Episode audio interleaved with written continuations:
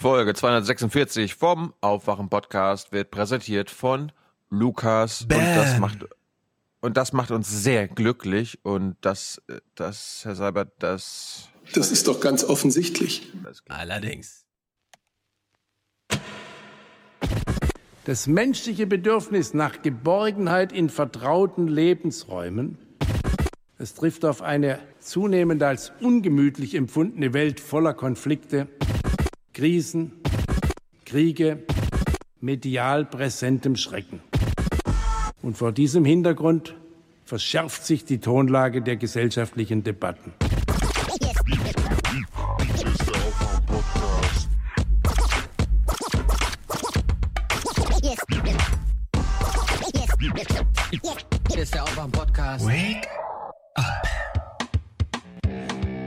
Denn äh, die subsidiär Geschützten kommen ja nicht aus einer unmittelbaren Bedrohungssituation. Sie kommen aus einem Land, in dem Bürgerkrieg herrscht. Wake up and clear your brain. Time to listen to what people are saying. Government is lying again, and the media is acting insane. It's good just stay in bed and ignore the talking heads, but you can sleep when you are dead. So wake up. Muss ich selber drücken?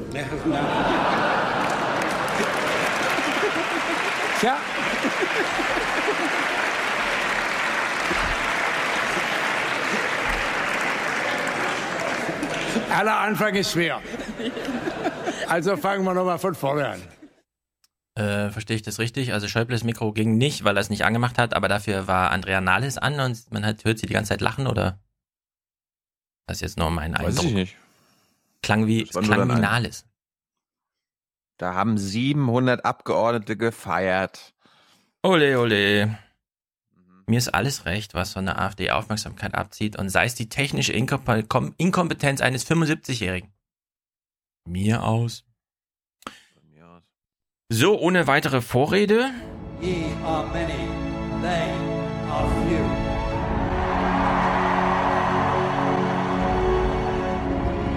Willkommen im 1% Club.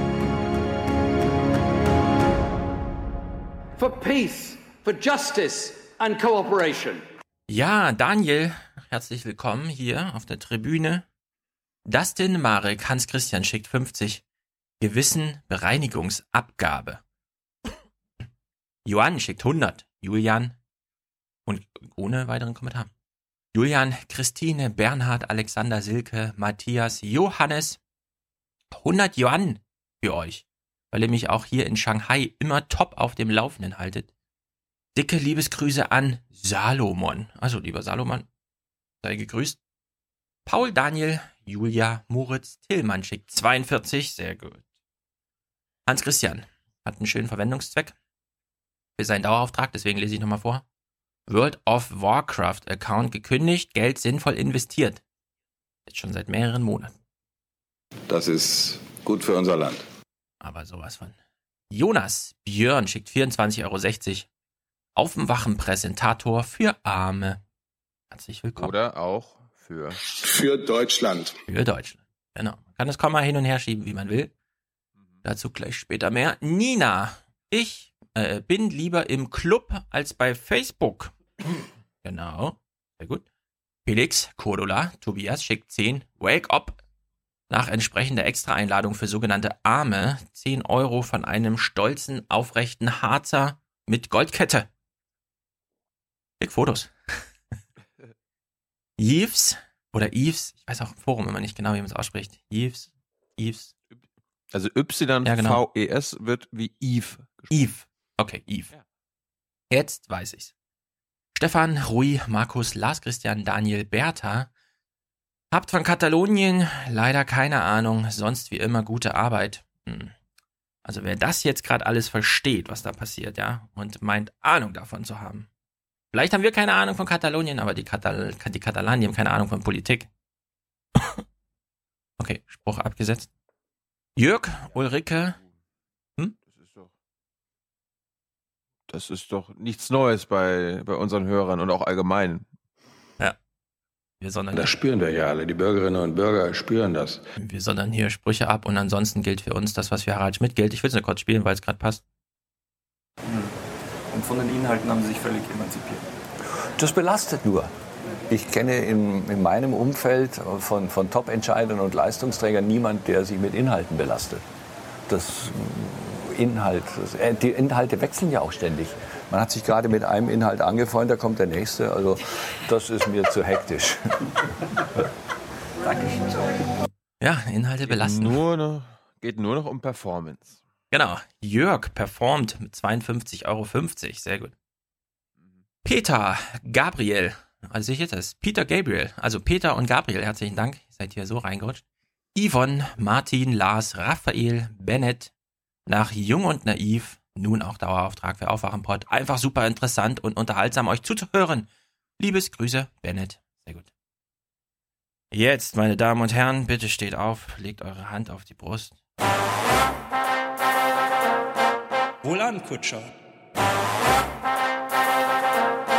Spanne er die Pferde ein und spute sich, denn springend klingt die Münze. Ja, Lukas schickt 500 und hat Inhalte überwunden. Kein weiterer Kommentar. Zack, Verwendungszweck aufwachen.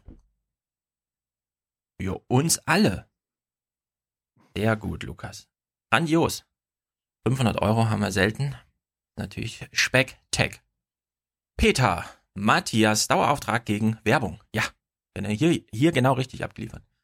Sven, Bastian, Daniel schickt 3,11 Euro und schreibt, Konto ist jetzt leer. Mehr kommt, Hashtag Believe me. Florian, David, Angelika schickt 50, Abonnent, Abonnement, Aufwachen Podcast 4 2017. Ja, Quartalswechsel, sehr gut. Sören, Sören, Timon, Ibrahim, Nathalie, Rolf, Dirk und Sarah danken wir. Frank, monatlicher Aufklärungs-Dankeschön-Beitrag.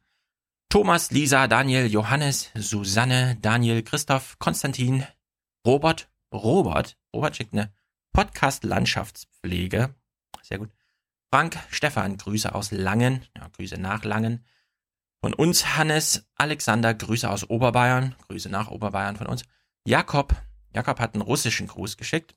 За отличный подкаст для Германии спасибо. Das heißt, vielen, äh, für einen exzellenten Podcast für Deutschland. Vielen Dank. Für Deutschland! Für Deutschland! Sagt jedenfalls Google. Oliver, Florian für großartige Arbeit, schickt er Geld und Philipp, danke für eure tolle Arbeit. Weiter so, ihr habt mir meine Abschlussarbeitszeit deutlich angenehmer gestaltet.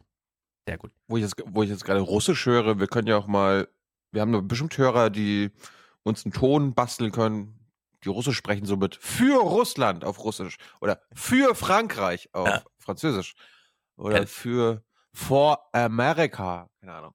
Ja, das ist auf jeden Fall ein Jingle, der, der immer passt. Bei Noah Jenner gibt's ja auch so einen von dem Typ, der immer nur schreit. Putin! Ach so, ja. Und so. Und da kann man ja alles schreien und für, es ist quasi alles für irgendwas. Also wer uns irgendwas schicken möchte mit für Russland oder für China oder für Japan oder für Frankreich. Aber dann, das muss auch, das muss sich ein wenig gut anhören. Ja, das also kriegt lustig. Hin. Wie auch. Traut euch. Immer. For the many, For the many. Not, not the few. The few.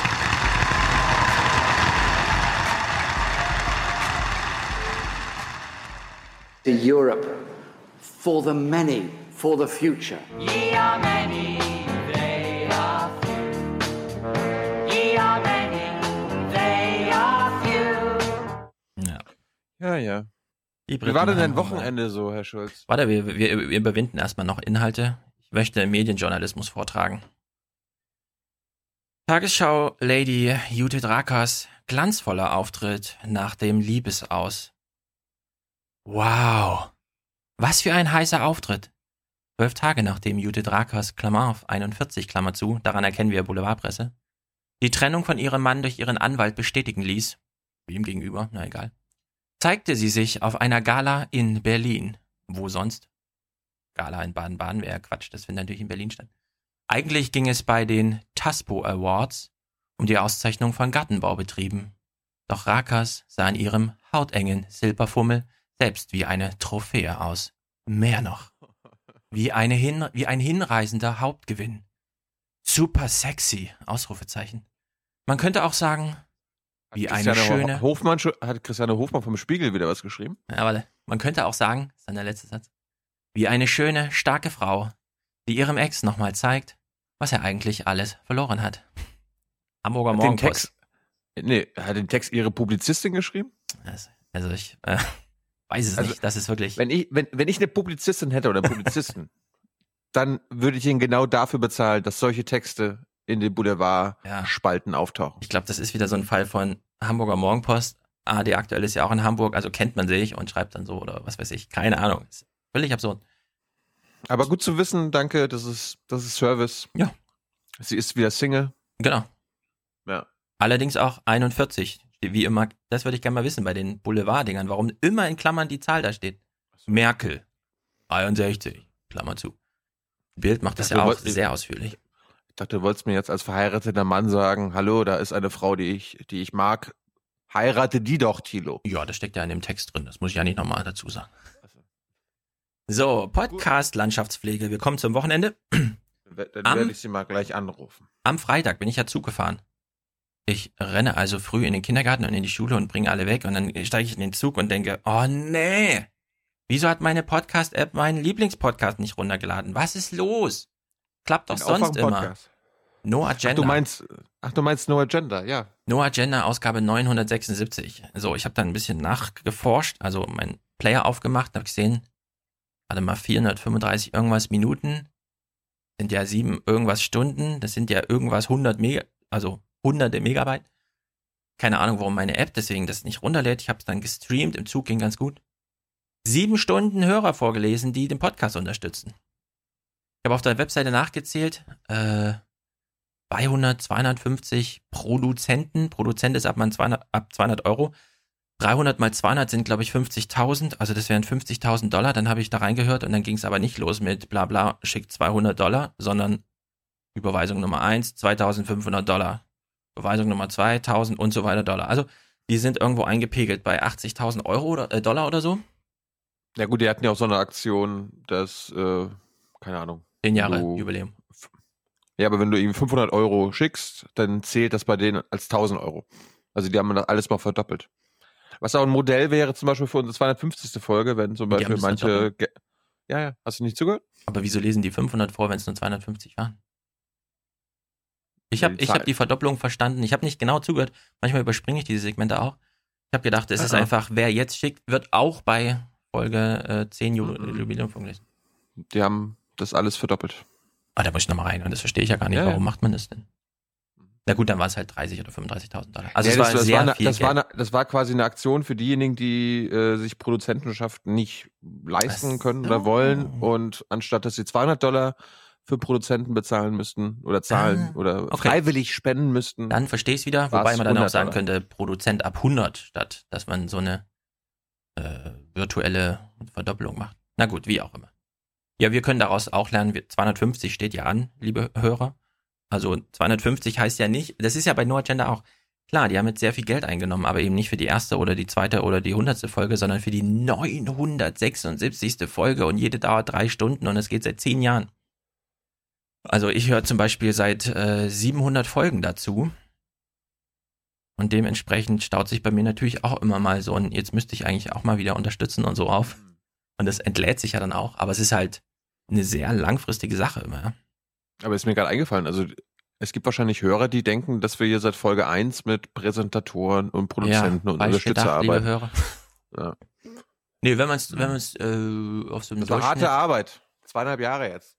Ja, also ich finde, jetzt geht's, wenn man es monatsweise rechnet, aber wenn man es jetzt zurückrechnet auf bla bla, also ich meine, hier fallen halt keine Investitionen oder sonst irgendwas an, es ist alles nur Zeit, dazu gleich mehr, ist alles nur Zeit, aber es sind inzwischen eben auch 23 Tage, die dieser Aufwachen-Podcast durchlaufen würde, wenn man ihn einfach von Folge 1 bis äh, 245 hört. Hm. Drei und Nachvollziehbar. ein Monat nonstop und nicht eine Werbeunterbrechung. Ja, ja. Na, jedenfalls, Das ich saß läuft. dann im Zug, genau, es läuft. Ich saß dann im Zug und bin ja zu einem Podcaster-Treffen gefahren.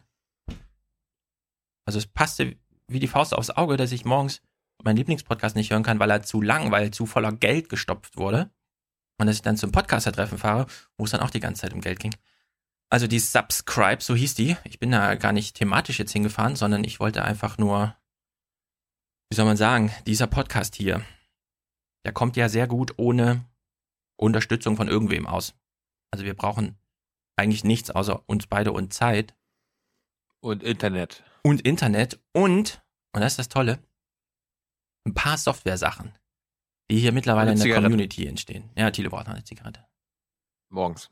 Genau. Also so ein, es gibt so ein paar Software-Sachen. Also wenn ihr zum Beispiel, wenn ich den Podcast hier hochlade, dann trage ich alles in eine Software ein, die heißt Podlove. Das ist so ein WordPress-Plugin. Da kommt einfach alles rein und dann läuft es automatisiert durch. Da ist null Arbeit mit verbunden im Grunde, ja, wenn man es mal runterbricht, was.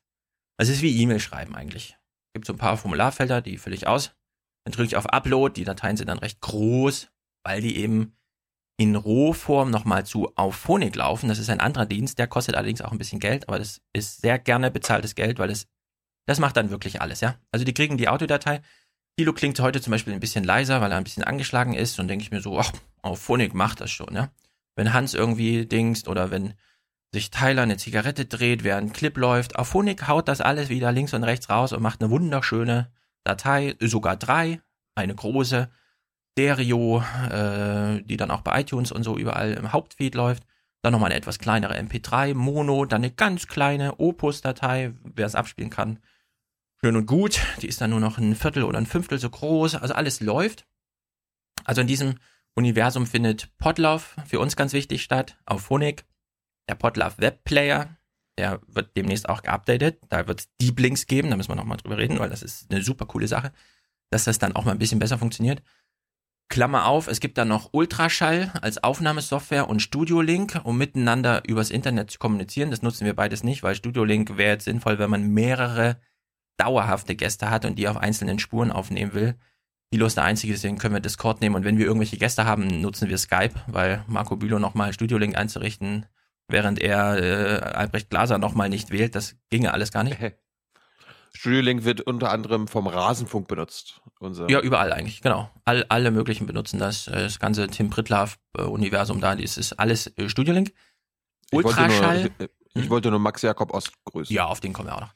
Ultraschall, Ultraschall ist äh, von Ralf Stockmann im Grunde die beste Software überhaupt dafür, aber sie hat äh, zwei für uns ganz wichtige Defizite. Es gibt keine Videospur. Also Audiobearbeitung lohnt sich nicht, wenn das Video nicht wirklich Schritt für Schritt äh, parallel dazu läuft, äh, sondern das kann man da nicht duplizieren, irgendwelche Schnitte macht und so. Hm. Und ich nehme gern in Hardware auf. Also ich habe gerne den Kopf frei und den Kopf frei habe ich, wenn im Computer nichts läuft, was wichtig ist. Also hier könnte jetzt ein Stromausfall sein und so.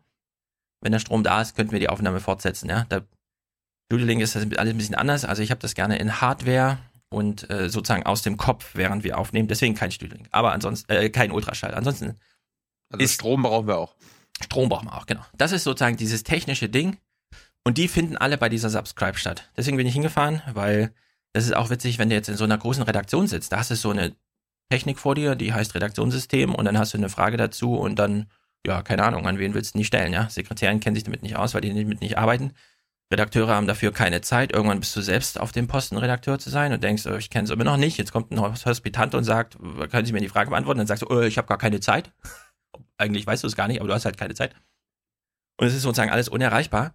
Bei allem, was ich jetzt genannt habe, ja, Podlove, Auphonic, Webplayer, äh, Ultraschall, Studio Link, steckt jeweils eine treibende Person dahinter, die dann einfach ansprechbar ist bei solchen Veranstaltungen, ja. Und dann kann ich halt den Alexander fragen, was ist denn hier mit den Deep Links? Ich weiß, das ist Caching von Dateien in Browsern, damit das mal ordentlich funktioniert, aber kann man irgendwas machen? Und dann schreibt er da ein Ticket rein und äh, erwähnt mich noch kurz, damit ich weiß, ah, da muss ich das, da kann ich das verfolgen, was jetzt demnächst passiert und so. Also einfach traumhaft. So, und diese Subscribe, wo sich alle da treffen, die findet jetzt, zum zweiten Mal fand die jetzt in München statt. Und das ist, äh, das muss man sich echt mal vorstellen. In München. Ich Ja, habe keine Einladung bekommen. ich habe auch keine Einladung bekommen, sondern ich habe das Supporter-Ticket bezahlt und bin da hingefahren. Wow. Ich habe sogar nach Du, eine, bi- du bist ja komisch. Wir haben doch, wir sind doch hier Journalisten. Wir müssen unsere Journalistenvorteile aus, ausspielen und sagen, hier, ich bin Journalist, bitte akkreditieren Sie mich. ja, ich hatte eigentlich für Freitag eine Deutschlandfunk-Einladung zum Medienquartett. Das Honorar dort ist immer 300 Euro und ich dachte, hm, spare ich jetzt den Freitag weg und lass dafür quasi über Bande äh, meine Anreise und mein Hotel bezahlen oder mache ich das jetzt alles und fahre zur. Ich bin dann quasi hingefahren und habe die Opportunitätskosten noch in Kauf genommen. So wichtig war mir das. Naja. Das, das finde ich übrigens äh, super, dass das Medienquartett, nachdem sie mich drei Sendungen hintereinander gebucht haben und ich da nicht konnte und ich dich vorgeschlagen habe, dass sie dich jetzt ständig buchen. Also wir sind da anscheinend gern gesehen. Ja, ich war ja das letzte Mal da und hat sie mich ja gleich gefragt. Zwei Tage später, ob ich dann nochmal und so. Also Medienquartett ist ja auch eine super Veranstaltung vom Christian Flotto. Super. Da kann man ja mal Genau richtig dafür- schön reden. Das genau ja auch, dafür. Aber wieso gehst du da nie hin? Ist doch direkt in Berlin, Charlottenburg, kannst du doch. Na, na, jetzt wo du immer hingehst, werde ich ja nie mehr gefragt. Ach so rum. Ah, okay. Dann muss ich dich mal wieder vorschlagen. Außerdem gibt's halt kaum Themen. Ich, ich habe doch keine Ahnung. Also, ja, also Medienquartett, äh, das ist ja. Ich bin mal, ich bin bei anderen äh, Deutschlandfunksendungen. Das war heute vor der Wahl auch. Habe ich vielleicht nicht hier mitgeteilt, aber Ja. Also ich wollte es nur sagen, um zu zeigen, wie wichtig mir es war. Wir haben einen Aufwachen-Podcast ausfallen lassen. Ich war nicht beim Medienquartett, sondern ich bin nach München gefahren zu Subscribe, weil ich da mal vor Ort sein wollte. Da trifft sich ja, aber das, was diesen Podcast trägt, das Fundament. Und deswegen war ich da. So. Kam also an, und ich muss ja echt sagen, ne? Der Bayerische Rundfunk ist ja ein Dino. Ist er schon tot? Lebt er noch? Man weiß es aber nicht so genau. Man kommt also rein ins Gebäude, direkt am Hauptbahnhof, ja. Also wenn man das allein das Gebäude wäre so, man wäre wahrscheinlich Milliardär, wenn man das als Makler vertickert demnächst, ja, wenn es alles nicht mehr gebraucht wird. Naja, kommen wir jedenfalls rein. Erste Frage. Wollen Sie auch zur Volksmusik? Ich so, äh, Volksmusik? Ja. Nein, ich will Ja. zur Ja, Subscribe. klar. Ach so, zur Konferenz, Treppe hoch. Weil wenn man einfach nur den Gang runtergeht, Studio 2, jeden Monat einmal Volksmusik. Hashtag Heimat. Also man ist gleich richtig in München, wenn man da ist, ja? also, Na gut. also hier nach, nach dem Motto. Und wir sind stolz darauf, Deutsche zu sein. Genau. Also der Bayerische Rundfunk, äh, Bayern. das- da, da bräuchtest du das jetzt einen Bayern-Clip. das ist nicht Deutschland, das ist Bayern. Du meinst München. sowas? Deutschland muss Deutschland bleiben und Bayern muss Bayern bleiben. Genau. So. Von Bayern lernen heißt Sicherheit lernen. Ich kam also hin und war doch überrascht. Also ich weiß, dass die Vereinbarung da irgendwie ist, der Bayerische Rundfunk stellt die Räumlichkeiten dafür, dass man dann so ein bisschen näher zum.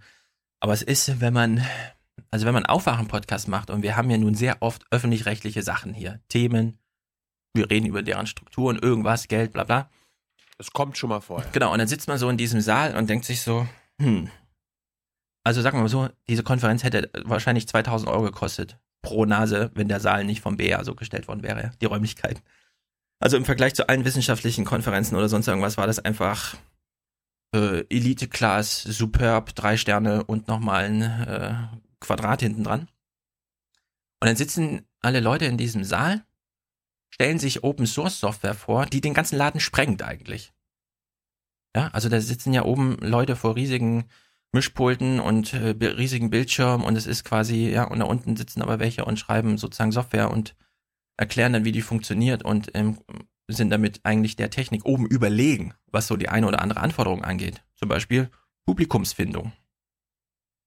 Naja, Essen war auch dabei, alles super, alles klar. Äh, Es gab dann so eine Einstiegssession, äh, Single Rider, also für Single Rider so ein bisschen, wenn du alleine da bist. Podcast-Partinnen haben sich dann gleich um dich gekümmert, war ganz witzig, weil der ganze Saal war voller Männer. Vorne, als die Podcast-Partinnen, und es sind nun äh, in dem Falle sechs Frauen und ein Mann, glaube ich, der erste Spruch war dann, ja, also wir lehnen hier kein Problem ab, kommt mit allem zu uns. Fand ich irgendwie äh, sehr witzig. So, und dann äh, gab's äh, die, den Einstieg. Tim hat das Thema richtig gut gesetzt, nämlich Geld, weil wir haben ja alle das Problem so ein bisschen. Hm, so ein Mikrofon kostet ja doch irgendwie 500 Euro, kann das nicht mal jemand bezahlen von denen, die es gerne hören und so.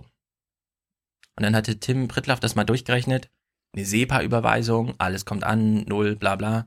Wenn man das jetzt auslagert an irgendwelche, was weiß ich, Steady, Patreon und so, mit welchen Problemen hat man eigentlich zu tun? Gebührenabzüge und Bürokratie.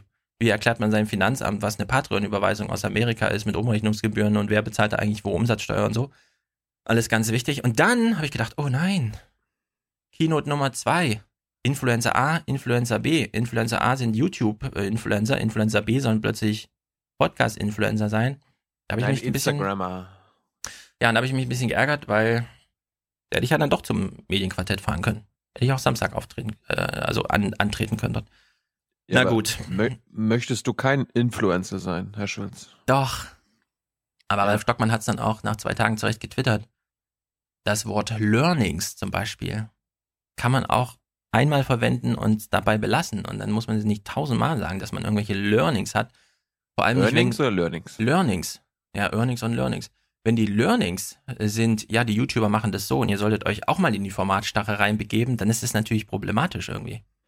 Und da stand dann, da standen dann die Kollegen von Colinas Erben, also Rasenfunk, äh, der Schiedsrichter Pendant, recht auf der Bühne, hat das Bild nochmal mitgebracht, wo die Learnings der Influencer B drauf standen, hat gesagt, hm, komisch, bei uns trifft das ja alles nicht zu und wir werden trotzdem gehört. Also, gab's dann nochmal so ein paar schöne Sidekicks, fand ich ganz gut. Jedenfalls, was ich sagen will, weil die äh, Subscribe-Leute ja auch sehr viel Feedback haben wollen, völlig zu Recht. Und man das nicht so richtig vor Ort machen konnte, weil die Abschlussrunde war kurz und das Slack wurde nicht so richtig genutzt, möchte ich nochmal sagen, Veranstaltung super geil. So als Angebot für die Community, aber ich verstehe nicht, warum die Community dann hinfährt und sich wirklich nur Sorgen ums Geld macht. Also ich blende jetzt sehr viel aus. Wissenschaftspodcaster waren da, ja. Es gibt European Song Contest Podcast dieses ganze Jahr zu diesem Thema. Äh, Selbstgesprächspodcast jeden Tag. Seelsorge-Podcast von Pfarrern. Gibt es einen Judith Rakers Podcast? Esperanto-Podcast. Ja, Judith Rakers wird wahrscheinlich auch in irgendeiner Nische noch auftauchen, ne? Wenn nicht bei uns, vielleicht sind wir die Judith Rakers nicht. Naja, auf der Bühne zum Thema Geld, was vielen Leuten sehr wichtig war, war dann plötzlich so Fragen wie, machen wir eigentlich eine GBR oder eine UG? Mein Steuerberater erzählt mir die ganze Zeit was vom Gewerbe. Was mache ich denn jetzt?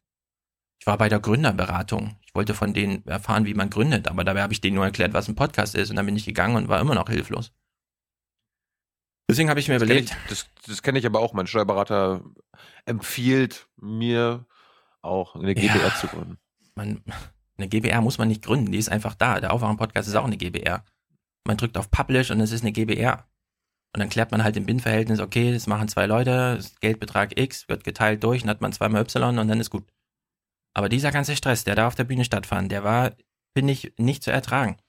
Max hat es dann noch mal ein bisschen gerettet, auch zum Thema Geld, indem er mal aus seiner persönlichen Erfahrung, also nicht nur Wünsche, Wünsche, im Sinne von GBR oder UG, was mache ich denn, wenn ich und so, Zukunft, sondern Erfahrung. Max stand dann oben, hat gesagt, ja, hier in München, Leben kostet so und so viel, 2600 Euro, alleinerziehend mit Zwillingen, äh, was mache ich denn jetzt, wenn ich Material äh, acht Fußballspiele am Wochenende habe und die Hörer das hören wollen und keiner so richtig versteht und so, ne? Also, leider gab es bei, genau bei diesem einen Talk keine Aussprache, weil ich hatte mir schon so einen kleinen Snippet zurechtgelegt.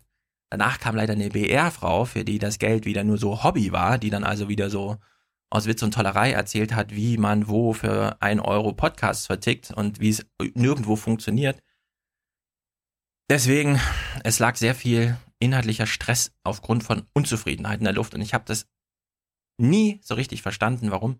Deswegen kündige ich jetzt einen Talk an. Bei der nächsten Subscribe werde ich auch mal äh, einen Vortrag einreichen zum Thema, wie macht man einen bürokratielosen Inhalte-Only-Podcast. Wir haben noch nie eine bürokratische Frage mit unseren Hörern zum Thema, wie kann ich euch unterstützen, ge gemacht, äh, gehabt. Mein Kontakt mit dem Finanzamt ist das einfachste überhaupt, weil ich schicke denen meine Kontoauszüge und dann können die das selber lesen. Ich schicke ein paar Hinweise, wo was auftaucht. Und das war's. Alles andere ist Inhalte. Sechs Stunden die Woche machen wir Inhalte, nur Inhalte. Und wenn dann mal 500 Euro kommen, dann dauert das genau die drei Sekunden, die ich das vorlese. Und wenn dann Lukas keinen äh, Verwendungszweck mitschickt, dann ist das damit durch das Thema. Und der Rest, den kann man dann, also ja, wir reden jetzt auch schon wieder so viel, aber es war im Subscribe. Dann kann man. Das, ja. das möchte, möchte ich auch nochmal betonen. Wir, das Einzige, was uns die Zeit kostet, ist die Aufnahme an sich. Also ja, wir und haben die Vorbereitung halt. Aber die Was? Ach so, inhaltliche wir haben- Vorbereitung. Ach, ach, ach so, wir haben noch Vorbereitung. Ja, also Clips muss man schon gucken und bereitlegen und so, aber Die ansonsten. Vorbereitung, die noch, die noch länger dauert als eine Sendung. Äh, Das, ja. das vergessen, ja- das vergessen auch immer viele Hörer. Liebe Hörer, also meine Vorbereitung dauert, also meine Pre-Production dauert doppelt so lange wie eine Sendung. Genau, aber das muss man ja auch nicht im Podcast, das kann man ja so subtil mitlaufen lassen, das hören ja die Leute schon. Dass ich Podcasts, in dem sehr viele Clips und sehr viel vorgelesen wird, klar, das muss irgendwo herkommen, das liegt dann irgendwo parat, aber das kriegen die Hörer schon mit. Man muss das gar nicht thematisieren. Na, wir, wir können uns ja auch outen. Also wir haben beide jetzt mittlerweile Sekretärinnen, die für uns das Heute-Journal und das, die Tagesthemen gucken, uns die äh, markanten Stellen raussuchen und dann sagen am nächsten Morgen, hier steht um neun auf, hier ist der Podcast, geht los, Lasst euch überraschen. Also in meinem Talk bei der nächsten Subscribe, je nachdem wann die ist, und wenn er angenommen wird, wird es darum gehen, ein Podcast, zwei Leute, beide inhaltlich involviert. Keine Sekretärin, keine Bürokratie, keine Ausgaben, nichts. Die Community, die hier die Technik bereitstellt, ist so weit, dass man, dass man sich einfach äh, hinsetzen kann und einen Podcast machen kann. Und dann kann man alles auf die Inhalte, ja, nicht alle Inhalte fließen direkt ins Mikrofon. Das muss man den Hörern auch mal sagen. Was, du bist in München, na, da kannst du doch dort ins Mikrofon sprechen. Nee, Vorbereitung gehört schon dazu. Aber die Vorbereitung ist halt auch eine inhaltliche Vorbereitung. Und keine, äh, also wir müssen hier wirklich, ich muss keinen Papierkrieg-Tag oder so für den Podcast irgendwann wochenweise, monatsweise, jahresweise machen, sondern es gibt einen Jahresabschluss, es gibt ein Konto, auf dem das Geld landet. Nein, wir nutzen gar keine anderen Dienste. Ungefähr 10% des Geldes kommt über PayPal. Ja, da gehen dann ein bisschen Gebühren weg und es ist eine Überweisung mehr auf dieses Konto und danach 10%. Ja, ungefähr 10, 15 Prozent. Es ist nicht viel. Also immer dieses, ach, SEPA und so. SEPA kann jeder bedienen, sogar Oma Erna kann SEPA bedienen. Jeder weiß, was eine Überweisung und ein Dauerauftrag ist. Und das funktioniert. Man muss nicht sich rumkloppen mit irgendwelchen Di- Dienstanbietern, an die man dann noch seine Hörertreue auslagert. Das ist doch totaler Quatsch alles. Also ich reg mich schon wieder auf. Ich pack das alles in so einen Talk und dann rede ich mal über den bürokratielosen Inhalte-Only-Podcast. Und dann kann, kann man nämlich auch das machen, was Ralf Stockmann zu Recht am Ende vorgeschlagen hat. Bei der nächsten Subscribe geht's um Formate. Und das Geld spielt dabei auch eine Rolle, aber die Formate, Formate first. Hm. Formate first. Formate mehr first. Geld, alle wollen mehr Geld, mehr Geld. Wir lösen es mit mehr Geld. Überall mehr Geld. Ja. Und nur für den Fall, alle. Warum, wa- warum hat jetzt Philipp Banse erzählt, wie viel Geld die Lage bekommt? Ja, wir können ja mal zwei Inhalte, äh, was das Geld betrifft, nennen. Wir haben jetzt hier viele, zu, also entschuldigt, aber hier gibt's Kapitelmarken, ihr könnt also vorspringen, aber äh, trotzdem noch mal kurz. Also es gab bei der Subscribe drei Offenbarungen, was das Geld angeht. Kleiner Hinweis, wir werden es beim Aufwachen-Podcast nicht machen, weil es hier nicht um Geld geht. Ich will keine Diskussion über Geld, sondern wir haben ein Forum für und so. So wie es läuft, läuft's gut. Aber da es drei Hinweise zum Geld gab und da wir ein paar Zuhörer haben, die das interessieren, also die Lage der Nation hat 70.000 Hörer und verdient damit im Monat 2 bis 2.500 Euro. Jetzt kann man das mal runterrechnen auf Minutenpreise und so. Da ist man also bei einem bestimmten Wert, den finde ich auch erstmal ganz gut, weil das sind 70 Minuten pro Woche und 2500 durch 4, also ein bisschen über 500, wenn man irgendwie abzieht, dass die ja mittlerweile auch äh, Außendienstmitarbeiter oder sowas haben dafür, Außenpolitik, keine Ahnung. Ja, also 500 Euro pro Podcast für eine Stunde, die man sich nochmal hinsetzt, keine Clips, nichts, einfach nur miteinander reden, was man in der Zeitung gelesen hat. Das ist schon mal ziemlich gut. Ich weiß nicht genau, warum Philipp Banse eine andere Stimmung verbreitet hat. Beim Rasenfunk sieht es schon wieder anders aus. Rasenfunk. Moment, Moment, Moment, Moment. Sag jetzt bloß, Philipp war irgendwie enttäuscht, oder? Ja, es war schon so ein bisschen. Also man hat. verdienen zweieinhalbtausend Euro pro Monat. Ja, ich, ich wäre jetzt übergriffig, wenn ich sage, er war enttäuscht. Aber er stand schon auf der Bühne und hat das so mit so einem, also er hat, er transportiert es ja immer selber die Stimme, so ein bisschen so flapsig und so. Man hat schon gemerkt, die Ansage macht da und deswegen war ja auch dieses AS und S, diese Werbevermarkterei und so weiter, das, was weiß ich, was da irgendwann mal kommt, warum man nicht klar äh, ähm, sagt, dass die Spiegel Online-Sache auch eine Werbeveranstaltung war. Ja, man äh, trägt ja nicht dreimal in seinem Podcast für 70.000 Hörer vor, das ist Spiegel Online und bla und Pi und Po. Jetzt Native Advertising ist auch Werbung? Ja, nur in dem Fall halt ungekennzeichnet. Und ich Ja. habe die auf Twitter mal gefragt, also Native Advertisement, wenn A S und S kommt und sagt, ihr macht Native Advertisement, was heißt denn das dann? Und er so, na, wir lesen es dann selber vor. Also das war die Ansage von 4000 Hertz und dann hat Banse oder wer auch immer bei Lage Nation dann drunter geaddet bei Twitter, ja, bei uns ist das gekennzeichnet. Und es war das erste Mal, dass sie bezahlt wurden, ist von außen jedenfalls der Blick, nämlich bei dieser Veranstaltung, da gibt's dann ein Honorar, weil man ist ja auf der Bühne, ist ja auch alles gut, aber das muss man dann auch kennzeichnen, ja. Also wenn wir bei Telefonica sind, dann nutzen wir die Location, die ist dann kostenlos für die Hörer, aber wir kriegen natürlich kein Honorar, sondern wir haben da Jörg und Tyler und die bekommen dann von uns ein Honorar, damit sie ein Endprodukt, nämlich Video und ein laufendes Produkt, nämlich Livestream oder ordentliche Tonpegelung machen. So, nur wenn wir Honorare zahlen, müssen wir das ja nicht offenbaren, aber wenn wir Honorare kriegen, schon. Und das fand ich bei Lager Nation ein bisschen kritisch, dadurch, dass die Ansage ja da war, wir geben dann bekannt, wenn wir Honorare bekommen, und dann waren sie auf der Bühne und haben es nicht bekannt gegeben, dass sie Honorare bekommen. Äh, also gut, äh, wie auch immer.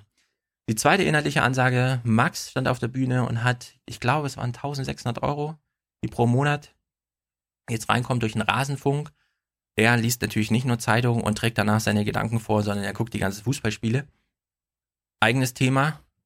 Ich habe ihn äh, gefragt, warum er nicht einfach äh, die Amazon Radio Live-Übertragung jetzt nimmt und die mit Clips, also als Clip mitbringt, sozusagen, um die Stimmung zu transportieren, weil ich glaube, Amazon hätte nichts dagegen, wenn man das in so einem Podcast ohne jemals mit denen zu reden einbaut, weil man dann so ein stilles Understandment äh, hatte, hätte, dass, naja, wir sagen halt dazu, dass es Amazon ist und dafür kostet es nichts und es ist ja eh nur Radio jetzt in dem Sinne, ja. Also, Hm.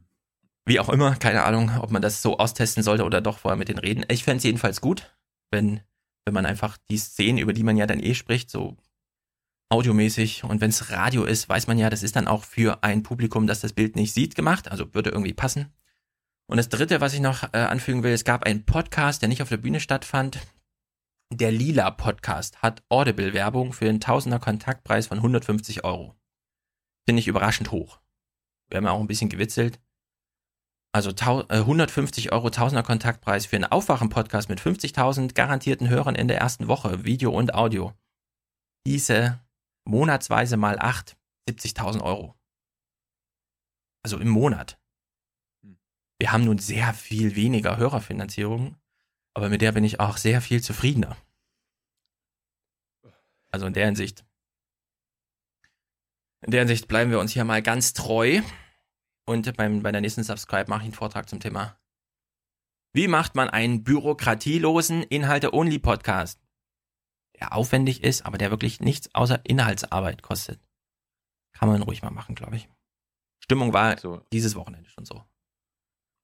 Und dann Wie kriegt war man der Frauenanteil? 75, 25. So ungefähr. Wobei die Frauen, die da sind, wieder sehr präsent sind. Also, Warum würde Marcel Reich-Renitzky den Aufwachen-Podcast keine hören? Ahnung. Joachim. Kenne ich jetzt nicht. Aber du hast auch heute schon wieder getwittert, ich würde hier über diese Subscribe ranten. Letzte Mal, als er mich angetwittert hat, war, also wenn mich die Exit-Poll-Leute vom ZDF nach der Wahl fragen, lüge ich die doch an. Wo ich frage, äh, wieso würdest du die denn anlügen? Was hast du denn davon, wenn du jetzt die ZDF-Leute nach der Wahl anlügst? Also, ja, habe ich nicht drüber nachgedacht. Pff. Also, wir sind nicht mit allen Hörern auf einer Wellenlänge, aber mit manchen schon. Lasermails. Joachim ist gut für unser Land. Ja. Er hat uns auch hier zu G20 ne, Sachen geschickt. Okay. Aber da warst du ja nicht dabei. Ne, siehst du? Ja, warum man auf Twitter schlechte Stimmung wegen irgendwas machen muss, verstehe ich trotzdem nicht. Community Ja, hat zu viele Wünsche gerade im Podcastland. Das ist kompliziert. Ein Teil dieser Antworten würde die Bevölkerung verunsichern. Und Ja. auch dich. Also mein Subscribe-Fazit ist, Veranstaltungen, selten sowas Tolles erlebt. Aber die Community hat das Angebot nicht so richtig genutzt, sondern hat sich so im Selbstleid, also was dieses Finanzierungsding, und das betraf nun, ich würde sagen, so 20 Prozent der Subscribe hat darunter gelitten, dass das gelitten wurde. Und zwar ohne Grund, wie ich finde. Es gibt so ein paar Überraschungen, über die könnte man ruhig mal reden. Erfahrungsweise. Nicht, weil man Wünsche hat, sondern weil man auch ein paar Erfahrungen hat. Aber gut. Chance habe Ich ja auch schön. selber ein bisschen verpasst, ja. Ich hätte ja auch einen Vortrag machen können, aber ich bin ja eigentlich wirklich nur wegen diesem Technikkram hingefahren, weil ich wollte halt Georg Alexander äh, und so alle mal da sehen und dann, ja. Naja. Ich finde ich find schön, dass du ein Foto gemacht hast mit Max. Genau. euch jetzt auch kennt. Ja, bei der Geburt getrennt. Hat man doch gesehen. Ne. So, Lesermails. Ich will mal eine Mail vorschreiben, die mich sehr gefreut hat. Leon. Leon schreibt. Über die vergangenen zwei Jahre, die ich euren Podcast höre, habt ihr mein Interesse an Politik und Gesellschaft wesentlich geprägt und verstärkt. Unter anderem Oh Gott. inspiriert von das, dir. Das tut uns leid. Ins, unter anderem inspiriert von dir habe ich beschlossen, meinen gut bezahlten Job als Softwareentwickler zu kündigen, um mein Zweitstudium der Soziologie zu beginnen. Nun stecke ich mitten in der zweiten Woche und habe noch mehr Lust als davor auf die nächste Jahr, nächsten Jahre lesen, studieren und besser verstehen. Ja. Herzlichen Glückwunsch zu dieser Entscheidung. Sie ist, glaube ich, gut, wobei man äh, als Softwareentwickler wahrscheinlich auch immer eine Chance hat, wieder die Drehtür zurückzunehmen.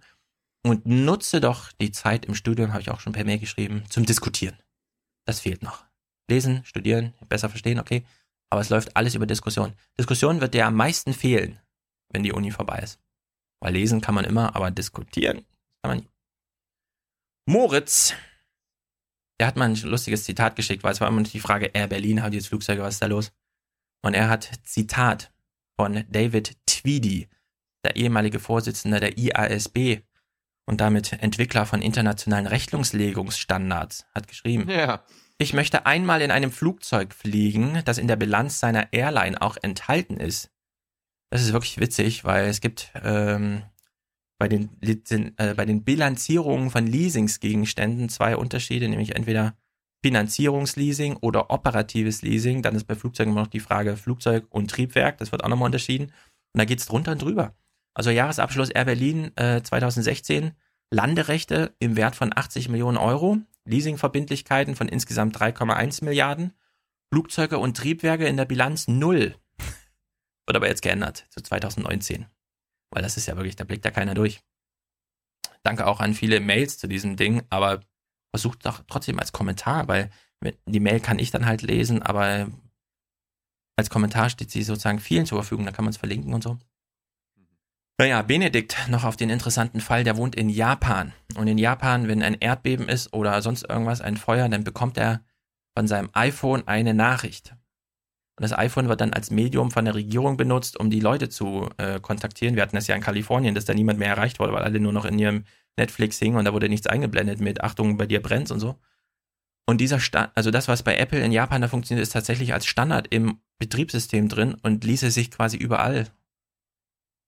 Also fand ich überraschend, dass, dass daran noch gedacht wurde und dass es das gibt. In, ich kenne nur aus dem angelsächsischen Bereich diesen Amber Alert, wenn Kinder verschwunden sind. Ob das so in der, im Betriebssystem eingestellt ist, weiß ich aber nicht. Ich dachte, das wäre irgendwie so ein SMS-Ding, was über die Carrier und dann muss man aber eine App, so wie in Deutschland eben, man muss Katwan installiert haben oder nicht und dann kriegt man halt einen Hinweis oder nicht. Also in der Hinsicht äh, interessant. Und jetzt will ich einen kurzen Clip spielen. Johannes, Johannes hat uns letztes Mal 150 Euro geschickt und ich habe seine Mail übersehen, wie das bei Mails immer mal passiert. Und äh, er hat aber einen interessanten Clip. Ja? Milo macht. Ja, dafür, dass du das übersiehst. Shame. Ja. Shame. Shame. Zum Glück haben wir ja zum Glück haben wir ja Hörer, die dann, wenn ich in der Mail schreibe, sorry, ich habe das voll übersehen, sagen, ach, nicht so schlimm und so. Aber es war schlimm, weil es war inhaltlich super interessant. Er hat Bayern Rundfunk gehört, Zündfunkgenerator zum Thema Afrika. Und das ist grandios, ja. Ich spiel's mal kurz ab, es geht zwei Minuten. Heißt es, die EU errichtet sozusagen oder stützt äh, Grenzen innerhalb von Afrika, die vorher durchgängig waren, damit sie gar nicht erst zum Mittelmeer vordringen? Genau, also es geht hier nicht nur um Grenzpolizei oder Grenzschutzeinheiten, die jetzt von Seiten der EU, vor allem von Seiten der Deutschen ausgebildet werden und ausgerüstet werden, auch mit Hightech, sondern eben auch um Grenzzaunanlagen beispielsweise innerhalb der Sahelzone, das gibt ja gar keine Grenzen offiziell. Also offiziell schon, aber es gibt keine Grenzen, die sichtbar sind oder die überhaupt markiert sind. Meistens fährt man durch die Wüste und irgendwann, wenn man aufs GPS-System guckt, sieht man, ups, jetzt bin ich in Libyen.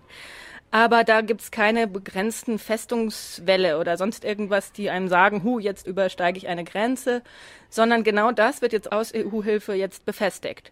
Sprich, die EU baut jetzt hochgerüstete Grenzzaunanlagen durch die Wüste. Das ist jetzt nicht nur ein einfacher Maschendrahtzaun, wie wir uns das vielleicht noch vorstellen, sondern in diesen Zäunen steckt mittlerweile mehr Hightech als in einem Schützenpanzer.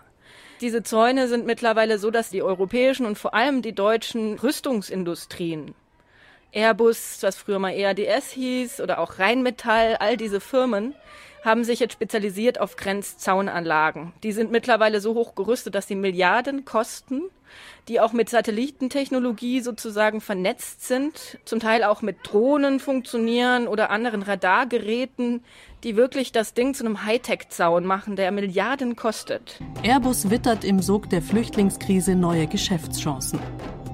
Airbus Defense and Space, die früher mal EADS hieß, hat viel Erfahrung mit Grenzanlagen.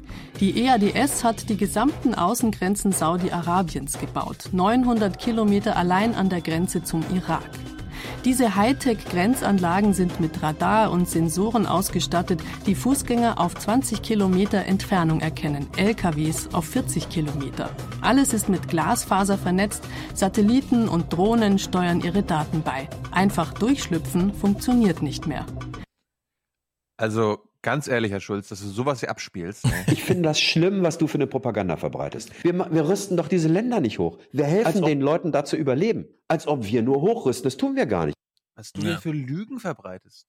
Also zwei Learnings, wie man jetzt sagt. Erstens, der europäische Schengen-Raum, das grenzenlose, ach, ich wohne zwar in Aachen, aber ich kann doch auch mal da drüben einkaufen. Das ist künftig nur noch möglich, weil Europa in Afrika Binnengrenzen aufbaut. Zweites Learning. Ja, Deutschland hat keine Panzer irgendwo hingeschickt und so. Keine Kriegswaffen. Sie haben Zäune gebaut. Könnte man am 3. Oktober mal wieder rausholen, ja, wenn es heißt, ach, die Mauer, die Köpfe muss jetzt auch noch weg, wo die echte Mauer weg ist. Und dann mal, na gut, wir reden jetzt mal über äh, Defense-Export. Nee, wir wollen nicht über Panzer und Kriegswaffen. Nee, nee, wir wollen jetzt mal über Zäune reden. 900 Das- Kilometer Zäune. Das ist doch nicht wahr, was du erzählst.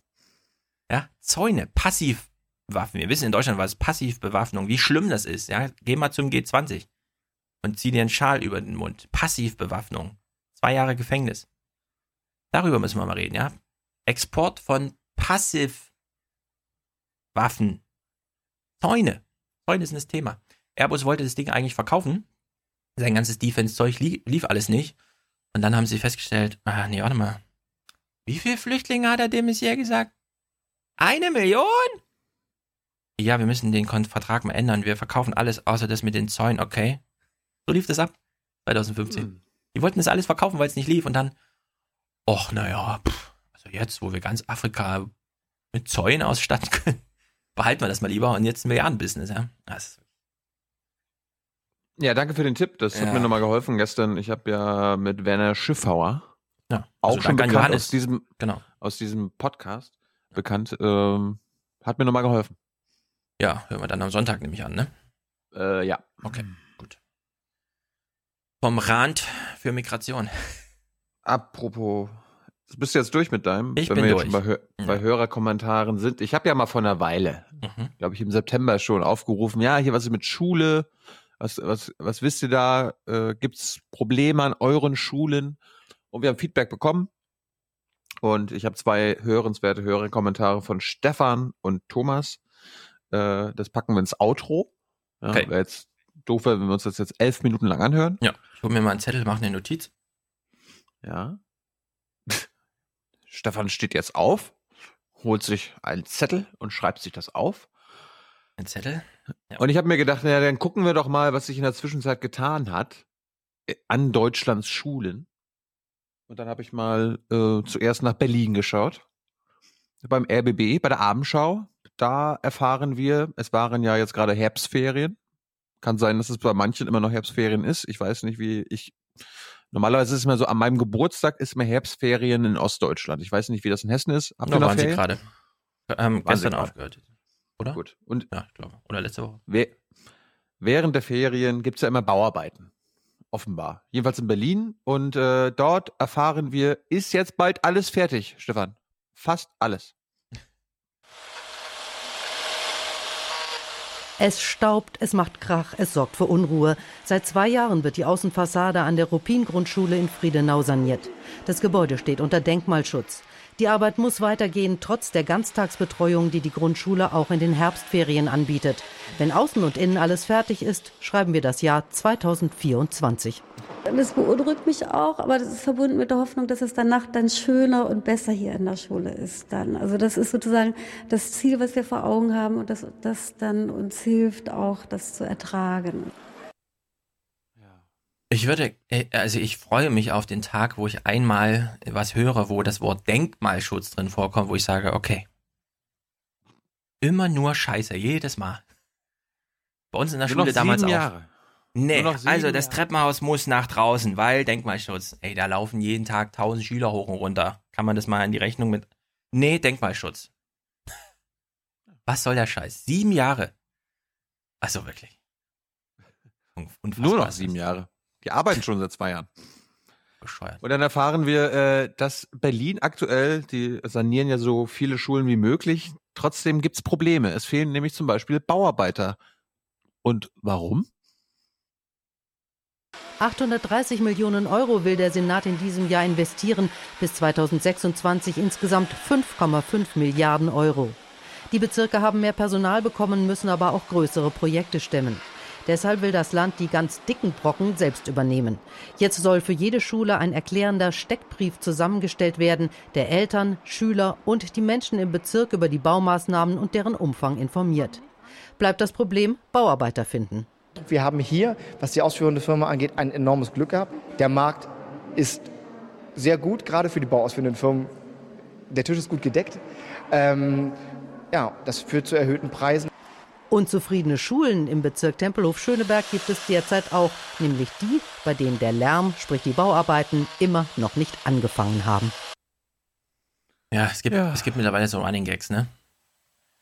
Ja, kann nicht mal jemand die Schule reparieren? Nee, die machen alle Abitur heute. Keiner macht mehr Handwerk. Auch so.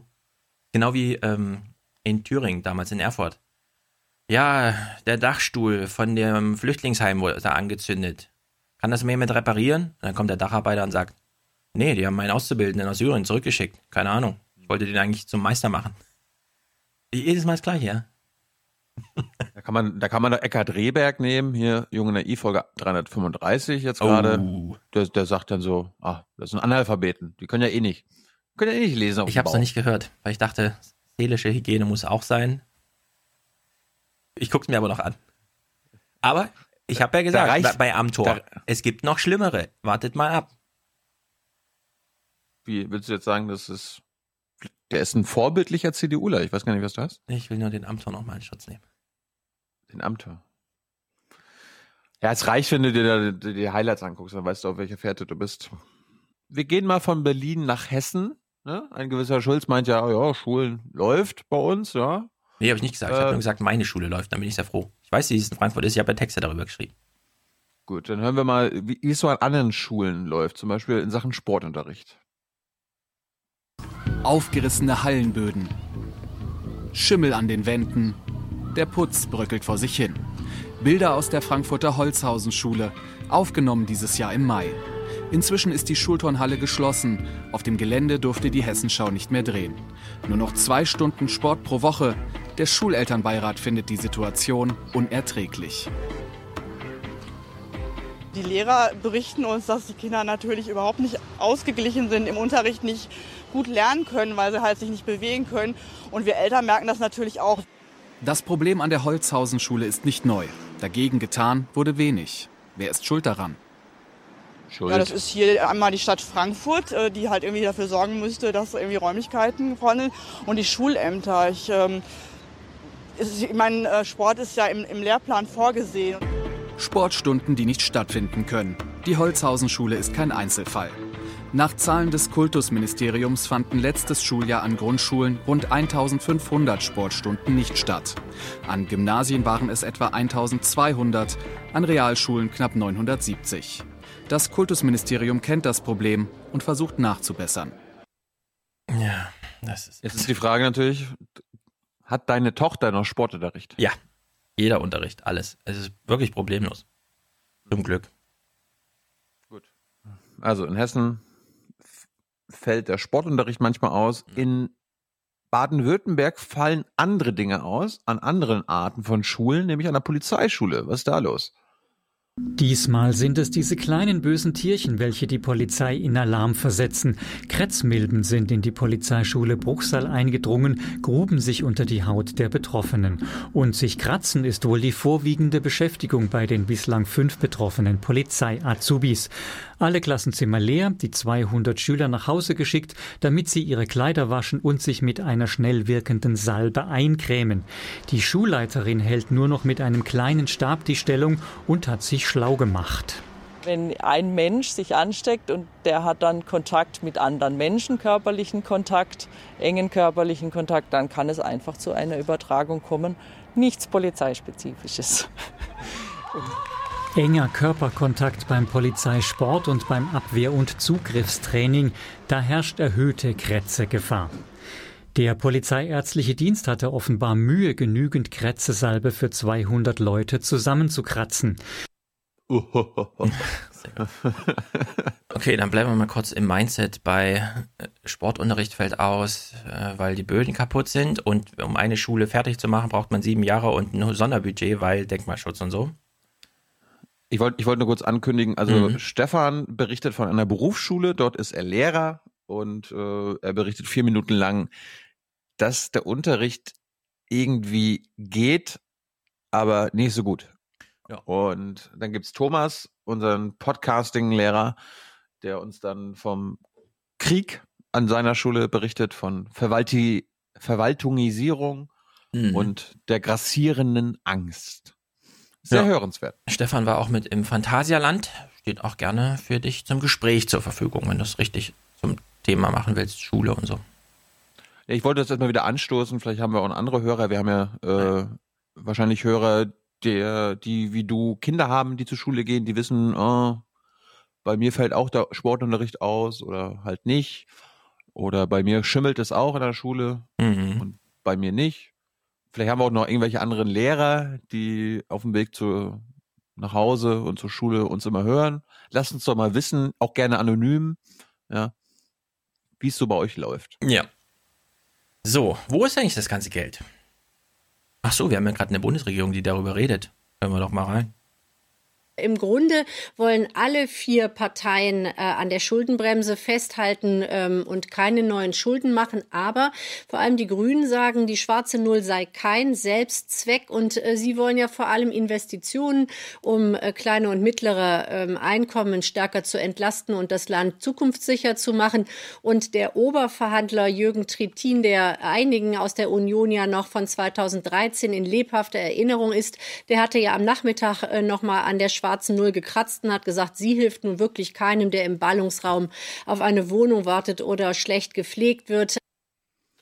Ja, also wenn Populismus wieder. ey. Ja, also wenn schwarze, superschwarze, gelbe und auch grüne miteinander diskutieren und da sitzen 50 Leute im Raum und es gibt genau einen, Jürgen Trittin, den selbst die Grünen scheiße finden, der mal sagt, naja, schwarze Null, ehrlich, dann wissen wir, in welche Richtung das läuft. Wir hören mal ein bisschen weiter. Ähm, was gibt es eigentlich so überhaupt Neues? Äh, Es gibt ja also Geld und so. Hören wir mal kurz hier. Der Städtetag hat ein paar Ansprüche. Der Deutsche Städtetag verlangt vom Bund Milliardenhilfen für Investitionen in die kommunale Infrastruktur. Städtetagspräsidentin Lohse legte einen Forderungskatalog mit zehn Punkten vor. Genannt werden unter anderem Hilfen bei der Sanierung von Schulen, dem sozialen Wohnungsbau, der Integration von Flüchtlingen und beim Ausbau des öffentlichen Nahverkehrs. Lohse sagte, die Lebensqualität der Menschen entscheide letztlich mit über die politische Stabilität im Land. Mhm. Das merken wir uns auf jeden Fall immer, dass der Städtetag sich beklagt und so. Ja, also der Städtetag beklagt sich über zu wenig Geld für, und er nennt es dann auch konkret, Nahverkehr, Schulen, Integration. Wohnungsbau. Genau, Integration, Wohnungsbau. Also das, was, was im Grunde den Mensch wirklich betrifft, weil er schläft in einer Wohnung und dann geht das Kind in die Schule. Und damit sind schon zwei Drittel des Tages gefüllt. So, äh, die Bundesregierung, die jetzt kommt, hat schon mal angesagt, bla bla, äh, schwarze Null ist doch eigentlich super, Schuldenbremse ist doch ein geiles Ding. Hören wir mal noch eine Kurzmeldung, das ist jetzt mal der aktuelle Stand. Vielleicht kommt der ein oder andere jetzt auf den Gedanken, aber warte mal, wenn die Bundesregierung, also wenn die Städte Ansprüche haben und die Bundesregierung sieht das aber so und so, die künftige, könnte das nicht, auf welcher Grundlage könnte man das denn auch anders sehen? Im Bundeshaushalt zeichnet sich in diesem Jahr offenbar ein deutliches Plus ab. Das Finanzministerium rechne mit einem Überschuss von etwa 14 Milliarden Euro, berichtet der Spiegel. Grund seien die weiterhin hohen Steuereinnahmen aufgrund des Wirtschaftswachstums. Um Etatfragen ging es heute auch bei den Sondierungen für ein Jamaika-Bündnis im Bund. Vereinbart wurde, die Steuerschätzung im November abzuwarten. Ja, nee, wir haben nicht so viel Geld. Wir warten mal auf später. Ich, ich frage mich ja, ob Wolfgang Schäuble und jetzt als geschäftsführender Finanzminister Peter Altmaier auch manchmal irgendwelche Jingles abspielen bei sich, sowas hier. I mean, who are we? We're the 1%. We're the 1%. We're the 1%. We're the 1%. We're the 1%. Ja. Weil es gibt ja 200 Staaten auf der Welt und Ja. Deutschland könnte vielleicht einer von zwei Staaten sein und damit zum 1%-Club gehören, die sagen, ey, wir machen nicht nur hier keine Schulden, wir machen sogar Überschuss. Ja. In Deutschland ist Staat sein Business geworden. Ist doch geil. Man fragt sich so ein bisschen, ja, warte mal, war, äh, haben wir nicht Trump ausgelacht, als er meinte, wir machen das mit dem Staat mal wie mit einem Unternehmen und so? Oh, komm. Die CDUler, die bei mir immer äh, ins Mikro bestätigen, ja, der Staat sollte wie ein Betrieb Genau. geführt werden, haben Recht behalten, Herr Schulz. Also ich finde es äh, hochgradig dramatisch. Ja. Und, und jeder, der von uns irgendwie Volkswirtschaft oder BWL, das muss er noch nie mal studiert haben, aber so mal im Nebenfach was von gehört haben, die müssen sich halt jetzt alle umstellen. Ja, also das was geht ich, ja offenbar doch. Hm. Was ich mal gut fände, ist, wenn die Jamaika-Leute, von mir ist keine Schuldenbremse. Man kann es ja auch, äh, also Schuldenbremse kann man ja ruhig lassen, man kann es ja über Umverteilung machen. Geld ist ja da. Ja, du, das, es, es, das musst du ja mal sagen, das heißt ja Schuldenbremse, das heißt ja nicht Schuldenverbot. Genau. Aber, wir- aber wir tun ja mittlerweile so, als ob es Schuldenverbot heißt. Das kommt noch dazu, Schuldenbremse, genau. ich, ich, bin, ich bin ja grundsätzlich eigentlich eher gegen eine Schuldenbremse, weil ich äh, finde, der Staat muss auch in, in gewissen Zeiten auch mehr Schulden machen, als es jetzt irgendwie bei der Schuldenbremse Ja, vor allem, vorgeschrieben wenn es ist. sich auszahlt und es zahlt sich immer aus. Eben, ja. Und ich habe ja, wir haben ja in der Schule auch gelernt, wie so eine Volkswirtschaft funktioniert. Also einfach jetzt Gru äh, Grundschul- und Gymnasiumniveau hier mit Keynes und so weiter. Ne? Also in guten Zeiten sparen, in schlechten Zeiten investieren. Äh, in Deutschland ist es ja so, in guten Zeiten sparen, in schlechten Zeiten sparen. Ja, also es, es, es spricht ja nichts dagegen. Also äh, wir haben ja kein, also sag mal so, wir haben ja ein Investitionsdefizit. Das wird ja immer wieder hochgerechnet, 100 Millionen und so, äh, 100 Milliarden. Ja. Wieso gibt es bei Jamaika... Willst du, willst du, dass deine Kinder deine Schulden abtragen müssen? Das will ich, weil diese Schulden werden eh nie abgetragen. Ist egal. Ob da noch Nullen irgendwo rumliegen, das sind alles schwarze Nullen, ja. Alles, was beim Schuldenstand, das sind alles schwarze Nullen. Die, die können auch, die müssen keine Rolle spielen. Was ich nur Was, sagen ist dir, will. wichtig, was Ja. ist dir wichtiger, dass deine Kinder keine Schulden abtragen müssen oder dass sie eine äh, Infrastruktur vorfinden? Schulden abtragen, genau. Also keine Schulden zu haben und dafür auch keinen Bus haben, der fährt, ist scheiße. Ach so. Ja, aber der Bus muss ja auch noch auf, auf anständigen Straßen fahren. Das stimmt. In der- Also natürlich auf Schienen fahren, ist ja klar. Also, was, was ich nur sagen will, ist, wieso sitzen die bei Jamaika nicht mal zusammen und lassen sich das mal geben von denjenigen, die sagen, wir haben ein Investitionsdefizit und machen daraus eine To-Do-Liste. Sodass nämlich, wenn hier angesagt wird, es könnte sein, dass am Jahresende wieder 50 Milliarden überbleiben oder 47 Milliarden wie letztes Jahr, dass man dann sofort weiß, was man mit dem Geld macht. Also Überschüsse dir- direkt zweckbinden und nicht erst, ach so, jetzt haben wir Überschüsse. Weil das war der Tenor gerade bei Jamaika, ja. Wir warten jetzt erstmal ab. Steuerschätzung, bla bla und so. Nö, wenn so ein Bundeshaushaltsbericht da ist, kann man doch einfach sagen, ja, zack. Ich, also ich würde Also, sagen, die, die, die Pläne gibt's ja schon. Also die CDU macht ja so die, ihren Drittelplan. Also wenn es einen Überschuss gibt, dann wird ein Drittel für Schuldenabbau genutzt, ein Drittel für Investitionen. ja, aber für die Investitionssachen will ich eine To-Do-Liste, die man sofort, wo man nur noch zum Hörer greifen sagen muss, lieber Bauarbeiter so und so, jetzt Nee, geht's los. nee, nee. Ist nee, da. Ich will jedenfalls ein Schuldenverbot, okay, aber ich will auch ein Überschussverbot. Muss ausgegeben werden, das Geld, so schnell wie möglich, wenn es erwartbar da ist. Das wollte ich äh, vorhin noch sagen, als du mich dann unterbrochen hattest. Die Schuldenbremse an sich finde ich grundsätzlich falsch.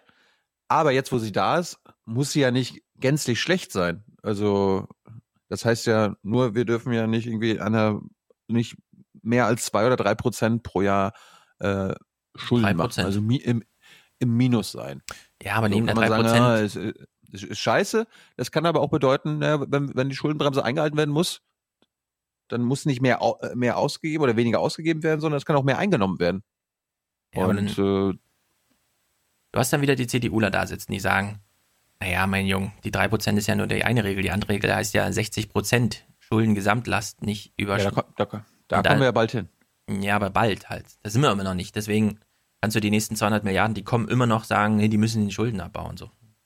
Ja, aber da, da fand ich, also aus Schäubles Sicht habe ich das verstanden. Das ist einfach nur, äh, weil wir ja immer jedes Jahr reicher werden, dass sich das automatisch abträgt. Also wir müssen das, wir müssen gar nicht zurückzahlen, sondern einfach nur da, da wir, dass das BIP immer weiter steigt.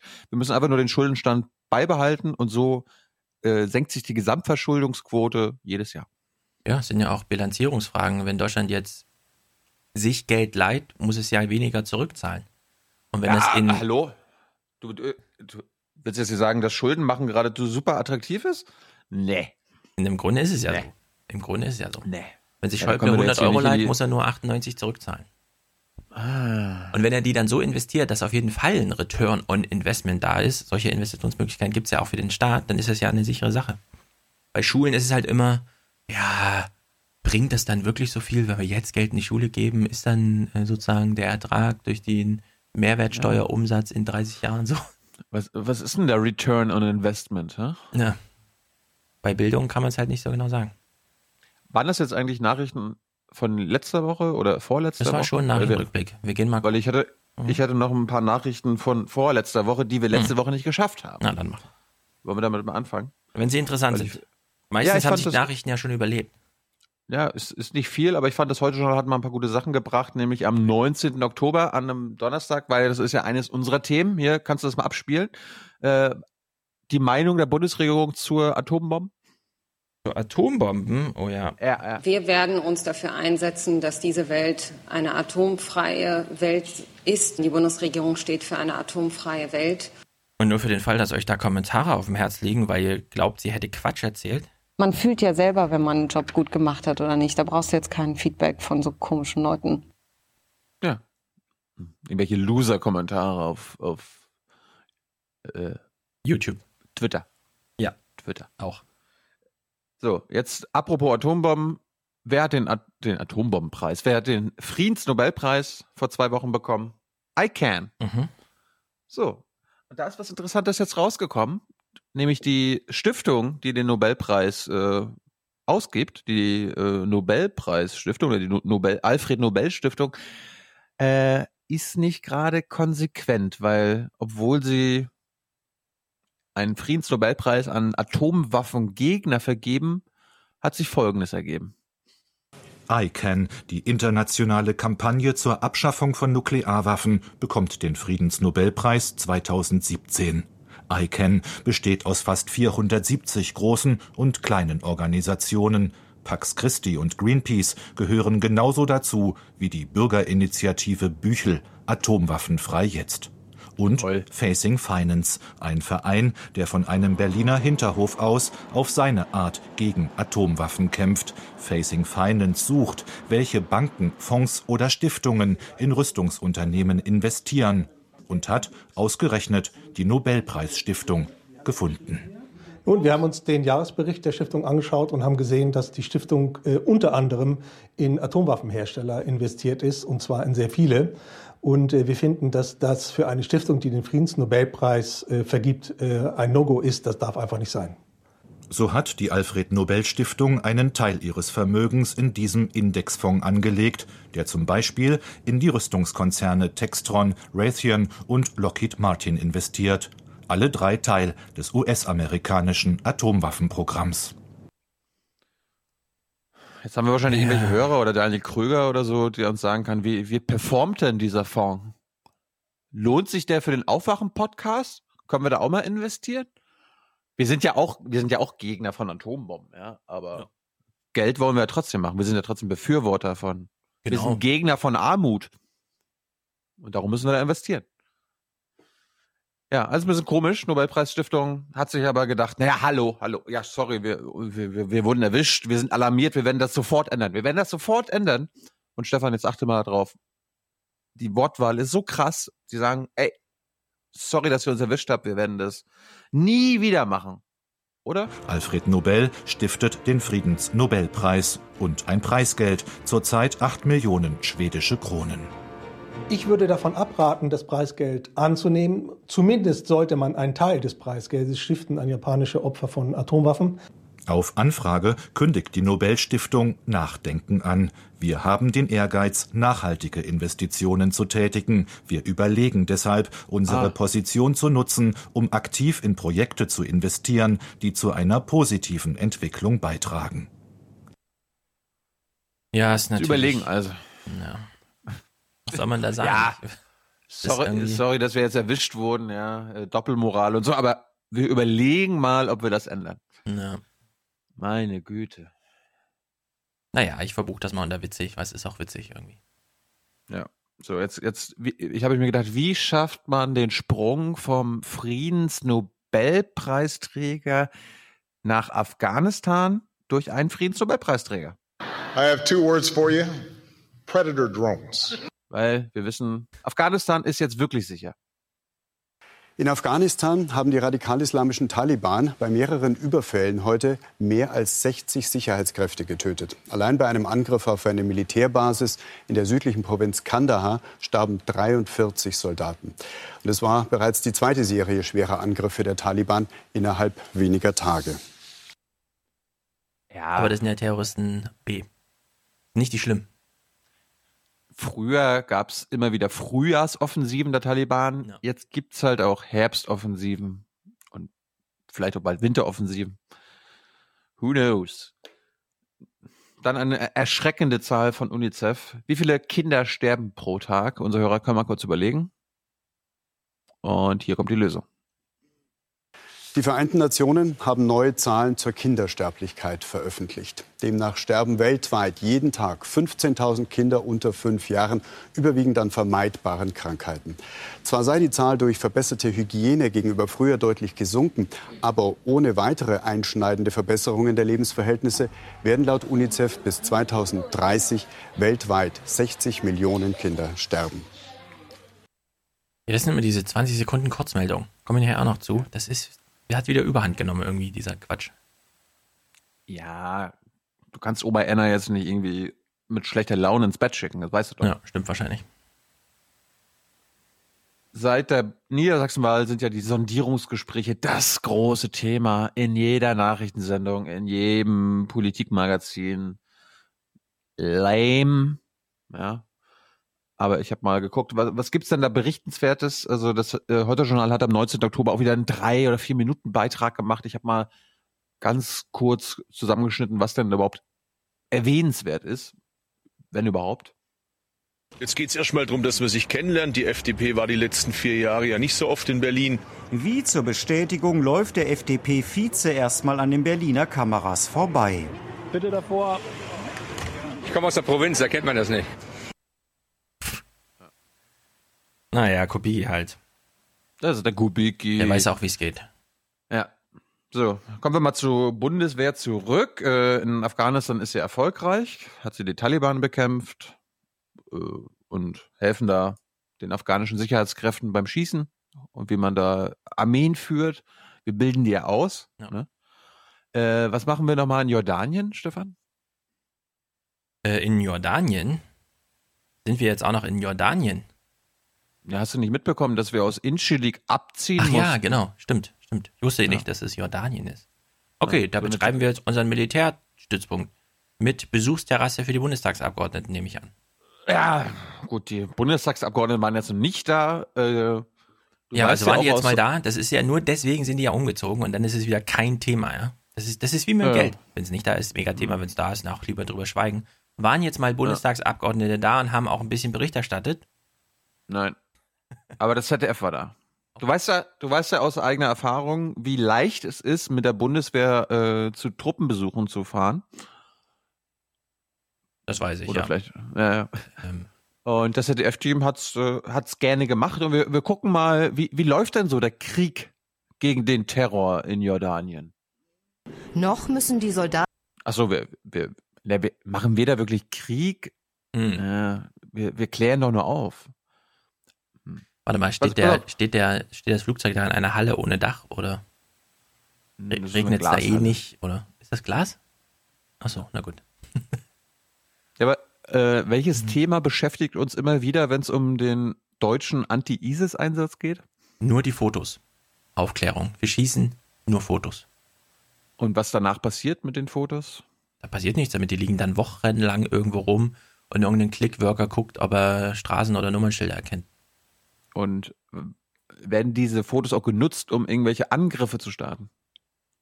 Das können wir leider nicht sagen. Wenden Sie Ihre Frage bitten an was wen auch immer. Das heißt, diese Berichte über äh, tote Zivilisten, die auch durch Bundeswehr-Aufklärungsarbeit äh, entstanden sind, das sind Fake News oder? Nichts wissen. Nichts wissen. Ja, aber das stimmt offensichtlich nicht. Das stand ja nun schon, äh, ich glaube, darüber jedenfalls, soweit ich das nachvollzogen habe, ist das Fake News. Aber ich keine Ahnung. Keine Ahnung. Gut. Wir achten mal, du hast jetzt mal die Aufgabe, äh, den Bericht gucken wir uns jetzt mal an vom ZDF im Heute-Journal. Truppen besuchen Jordanien und du hast jetzt die Aufgabe, gibt es auch wird auch irgendwas erwähnt von zum Beispiel Konsequenzen dieses, dieses Einsatzes, ja? Also tote Zivilisten. Wir hören mal zu. Hatten den Tornado bei mehr als 30 Grad in der jordanischen Wüste ohne Sonnendach für den Start klarmachen. Es sind die letzten Details, die nach dem Umzug aus der Türkei fehlen. Ansonsten sei man nur positiv überrascht, wie unkompliziert die Jordanier die Zusammenarbeit gestalten. Wir sprechen natürlich Arabisch, wir sprechen Deutsch, die gemeinsame Sprache ist Englisch. Aber ich kann jetzt schon sagen, dass sich die Verfahren mit der Gastnation auch wirklich zum Positiven äh, eingespielt haben. Mehrere War das ein CDF-Mann in Verkleidung oder war das wirklich ein Bundeswehrsoldat? Das, das, das, wir glauben das mal, dass das ein Original war. Stunden werden die deutschen Tornado-Piloten im Luftraum über Syrien und Irak unterwegs sein. Ihre Mission? Hochauflösende Bilder zur Identifizierung von Angriffszielen liefern. Der Beitrag der Bundeswehr in der Oh. internationalen Koalition gegen den Islamischen Staat. Bisher läuft alles wie am Schnürchen. Letzten Endes äh, sind die Flugzeiten die gleichen. Äh, Ins Operationsgebiet grundsätzlich, solange wir einen Tanker zur Verfügung haben, können wir das gesamte Einsatzgebiet abdecken. Äh, Insofern sehe ich keine operationellen Einschränkungen hier vor Ort. Ein Tankflugzeug, vier Tornados und 250 Bundeswehrsoldaten sind hier auf der jordanischen Militärbasis stationiert. Besuche von Bundestagsabgeordneten sollen kein Problem sein, das hat Jordanien zugesichert. Und auch in der Streitfrage, welches Recht für die Soldaten gilt, hat man Äh, ha- hallo, jordanischer König. Mhm. Ähm, wie ist denn das? Können unsere Bundestagsabgeordneten, wer? Ja, wir haben eine parlamentarische Demokratie bei uns. Was? Ja, kennst du nicht bei dir, aber äh, bei uns haben die auch Mitspracherecht. Also immer wenn wir unsere Armee in den Krieg ziehen oder äh, schicken wollen, dann müssen wir die halt offiziell fragen. Ja, die sagen nie nein, aber die, die müssen, die müssen trotzdem immer zustimmen, du weißt ja, ne? Ja, Demokratie und so. Ja, ach so. Ja, und die wollen halt ab und zu mal ihre Aufgaben wahrnehmen. Was haben die Aufgaben? Ja, die müssen ja auch kontrollieren, ob die Regierung das macht, was sie sagt. Ach so. Ja, darum müssen die halt mal in Jordanien uns besuchen. Geht das? Wie jetzt? Eure Politiker sollen in Jordanien uns besuchen? Ja. Pff, das sollte kein Problem sein. Mhm. Hatte, hattet ihr da jemals Probleme bei anderen Staaten? Äh, pff, äh, Genau. Nö, nö, nö. Ach so, na gut, dann, dann sollte das kein Problem sein. sollen kein Problem sein, das hat Jordanien zugesichert. Und auch in der Streitfrage, welches Recht für die Soldaten gilt, hat man sich geeinigt. Im Dienst gilt deutsches Recht, erklärt Verteidigungsministerin von der Leyen. Privat gilt die Scharia, ja? Gilt ja an Jordanien, Ja. aber im Dienst deutsches Recht. Da steht ein Zaun und äh, auf der einen Seite ist Scharia und auf der anderen Seite ist Grundgesetz. Aber das Gute ist ja, die gehen ja nicht aus der Basis raus. Haben wir doch Nö. in Mali auch schon erfahren. Aber Die- Luftraum. Die, Bundeswehr, Hm. die Bundeswehr ist dann halt immer überall vor Ort, aber halt nur in ihren eingezäunten. Ist Deutschland hier? Ja. Hör mal weiter. Verteidigungsministerin von der Leyen. Die Soldatinnen und Soldaten auf der Basis sind geschützt, wie übrigens alle anderen Nationen, die dort auf der Basis sind, auch. Ähm, das Abkommen mit Jordanien ist fast schlussverhandelt. Für die Soldaten selbst sei der rechtliche Rahmen des Warte mal, die sind doch schon da. Was ist denn jetzt hier Ja, fast äh, schlussverhandelt? Die Frage, Ja. welches Grundrecht hier gilt, ist jetzt fast schlussverhandelt, aber die Einsätze werden schon geflogen. Da sind wir, ja, da sind wir fast durch mit. Okay. Einsatzes kaum ein Thema, erzählen sie uns vor Ort. Drei Monate dauert er im Schnitt. Die Basis währenddessen zu verlassen, ist nicht vorgesehen. Ich glaube, jeder, der in Einsatz geht, weiß vorher, auf was er sich einlässt. Das heißt, wir bereiten uns in Deutschland so ein bisschen darauf vor, indem ich mir ein Buch gekauft habe, was ich jetzt hier abends mal schnappe und einfach die Füße hochlege in meinem Zimmer und die Ruhe suche. Für Jordanien ist die Kooperation mit Deutschland enorm wichtig. Das islamische Nachbarland von Syrien und Irak will weiter als zuverlässiger Partner des Westens gelten. Oh Gott. Ich weiß noch, als das in Afghanistan losging und dann die ersten, äh, wie soll man sagen, Streitfälle kamen, weil afghanische Überlebende von ähm, Drohnen und sonstigen Angriffen plötzlich Rechtswege gegangen sind, ja, um zum Ah. Beispiel zu klären, deutsche Soldaten, die ja nun, wie wir gehört haben, Angriffsziele aufklären, sind die eigentlich mitschuldig oder nicht? Und da war ganz klar irgendwie, ach ja, Moment, warte mal, wir haben ja hier so eine Grauzone für unsere Soldaten. Und jetzt, mehr als ein Jahrzehnt später, geht man auch nach Jordanien und sagt, ja, diese Grundrechtsfrage, auf welcher Rechtsbasis die Soldaten hier beteiligt sind an Krieg, das ist fast schlussverhandelt, ja. Wir zeigen Ihnen aber hier schon mal diese Düse von dem Flugzeug, das jetzt in den Einsatz fliegt, weil das so geil aussieht. Das ist ja wirklich Also, unglaublich. was machen wir da vor Ort? Das ist klar. Das Ziel ist definiert und das Ziel ist der Genau. Krieg gegen den Terror. Aber null Veränderung wir haben, wir haben, wir haben hiermit nichts zu tun. My resolution airstrikes. Bomb them. Bomb them. Keep bombing them. Bomb them again and again. Trotzdem müssen wir jetzt natürlich feststellen, Wir werden noch lange einen Kampf gegen das Phänomen des IS genießen dürfen. weil irgendwie stellen wir jetzt auch alle fest, auch im Westen so, ja, ISIS ist militärisch offenbar jetzt besiegt. Ja, jetzt haben wir sie selbst aus Raqqa rausgeschmissen, also ISIS ist eigentlich durch. Heißt das, der Krieg gegen ISIS kann damit zu Ende gehen? Ha, Herr Schulz, zu früh gefreut. Lass dich mal was sagen. Der Islamische Staat gilt als militärisch geschwächt. Das Bundeswehrmandat läuft Ende des Jahres aus. Verlängerung dennoch wohl wahrscheinlich. Ach so. Der IS sucht sich zum Teil auch in der Fläche neue Rückzugsräume und das gilt es zu verhindern. Das heißt, es sind noch erhebliche Räume auch ähm, permanent aufzuklären und da ist unser Beitrag sowohl der Tornados als auch der Tankflugzeuge gefragt. Also, der Anti-ISIS-Einsatz scheint erfolgreich gewesen zu sein, aber nur weil ISIS jetzt irgendwie bald besiegt ist, heißt es ja nicht, dass wir jetzt irgendwie aufhören müssen. Ja, es gab Oder? auch gestern oder vorgestern. Bei Bundeswehreinsätze, liebe Hörer, die werden nicht beendet. Nee. Die laufen immer weiter. Ja, alles läuft immer weiter. Es gibt so einen Lauf der Geschichte, den man nur noch daneben steht und kommentiert.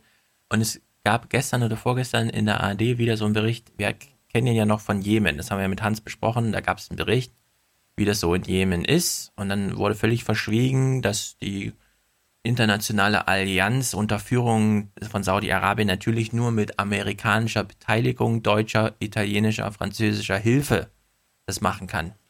Ja, also. Das ist, glaube ich, öffentlich bereits bekannt. Genau, so und gestern ging es um ähm, Syrien, weil es irgendwie einen, einen Stadtteil von irgendwo gibt, wo Assad nochmal Kinder wieder Geiseln hält. Und dann hat man diese Kinder gezeigt, die gingen jetzt auch durch die Medien und so. Und es ist, ähm, es ist wieder so dieser, ich will jetzt nicht Running Gag sagen, ja, aber so dieses, ja, IS besiegt oder nicht. Und ja, also es gab immer lange Zeit die Ansage, es kann da keine militärische Lösung geben, verbunden mit Assad muss aber weg. Und jetzt sieht man so langsam, nee, Assad muss anscheinend irgendwie nicht weg, sondern das, damit hat man sich abgefunden und es, egal was gesagt wurde, es gibt nur militärische Lösungen, ja. Also null irgendwie. Also, jetzt reißen Sie sich mal zusammen. Hast du nicht zugehört? Es geht hier nicht um einen Krieg gegen ISIS, Ja. weil der wäre jetzt bald vorbei, sondern es geht gegen. Genau. Das Ziel ist definiert und das Ziel ist der Krieg gegen den Terror. Und der Ja, aber es ist Terror, halt vor allem ein der Krieg. geht nicht weg. Es ist halt Ja. vor allem ein Krieg. Es ist keine, also es gäbe so, es gäbe ja schon viele Wege, mit Terror umzugehen. Und sei es nur die Einführung eines Mindestlohns irgendwo, ja. Die Einführung von Netflix, die Einführung von McDonalds. Das befriedet, hat sehr viele Nationen befriedet, solche Sachen. Äh, aber hier, hier geht es ja wirklich nicht nur um gegen den Terror, sondern es geht auch nur noch um Krieg. Ja. Jetzt mäßigen Sie Ihre Sprache. Bewaffneter Konflikt bitte, okay? Ja.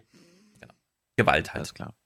Apropos bewaffneter Konflikt, der droht uns jetzt auch bald anscheinend in Spanien, in Katalonien. Mhm. Äh, ich weiß nicht, ob du da was mit, äh, mitgebracht hast. Ich habe da Nee. äh, nichts weiter heute Also, mitgebracht. Wir gucken ihr Wir Nachrichten, wissen nur- kein wir Kasperle-Theater. Wir wissen nur, dass der katalanische äh, Ministerpräsident Puigdemont, ich finde ja seinen Namen toll, ne? Puigdemont, äh, jetzt nach Belgien geflohen ist. Und äh? Belgien ist nah. wir halten euch auf dem Laufenden, falls mal wirklich was passiert. Aber die Katalanen, die sind ganz schön bescheuert. Ja, ich sag mal so. Also ich, mi- mir ist da nur eine Sache wichtig, die man mal erwähnen muss, nämlich, dass gestern tatsächlich ernsthafte Texte darüber geschrieben wurden, in dem der Leser unbedarft ich darauf hingewiesen wurde, aus Sicht von Belgien ist Spanien ein sicheres Herkunftsland. Da muss ich echt sagen, also wenn das der Zustand der Euro von Europa ist, ja, dass wir 2017 erfahren, aus Gründen, dass Spanien ein sicheres Herkunftsland ist, weil nämlich die EU das Binnenabkommen hat zum Thema Flüchtlinge, ja, das sind sichere Herkunftsländer, dann ist Sie, wirklich, Sie. also Leute, da muss man jetzt mal so eine Metaebene draufsetzen und da muss der Juncker sich jetzt mal hinstellen und eine Rede halten und sagen, Kinder, so nicht. Wir, wir, wir wechseln mal auf die Metaebene, nämlich auf die wirtschaftliche Metaebene. Was heißt das jetzt hier, äh, diese ganzen katalanischen Unabhängigkeitsbemühungen aus Wirtschaftsperspektive? Immer, genau.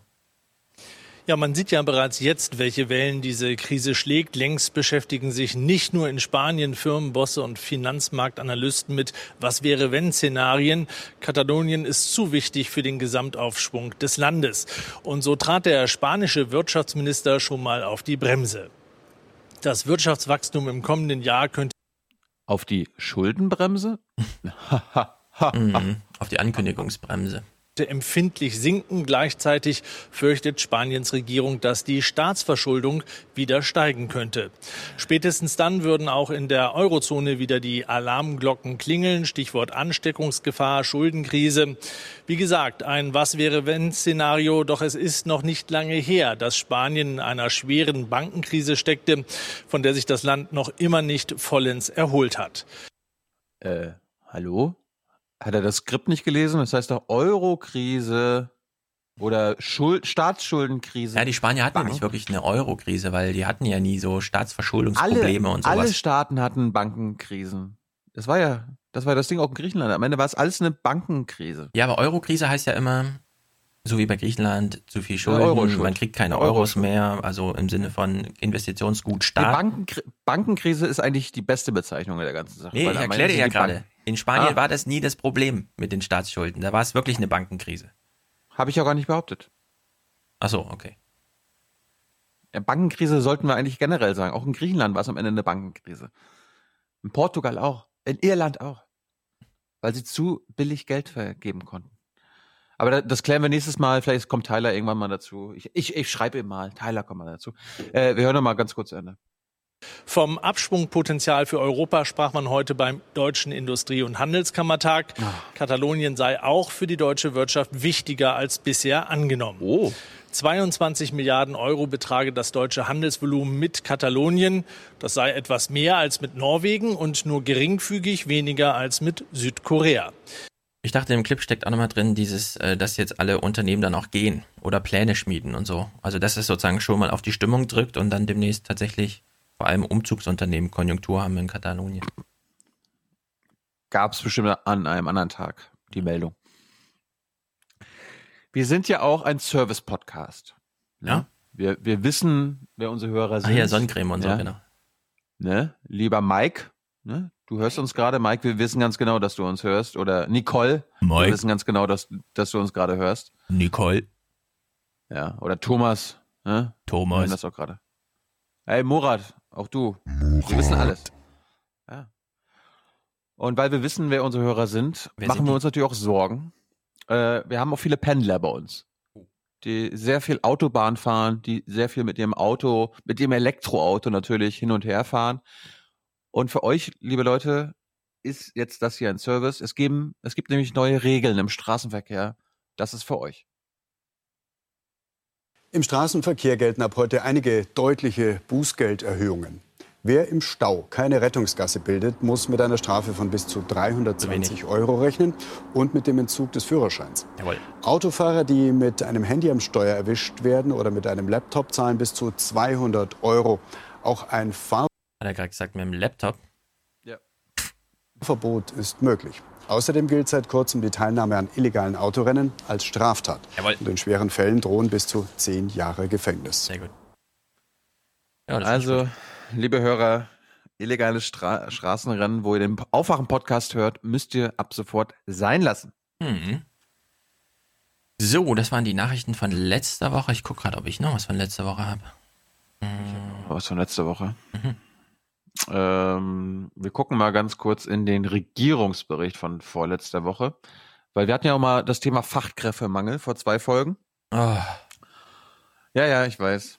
Hashtag Jetzt, äh, Ärger, Verschwörungstheorie, ISNM, irgendwas, bla bla.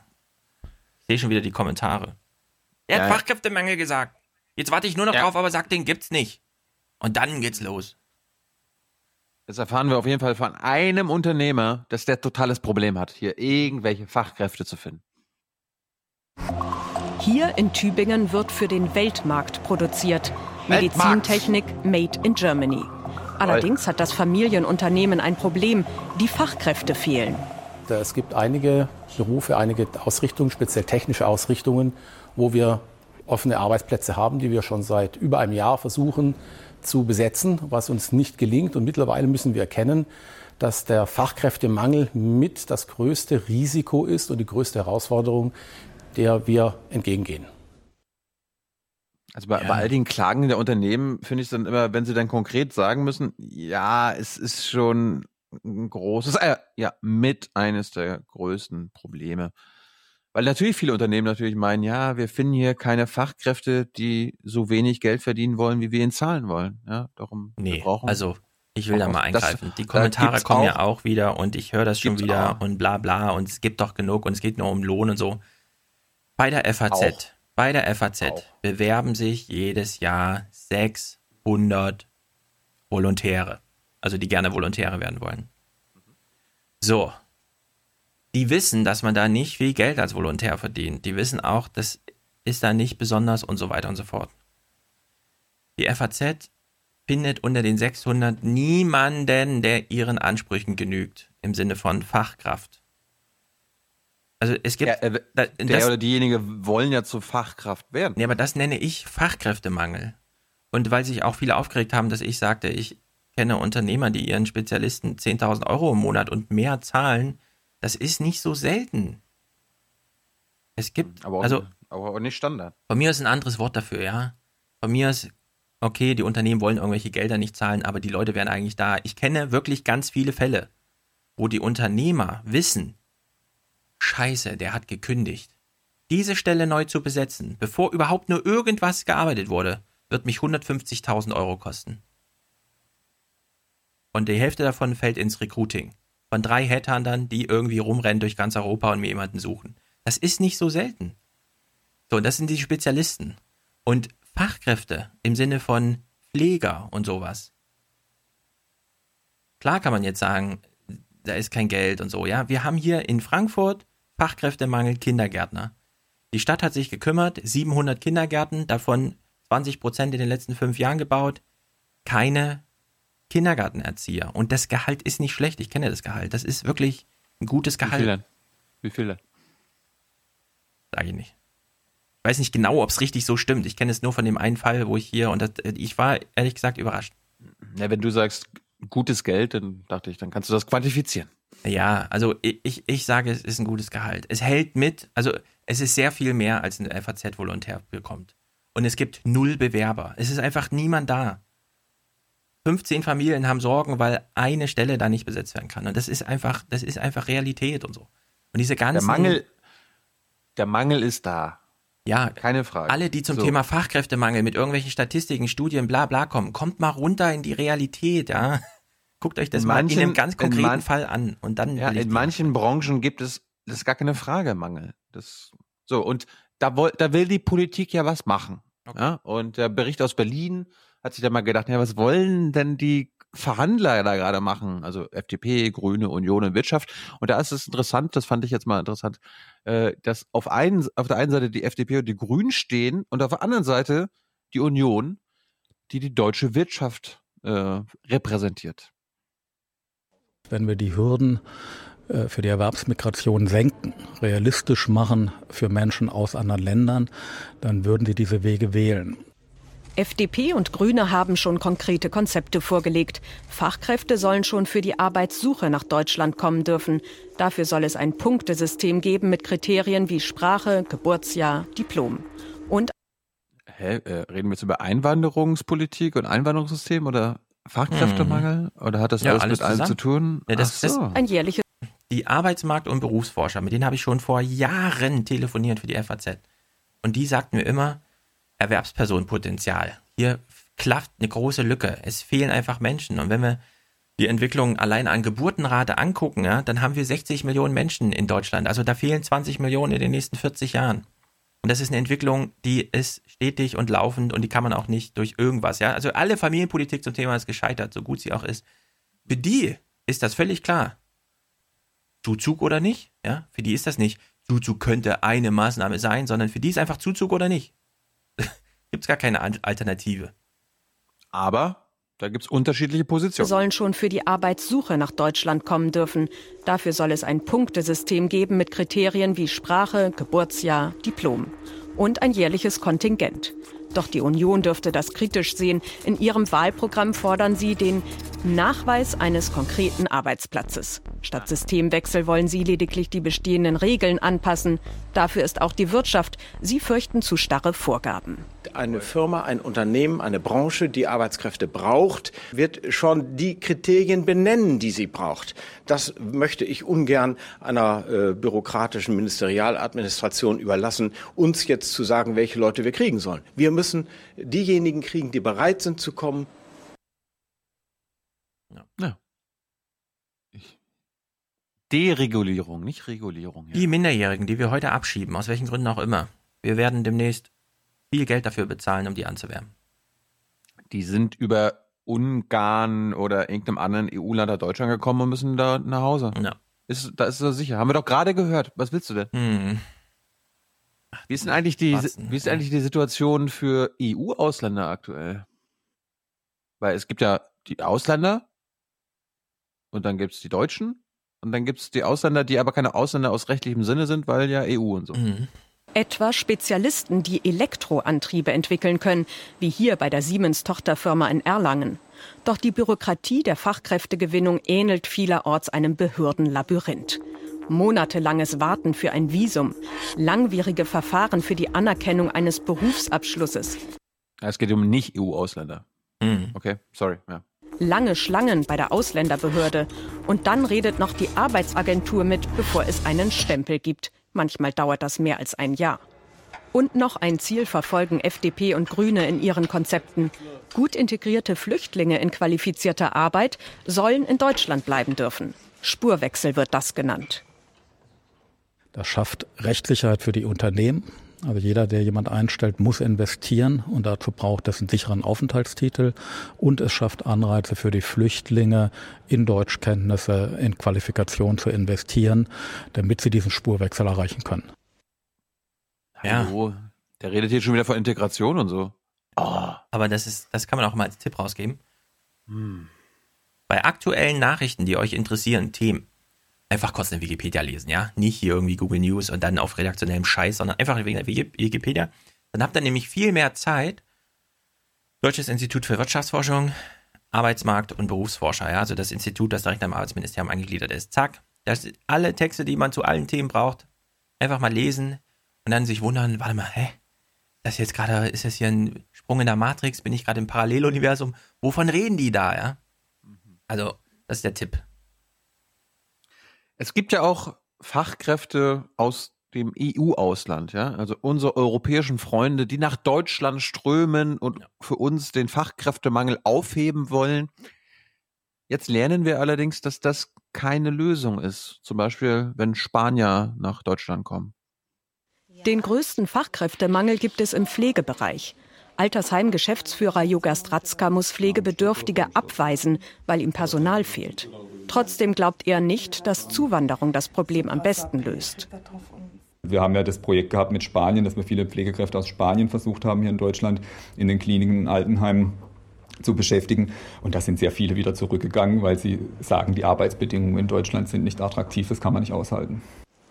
Mit Zuwanderung dem Fachkräftemangel begegnen. Jede Branche hat ihre eigenen Interessen. Einfach dürfte es für eine künftige Koalition nicht werden, sich auf neue Regeln zu einigen. Ja. Ja, sehr gut. Also ich Dann- erkenne das absolut an, ja, dass die Arbeitgebersituation hier so ein bisschen, aber ich meine, Pflege, das ist halt auch kein Markt, sondern das ist ein gesteuertes System, weil wir wissen, wo das Geld herkommt.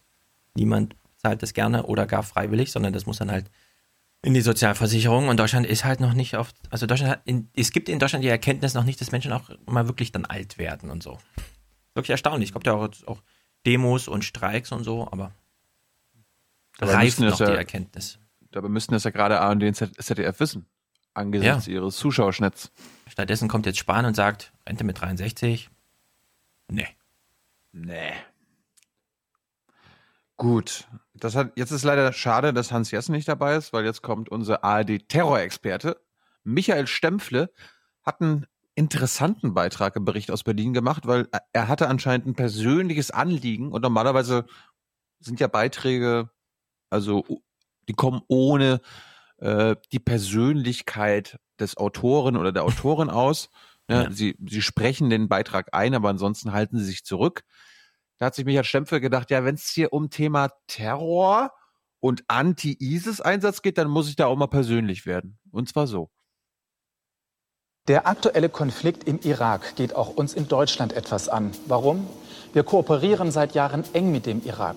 Dazu zählen nicht nur finanzielle Hilfen, etwa zum Wiederaufbau zerstörter Gebiete oder zur Stabilisierung des Irak. Deutschland unterstützt gezielt die Kurden im Nordirak. Im Rahmen einer internationalen Allianz gegen den IS unter der Führung der Amerikaner.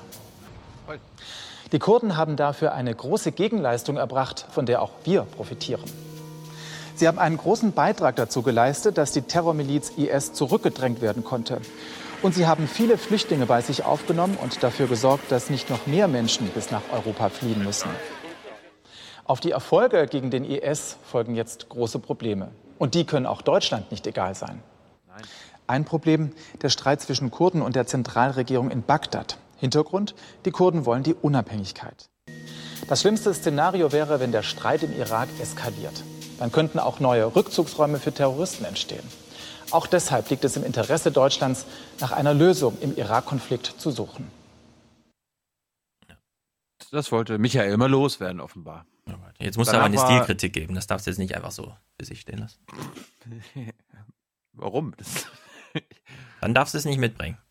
Warum? Ich will jetzt ein Urteil das darüber haben, wie du es findest. Ich fand besonders lustig einfach nur so die äh, schriftlichen Einblendungen seiner Kernsätze. Deutschlands Rolle dort ist wichtig. Und es liegt am Ende in unserem Interesse, dort zu sein und den Krieg gegen den Terror zu führen. Ja. Weil ansonsten kommt der Terror zu uns. Hat jemand zu viele so. Influencer-Vorträge gehört und zu viel YouTube geguckt? Und macht seitdem kleine Häppchen, die man auch in der Straßenbahn konsumieren kann. Das war einer der großen Tipps ne, von dem Influencer-Vortrag. Also in der Straßenbahn, ja, wenn die Leute auf Play drücken, aber keinen Ton anhaben, dann blende doch ein Transkript von deinem Podcast ein. Hm.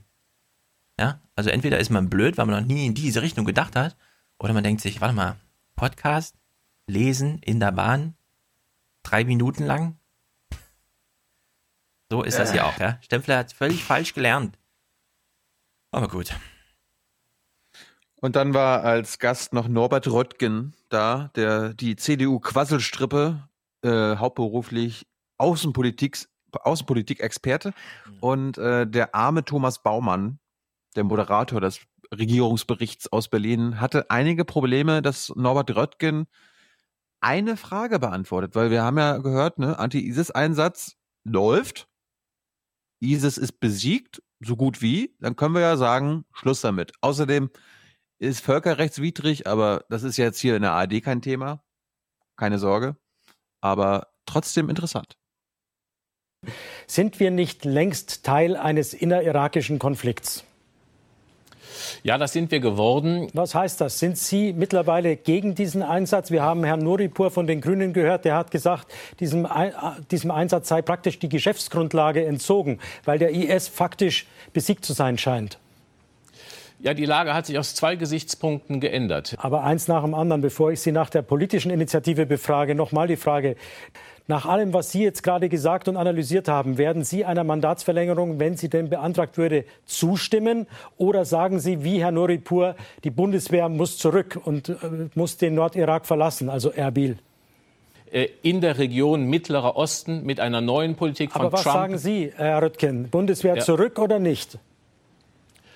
Äh, ich, das, das, äh, das, äh, meine, meine, meine Position ist, dass wir nicht einfach sagen, es ist zu kurz gesprungen zu sagen, wir machen das einfach weiter. Mm, ja. Toll, oder? Klare Position. Ja. Deswegen lese ich bei solchen Themen nur noch, das ist dieses Fernsehzeug, das ist doch irgendwie Quatsch. Mhm. Ähm, was letzte Woche auch noch liegen geblieben ist, was wir unbedingt uns äh, anhören sollten, ist ja das Thema Familiennachzug. Dort erinnern wir uns, gab es ja immer so ich nenne sie mal Bauchgefühlzahlen vom Innenminister, vom BAMF. Ja, äh, auf jeden Flüchtling kommen noch drei oder vier von seiner Familie dazu, sodass wir dann hier, wenn wir eine Million Flüchtlinge hatten, Mhm. kommen noch mal vier Millionen, wa? Äh, das ist ja, das ist ja eine dramatische Zahl. So, das Auswärtige Amt, erinnern wir uns ja auch hier im Podcast, hat sich dagegen gewehrt, hat dann immer so aus Erfahrung mal gesprochen, hat gesagt so, ja, wenn der Innenminister und das BAMF hier vom Faktor drei, vier sprechen, ne, Faktor mal drei, mal vier, äh, sollten wir mal ein bisschen realistischer sein und vom Faktor 0, irgendwas sprechen, 0,1 oder so. Und ähm, jetzt rate mal, wer da Recht zu behalten, äh, Recht behält. Ja, die gibt- Auflösung kann ich dem Clip überlassen. Ich will nur sagen, wer hier die Zahlen rausgekramt hat, nämlich die Forscher des Arbeitsmarkt- und Berufsforscherinstituts, eingegliedert ans Arbeitsministerium. Herzlichen Glückwunsch, dass wir die haben. Bingo. Und äh, wir gucken uns mal den ganzen Bericht an, nämlich aus der Tagesschau. Da, da muss ich ihn herholen, aus der 20 Uhr Ausgabe, weil das war auch sehr interessant, weil das ist der, die Basis für die nächsten Clips danach. Ein Reizthema im Bundestagswahlkampf war die künftige Flüchtlingspolitik und der Familiennachzug. Die Politik streitet darüber, wie viele Angehörige von Migranten zu erwarten sind.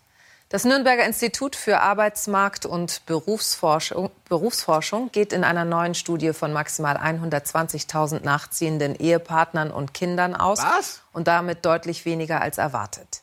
Die meisten Asylbewerber, die in den vergangenen Jahren kamen, seien ledig oder hätten ihre Familien bereits mit nach Deutschland gebracht. Der Familiennachzug für Geflüchtete einer der Hauptknackpunkte der Sondierungsgespräche. Doch wie viele Menschen könnten tatsächlich so nach Deutschland kommen? Nürnberger Forscher haben 4800 Geflüchtete befragt. Die wichtigste Erkenntnis ist, dass äh, nur ein kleiner Teil verheiratet ist, also etwa 45 Prozent. Und es haben auch nur etwa 40 bis 45 Prozent Kinder.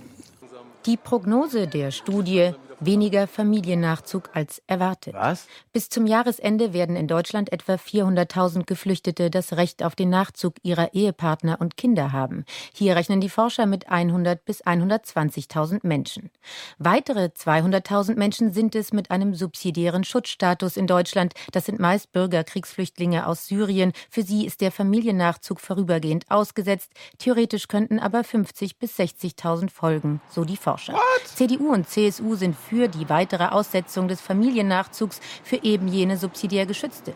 Die Grünen sind strikt gegen die Unionslinie.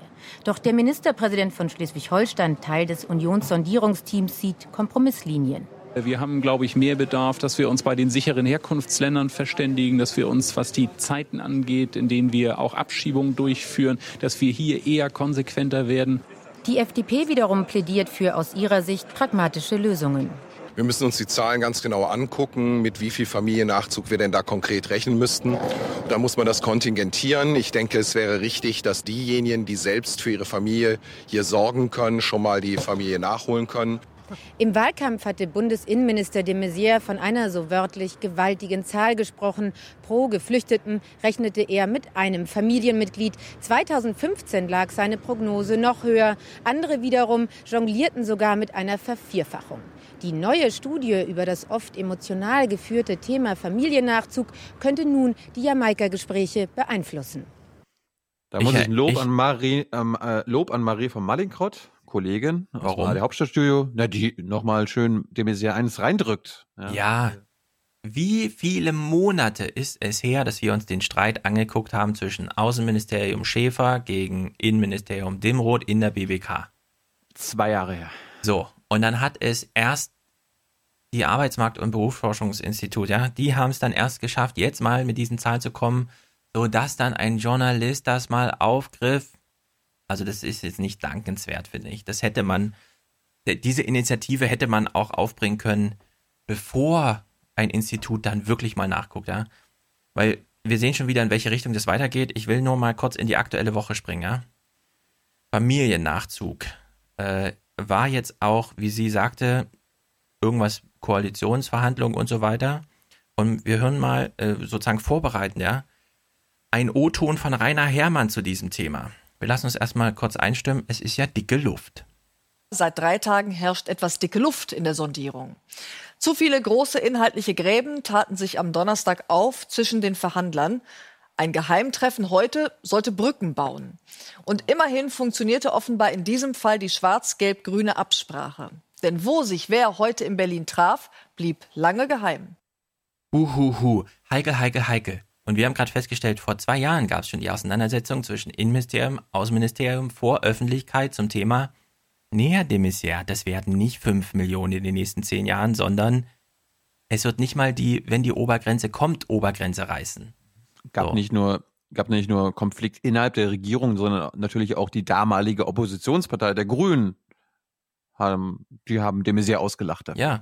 So, und wir haben null, null politischen Fortschritt in der Angelegenheit. Wir hören jetzt mal den CSU-O-Ton von Rainer Herrmann, der vielleicht Innenminister wird, zu diesem Rainer? Thema. Und es ist wirklich. Meinst Joachim. Joachim Herrmann, genau, den meine ich. Joachim Herrmann ist der. Rainer, wer ist Wir Herrmann? Äh, haben mit AfD-Positionen überhaupt nichts am Hut. Das war noch nie unsere Position. Ah, Rainer Herrmann ist der FAZ-Autor, der sich zum Thema Syrien immer einbringt. Sorry. Also mhm. Joachim Herrmann. So, ja. achtet genau auf die Wortwahl. Achtet jetzt wirklich mal auf diese eine Wortwahl einen äh, unbegrenzten Familiennachzug, äh, den es wohlgemerkt in keinem anderen europäischen Land gibt, äh, das würde in der Summe einfach zu viel werden. Einen unbegrenzten Familiennachzug. Wer spricht hier von unbegrenzt? Die Grenzen, ist doch durchgerechnet und von allen bekannt, was jetzt die Grenzen des Familiennachzugs sind. Und die Frage ist, ja oder nein? Und nicht, also einen unbegrenzten Familiennachzug, als ob jetzt immer noch die 5 Millionen im Raum stehen irgendwie, ja? Das ist sehr gut, dass du das also. mitgebracht hast, weil äh, das, ist, das ist eine perfekte Grundlage für äh, die Regierungsberichte von diesem Sonntag, vom 29. Oktober, weil beide Regierungsberichte in der ARD und im ZDF haben den Familiennachzug zum Thema gehabt und die einen haben es gut gemacht und die anderen haben es schrecklich gemacht. Und wir fangen mal mit dem Schrecklichen an. Das ZDF äh, die klären ja Oma Erna gerne auf. Ne? Oma Erna, hier Familiennachzug. Und wir bleiben mal hier bei deiner, bei deiner Beobachtung. Hier Hermann spricht von unbegrenztem Zuzug. Da, das nimmt das ZDF auch ernst, weil am Ende geht es hier nicht um Integration, um Fakten, um Studien, sondern es geht hier um, ein, um einen Kampf der Ideologien, Herr Schulz. Dieser Beitrag beginnt mit einer gehörigen Portion Popanz. Wenn zwei Seiten mit vermeintlichen oder überschätzten Bedrohlichkeiten ähm, dieser Beitrag beginnt mit Popanz. Meint sie dann das, was inhaltlich zu sehen ist, oder meint sie ihr Zeitlupe musikalisch unterlegtes Blabla? Ja, sie meint das. Also, also. Sie entschuldigt sich quasi, ja. Achtung, ich mache jetzt hier Popanz, wollte sie eigentlich sagen. Okay. um sich werfen, dann klingt das so. Wir haben sehr deutlich formuliert, dass wir weiter für die Aussetzung des Familiennachzugs äh, bei den subsidiären Flüchtlingen sind. Und äh, wir haben immer deutlich gemacht, wir finden, die Familien gehören zusammen, sonst kann man sich hier nicht integrieren. Grüne Worte, die bei der CSU-Basis in Amberg-Sulzbach nicht gut ankommen. Geil, oder? Also die Grünen mhm. hier, ja, also keine Integration ohne Familiennachzug. Was machen wir? Ey, wir fahren einfach mal nach Bayern und konfrontieren die CSU-Basis mit diesen grünen Spinnereien. Haben die doch in den Tagesthemen schon gemacht letzte Woche. Haben sie? Ich hatte ja, doch diesen Bericht. Achso, ja, machen Sie nochmal. 13 Prozent holte die AfD hier bei der Bundestagswahl. Entsprechend hart will man nun auftreten, gerade in der Flüchtlingspolitik. Die Unionsverhandler in Berlin dürften deshalb nicht umfallen, so die einhellige Meinung hier. Ich bin der Überzeugung, dass wir hier standhaft bleiben müssen, weil es auch unsere Wähler erwarten an dieser Stelle. Es war für uns ein Kernthema, das Thema Flüchtlingspolitik, dass die, eine Begrenzung stattfindet. Ortswechsel in Ja, also die Wähler erwarten das, weil Söder die Doktrin ausgegeben hat, wir erklären dem Wähler gar nichts. Das haben wir gehört im Tagesthemengespräch. Wir erklären dem Wähler nichts, sondern wir machen mit ihm eine Gefühlsduselei und nennen es Koalition mit dem Bürger.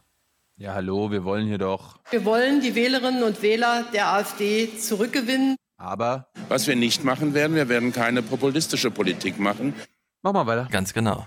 Stuttgart diskutiert zeitgleich die grüne Basis. Auch hier ist man überzeugt, nur eben vom Gegenteil. Kurzer Blick, bevor es inhaltlich weitergeht. Die CSU das war gar nicht die CSU, die wir eben gesehen haben. Das war irgendeine Gaststätte, wo sie rumsaßen und Bier gesoffen haben und sie nannten es CSU-Ortsgruppe irgendwas, ja. Hier, bei den Grünen. Stuhlenreihe, keine Tische, okay, ein Getränk, aber äh, so, ne? Frontalunterricht, vorne wird eine Ansage gemacht. Das nenne ich Ortsverein. Der Familiennachzug sei überhaupt nicht verhandelbar. Das müsse sich bei den Sondierungsgesprächen widerspiegeln, so die Erwartungen an die Parteispitze. Ich hoffe nicht, dass nachgegeben wird und ich wünsche mir auch, dass sie nicht nachgeben, sondern dass es einer der Punkte ist, wo wir unsere grüne Linie, Familiennachzug zu ermöglichen, wirklich durchsetzen können, auch gegen den Widerstand der CSU. Der Streit um den Familiennachzug ist ein Kampf der Ideologien und er wird auch mit Zahlen geführt. Ein Kampf der Ideologien. Die einen sagen so, die anderen sagen so, liebe Oma Erna, du, ja, musst, dich du musst dich entscheiden, wem du glaubst.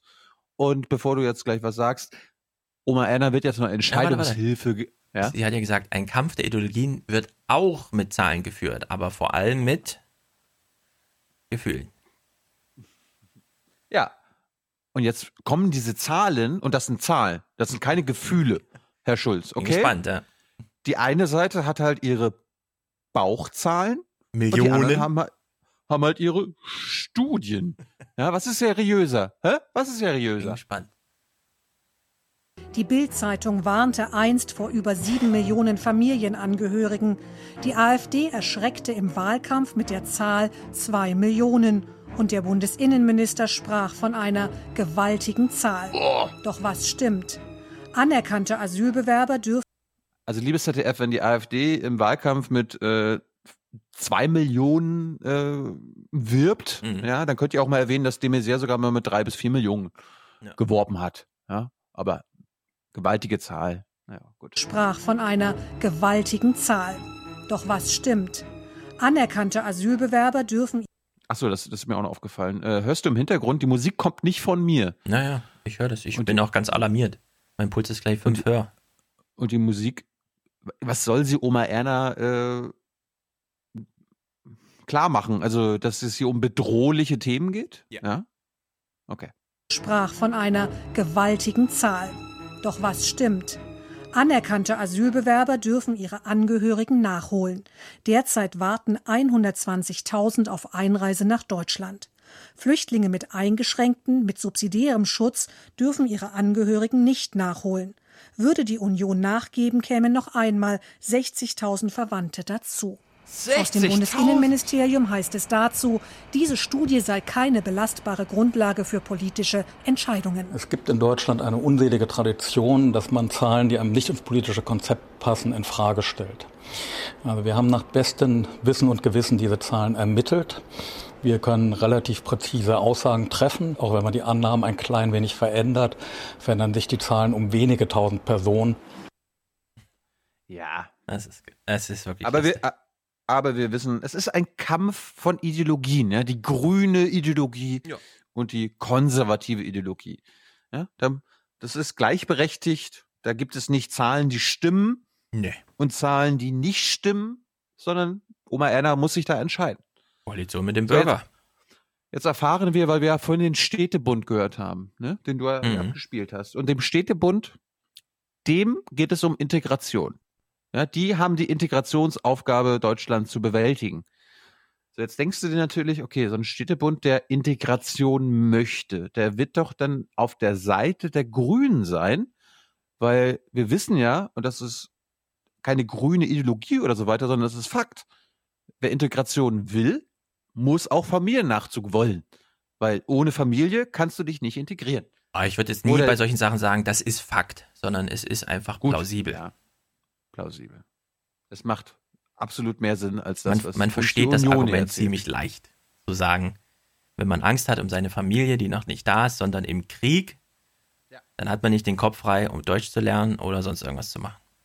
Also, um es kurz zu machen, Familiennachzug ist förderlich, wenn es um Integration geht. Ja. Und jetzt haben wir im Hinterkopf, dass der Städtebund Deutschlands Integration möchte. Und deshalb ist er in Sachen Familiennachzug welcher Position?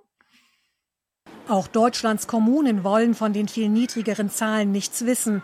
Schon jetzt fehlten Wohnraum für Geflüchtete sowie Kita und Schulplätze. Wir warnen die Politik davor, jetzt vorschnell sich für einen unbegrenzten Familiennachzug für subsidiär Schutzberechtigte auszusprechen, weil wir glauben, dass viele Städte, Gemeinden, Landkreise immer noch mit der Integrationsarbeit überfordert werden.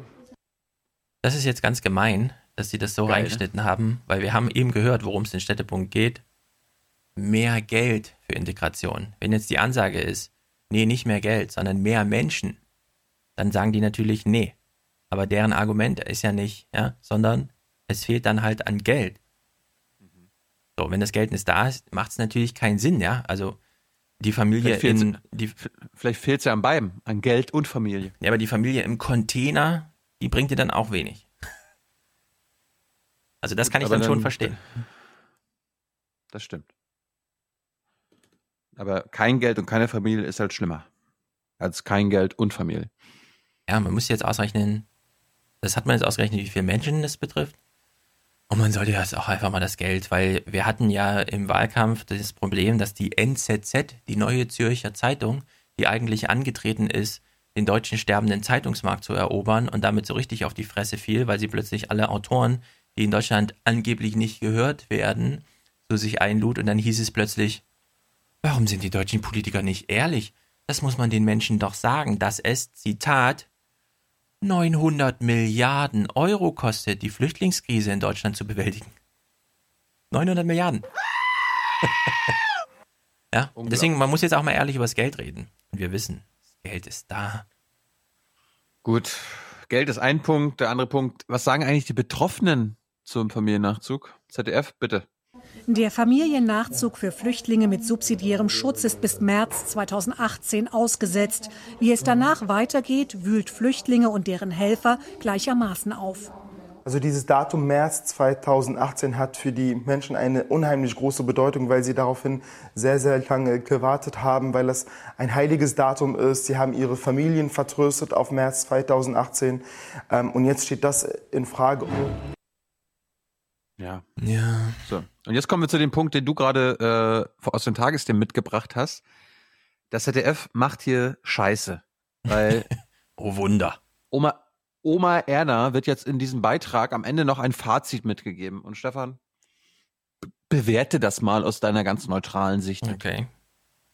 Der Familiennachzug eine Frage, die Gesellschaft und Politik spaltet.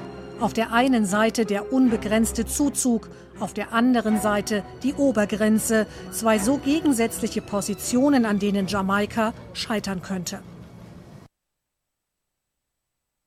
Ich sag mal so, liebes ZDF, wenn bei euch im Redaktionssystem auf einer Zeile, die im Programmpunkt so ein paar Minuten belegt, Familiennachzug auftaucht, schmeißt es raus, schreibt Mieten rein und sucht euch Redakteure, die euch irgendwas zum Thema Mieten machen, weil das ist ein echtes Problem. 60.000, warte mal, es gibt jetzt, wir haben jetzt unendlich viele Berichte und es gab noch viel mehr, die wir nicht geguckt haben. Und die drehen sich alle um 60.000 Menschen. 60.000 Menschen, ja. Das ist noch nicht die Zahl, die in Frankfurt bezahlbaren Wohnraum sucht. Und es gibt größere Städte als Frankfurt in Deutschland. Und viele kleinere. Also diese Themensetzung ist schon mal richtig scheiße und dieses, ach, die CSU will eine Koalition mit dem Bürger, wir wollen ja auch die Bürger und deswegen machen wir mal eine Koalition mit der CSU, die ist richtig scheiße auch, ja. Naja. Im Interesse der Sicherheit, da geht es nicht nur um die Flüchtlingszahlen, da geht es um die Sicherheit. Alles klar. Ich muss aber mal Österreich den denken. Regio- Und denkt dann, zum Glück sind wir nicht Österreich und dann haben wir doch einer, äh, Joachim Herrmann als Typ. Type. Ja, hallo. Wir wechseln mal den Regierungsbericht und gehen zur ARD. Die haben einen besseren Bericht gemacht, weil die haben sich mal in Sachen Familiennachzug auf Betroffene fokussiert und äh, wir hören mal rein. Heini Sandit hatte Glück. Er durfte seine Familie noch nachholen. Im Flüchtlingsherbst 2015 macht er sich auf den Weg von Syrien über die Ägäis und über die Balkanroute. 6000 Dollar zahlt er den Schleppern. Frau und Kinder bleiben zunächst in Damaskus, auch weil einer der Söhne eine chronische Krankheit hat. Das erste Jahr in Deutschland ist schwer. Es ist äh, schlecht, viel schlecht. Ja. Ohne Familien. Warum? Was macht mein Sohn in Syrien mit dem Krieg? Ja, keine keine Schule, keine Spielen, keine, keine alles, ja. Die Diakonie hilft Henny Sandit beim Nachzug der Familie, zahlt einen Teil der Reise. Die Diakonie plädiert auch dafür, dass alle Flüchtlinge ihre Familien nachholen können. Das ist wichtig, ähm, weil Menschen, die sich Tag und Nacht ähm, darüber Gedanken machen müssen, wie ist es um meine Frau bestellt, wie geht es meinen Kindern, sich eben nicht auf Spracherwerb, nicht auf Integration einlassen können. Darum geht es. Wer asylberechtigt ist nach dem Grundgesetz oder der Genfer Konvention, weil er individuell verfolgt wird, der hat sowieso ein Recht auf Familiennachzug. Wer dagegen nur, wie es heißt, subsidiär geschützt ist, weil er nur allgemein durch Kriegshandlungen gefährdet ist, der hat seit März 2016 kein Recht mehr auf Familiennachzug. Das sind bis jetzt circa 200.000 Personen. Hallo, deine Familie ist doch nur allgemein durch Kriegshandlungen gefährdet. Das ist jetzt kein Grund herzukommen. Willkommen in Deutschland. Henny Sandit will schnell Arbeit finden. Er und seine Frau lernen Deutsch, die Kinder gehen zur Schule. CDU und CSU allerdings wollen, dass der Familiennachzug für subsidiär Geschützte auf Dauer abgeschafft bleibt. Es gab äh, eine kurze Phase, in dem Deutschland als deutsches Sonderrecht äh, diesen Personen auch das Recht auf Familiennachzug äh, gewährt hat. Und dieses ist jetzt dann wieder außer Kraft gesetzt worden, weil wir sonst einfach zu viele äh, hier in dem Flüchtlingsnachzug auch in unserem Land hätten. Wir sind der Meinung, das soll auch so bleiben. Und äh, der Regel muss sein, diejenigen, die nur den sogenannten EU-zusätzlichen Schutz haben, die müssen nach Ende eines Bürgerkriegs wieder in ihre Heimat zurückkehren. Ja, das mhm. muss der Regel sein. Deutsches Sonderrecht Problem ist das, ne? Das deutsche genau. Sonderrecht. Genau. Das muss der Regel sein. Was ich natürlich problematisch finde an dem Beitrag, Oma Erna wird natürlich allein gelassen. Zum einen mit dem Familienvater aus Syrien, Mhm. Und als Gegenposition den seriösen Politiker aus der CSU. Ja, muss sich wieder entscheiden, wem glaube ich. Ja. Dem, der warnt, unbegrenzt kommt jetzt die ganze mhm. Welt nach Deutschland, weil ja jeder, jeder Syrer, Stefan, hat ja auch eine 30-köpfige Familie. Ja, auf jeden so. Fall. Ein anderer Punkt, der jetzt bei äh, in den letzten Wochen untergegangen ist, was ich aber sehr interessant finde, es geht ja nicht nur um äh, Familiennachzug in der sogenannten Flüchtlingspolitik. Wir sollten ja eigentlich, das fällt mir immer wieder auf, wenn es um Familiennachzug geht, sollten wir von Integrationspolitik sprechen und nicht von Flüchtlingspolitik und Asylpolitik. Es, ich finde, es geht ja im Grunde um Integration. Um es mal positiv ja, zu besetzen. dann unterstellst ja? du aber, dass die nicht zurück wollen. Ich unterstelle aber, dass die nur zur Sicherheit hier sind und natürlich auch in ihr Land zurück wollen. Du kannst dich ja integrieren und trotzdem zurück wollen. Ja, aber Trotzdem. Also. Geht jetzt nicht um, das, um Lebensplanung in Deutschland, in den meisten Fällen. Gut, es gibt also zum einen um den Familiennachzug. Es geht aber auch in den Koalitionsverhandlungen um die Idee der Union. Wir äh, schaffen keine Einreisezentren, wir schaffen Abschiebezentren oder beziehungsweise wie die CSU es nennt, Entscheidungs- und Rückführungszentren. Ja, also was du da schon äh, wieder redest. Ich habe das weder in den Tagesthemen noch im Heute-Journal jemals gehört, dass das auch in dem anderthalbseitigen DIN A4 Papier mit drin stand. Aha. Gut, und da gab es auch einen Beitrag. Wieder ist Joachim Herrmann eine Seite der Medaille und die andere Seite ist die Realität. Zweiter Stolperstein für Jamaika, die von der Union geforderten Entscheidungs- und Rückführungszentren. Bamberg, die zentrale Aufnahmeeinrichtung hier, wird als Vorbild genannt. Hier stellen Asylbewerber ihren Antrag, warten hier auf die Entscheidung, werden notfalls auch von hier abgeschoben. Pfarrerin Mirjam Elsel betreut hier Flüchtlinge. Sie lobt Leitung und Personal der Einrichtung als sehr engagiert, doch das Konzept sei trotzdem falsch. Die Menschen erleben hier, man muss sagen, nächtlich ähm, Abschiebungen von Nachbarn und diese ganze Angst, die wirkt sich natürlich auch auf das Zusammenleben im Camp aus. Es gibt eine hohe Gewalt, es gibt Aggression, es gibt ähm, die aufgrund der Verzweiflung sich dann natürlich und auch der Mischung, wie die Menschen hier miteinander untergebracht sind, ähm, sehr negativ auswirkt. 460 Personen wurden in diesem Jahr von hier abgeschoben. Für den bayerischen Innenminister ist genau das der Vorteil. Diejenigen, die abgelehnt werden, sollen dann von dort aus direkt wieder in die Heimat zurückgebracht werden. Und dadurch wollen wir eben verhindern, äh, dass Leute, die keine Bleibechance haben, erst quer durch Deutschland verteilt werden, um dann äh, nach einiger Zeit wieder eingesammelt zu werden. Zuwanderung.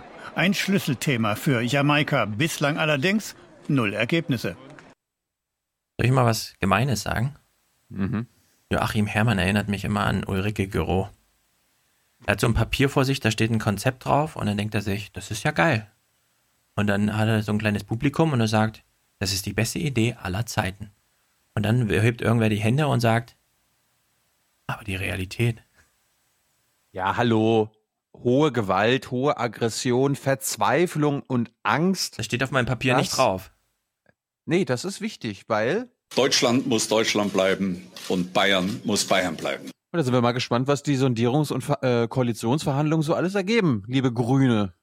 Die sind abgemeldet. Macht ihr, macht ihr da mit?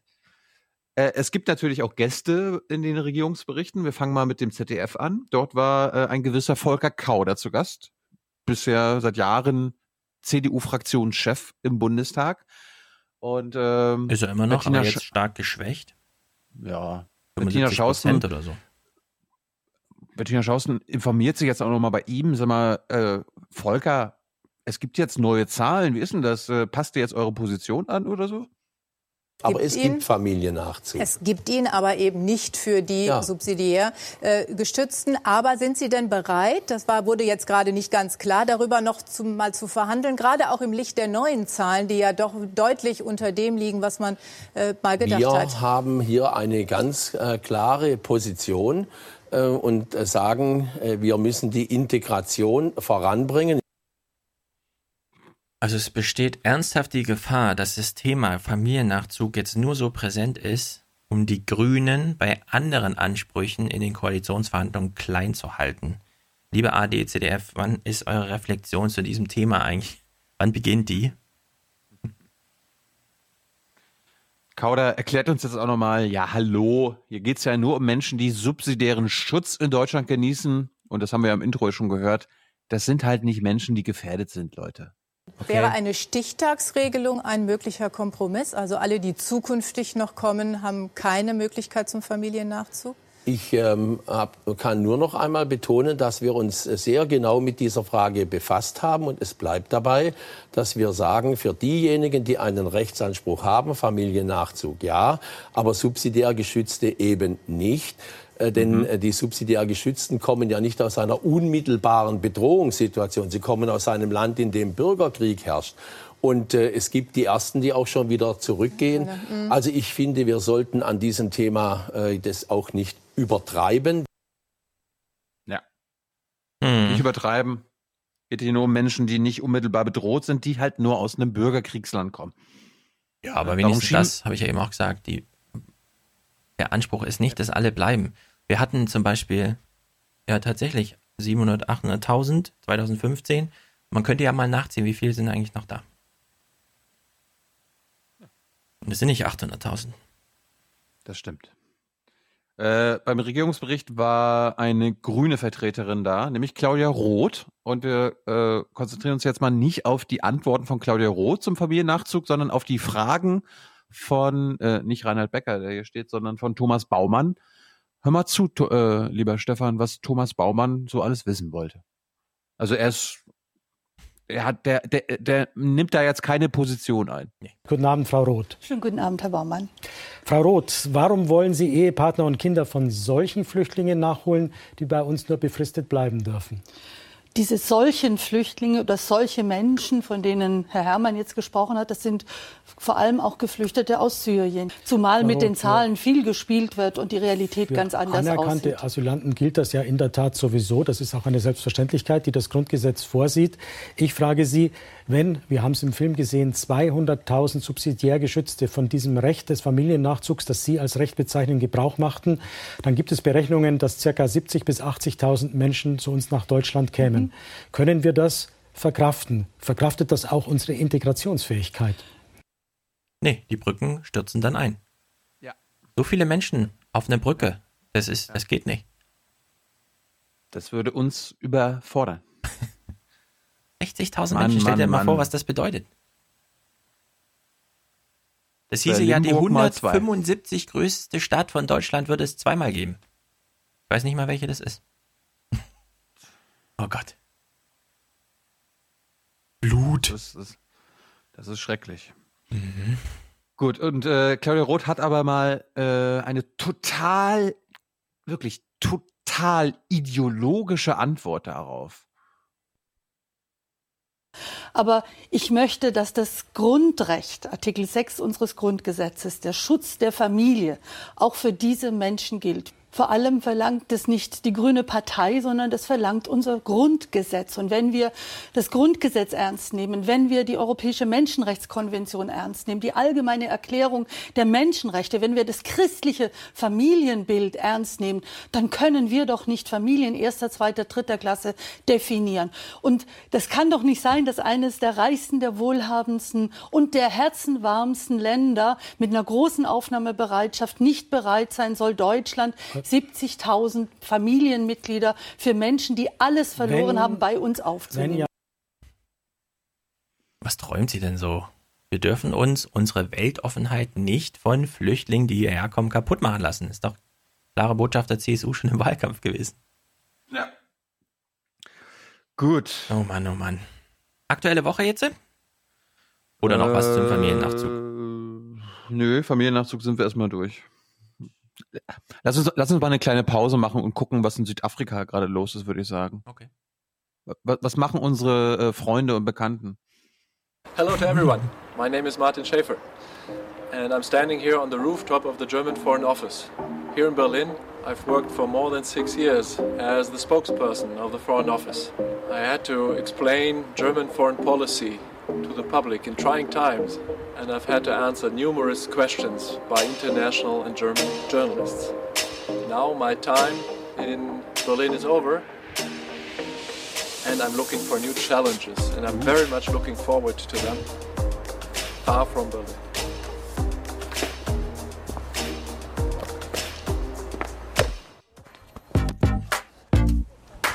La Duma, almost. It's so good to be back in South Africa. It's not my first time here. When I last lived here, things were different. The How train was still under construction. Rade Vanike was a schoolboy. And outside of South Africa, no one had ever heard of Trevor Noah. Hard to believe, huh? This country has always stayed very, very close to my heart.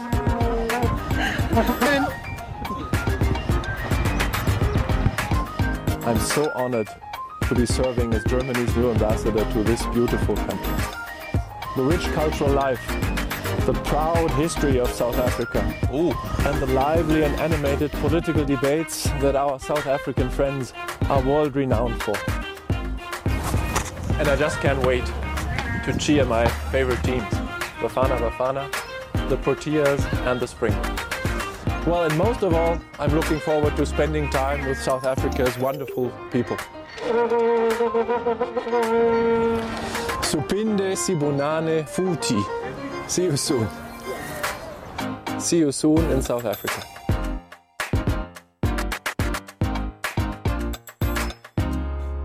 Ja. Also, Martin Schäfer hat endlich jetzt einen Job, nämlich Für Deutschland!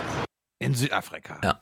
wenn die letzten Jahre mit Jung und Naiv in der BBK auch nur einen Funken dazu beigetragen haben, dass Martin Schäfer glaubt, das sei ein gutes Video, dann sage ich, es ist ein perfektes Video.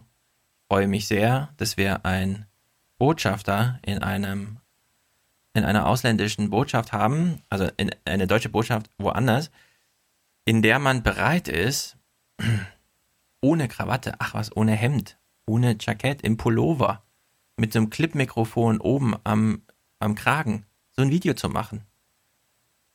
Finde es sehr gut. Ich auch. Wir wünschen ihm da viel Glück. Äh, leider hat es mit dem Abschlussinterview nicht mehr geklappt, weil er zeitlich dann doch sehr eingebunden war. Aber lieber Martin, das holen wir dann irgendwann nach. Wir besuchen dich dann mal vor Ort. Das scheint mir, scheint mir wirklich sehr, sehr, sehr weit hergeholt zu sein. Nein, wir kommen, da, wir kommen dahin. Ja. Also ich finde es gut. Ich auch. Gut, die aktuelle Nachrichtenwoche. Also ich habe noch, ich hab noch ein bisschen Kram, aber das können wir dann, äh, streue ich dann ein, wenn du die Sachen mitbringst. Okay. So, es gibt, ähm, Deutschland ist ja ein Land mit sehr vielen Nachbarländern. Wissen ja viele nicht. Ich habe es nicht nochmal durchgezählt, aber es sind ja recht viele. Eins, eins davon kennen wir nicht. Tschechien. Also jetzt Hand aufs Herz. Wer kennt Tschechien?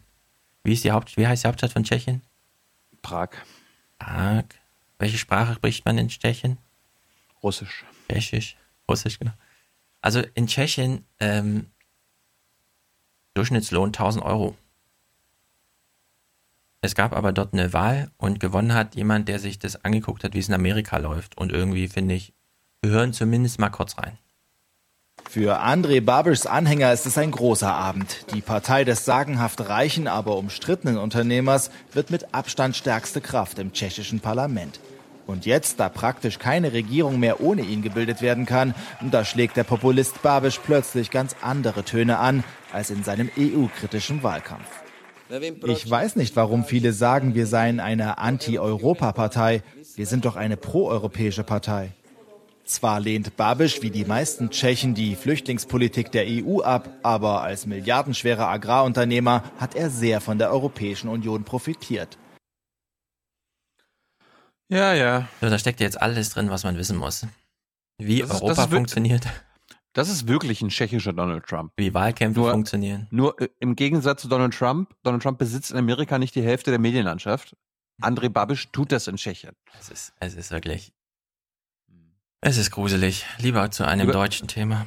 Hm? Liebe Hörer, falls ihr mal äh, uns Beiträge öffentlich-rechtlicher Sender über die Wahl in Tschechien empfehlen könnt, bitte tut es. Weil Schickt sie ist- Thilo. Ja, interessiert mich.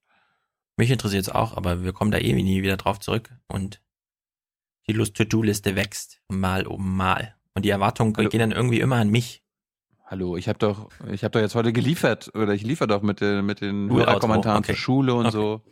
Okay, okay, okay. So, Ich habe jetzt nichts mehr, ich habe ich habe jetzt nichts mehr offen, glaube ich. Wissen nur die Hörer. Ich habe den Track da auch verloren.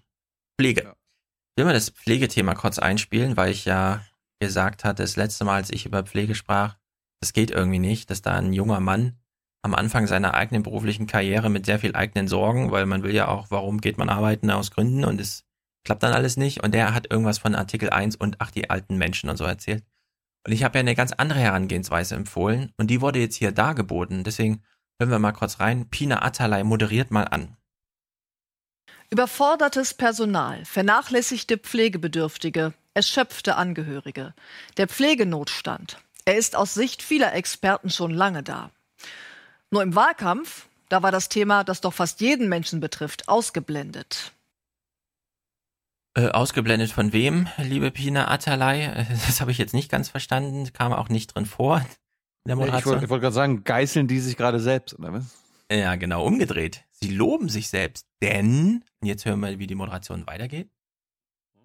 Bis Angela Merkel in der ARD-Wahlarena auf einen 21-jährigen Pflege-Azubi traf, der mit seiner Hartnäckigkeit klar machte, dass so einiges in den Krankenhäusern schiefläuft. Ja, also ich würde die Moderation komplett umdrehen. Erstens, ja, Pflege war kein Thema. Warum? Niemand hat es aufgegriffen. Muss man immer warten, dass die Parteien das selbst machen? Nö.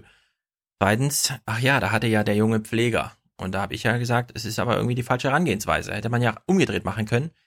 Jetzt haben sie jemanden gefunden, der es, wie ich finde, genau richtig macht. Also wir gucken einfach in diesen Bericht rein. Es geht um Streik, der wird natürlich organisiert von wem? Naja, irgendwer redelt, äh, irgendwer macht immer den Redelsführer. Irgendwer führt immer den Redel oder was heißt das? Also irgendwer führt sie an und wird dann natürlich auch gefragt, was machen Sie denn hier? Und die Antwort ist gut. Den Streik mitorganisiert hat Tim Umhofer. Er ist hier Krankenpfleger, fordert bessere Bedingungen. Es gibt viele Dinge, die momentan unsere Arbeit äh, sehr stark äh, einschränken. Und zwar ähm, macht sich das vor allen Dingen ähm, bei dem Zwischenmenschliche bemerkbar. Also es ist keine Zeit mehr für Gespräche da. Es ist keine Zeit mehr da ähm, für Angehörigenarbeit. Er leidet. Von mir aus darunter, dass die Patienten leiden, aber es geht um seine Arbeit. Sehr gut. Für alle, die sagen, ach, das ist doch nur so ein ganz kleiner Unterschied, der da markiert wird. Nee, ist es nicht. Hier geht's um seine Arbeit, und das ist gut. Die SPD, wir fragen uns ja, uff, erste Woche neue Kommunikation. Andrea Nahles hat ja die Doktrin ausgegeben. Die drei Beispiele, die wir gehört hatten, waren ja jetzt nicht besonders gut. Gucken wir mal, wie es so weiterläuft. Also kurzer Nachrichteneinblick, SPD, neue Kommunikation. An manchen Tagen ist Politik ein großes Schauspiel. Oh, das hier ist innig inszeniert, aber in erster Linie eine Interessensgemeinschaft was? auf Zeit. Was? Man muss sich jetzt auch in dieser neuen Rolle, in dieser neuen äh, Lage auch ein Stück weit zusammenraufen. Und äh, so interpretiere ich das. Mal abgesehen davon, äh, werden wir das alles hier gut über die Bühne kriegen.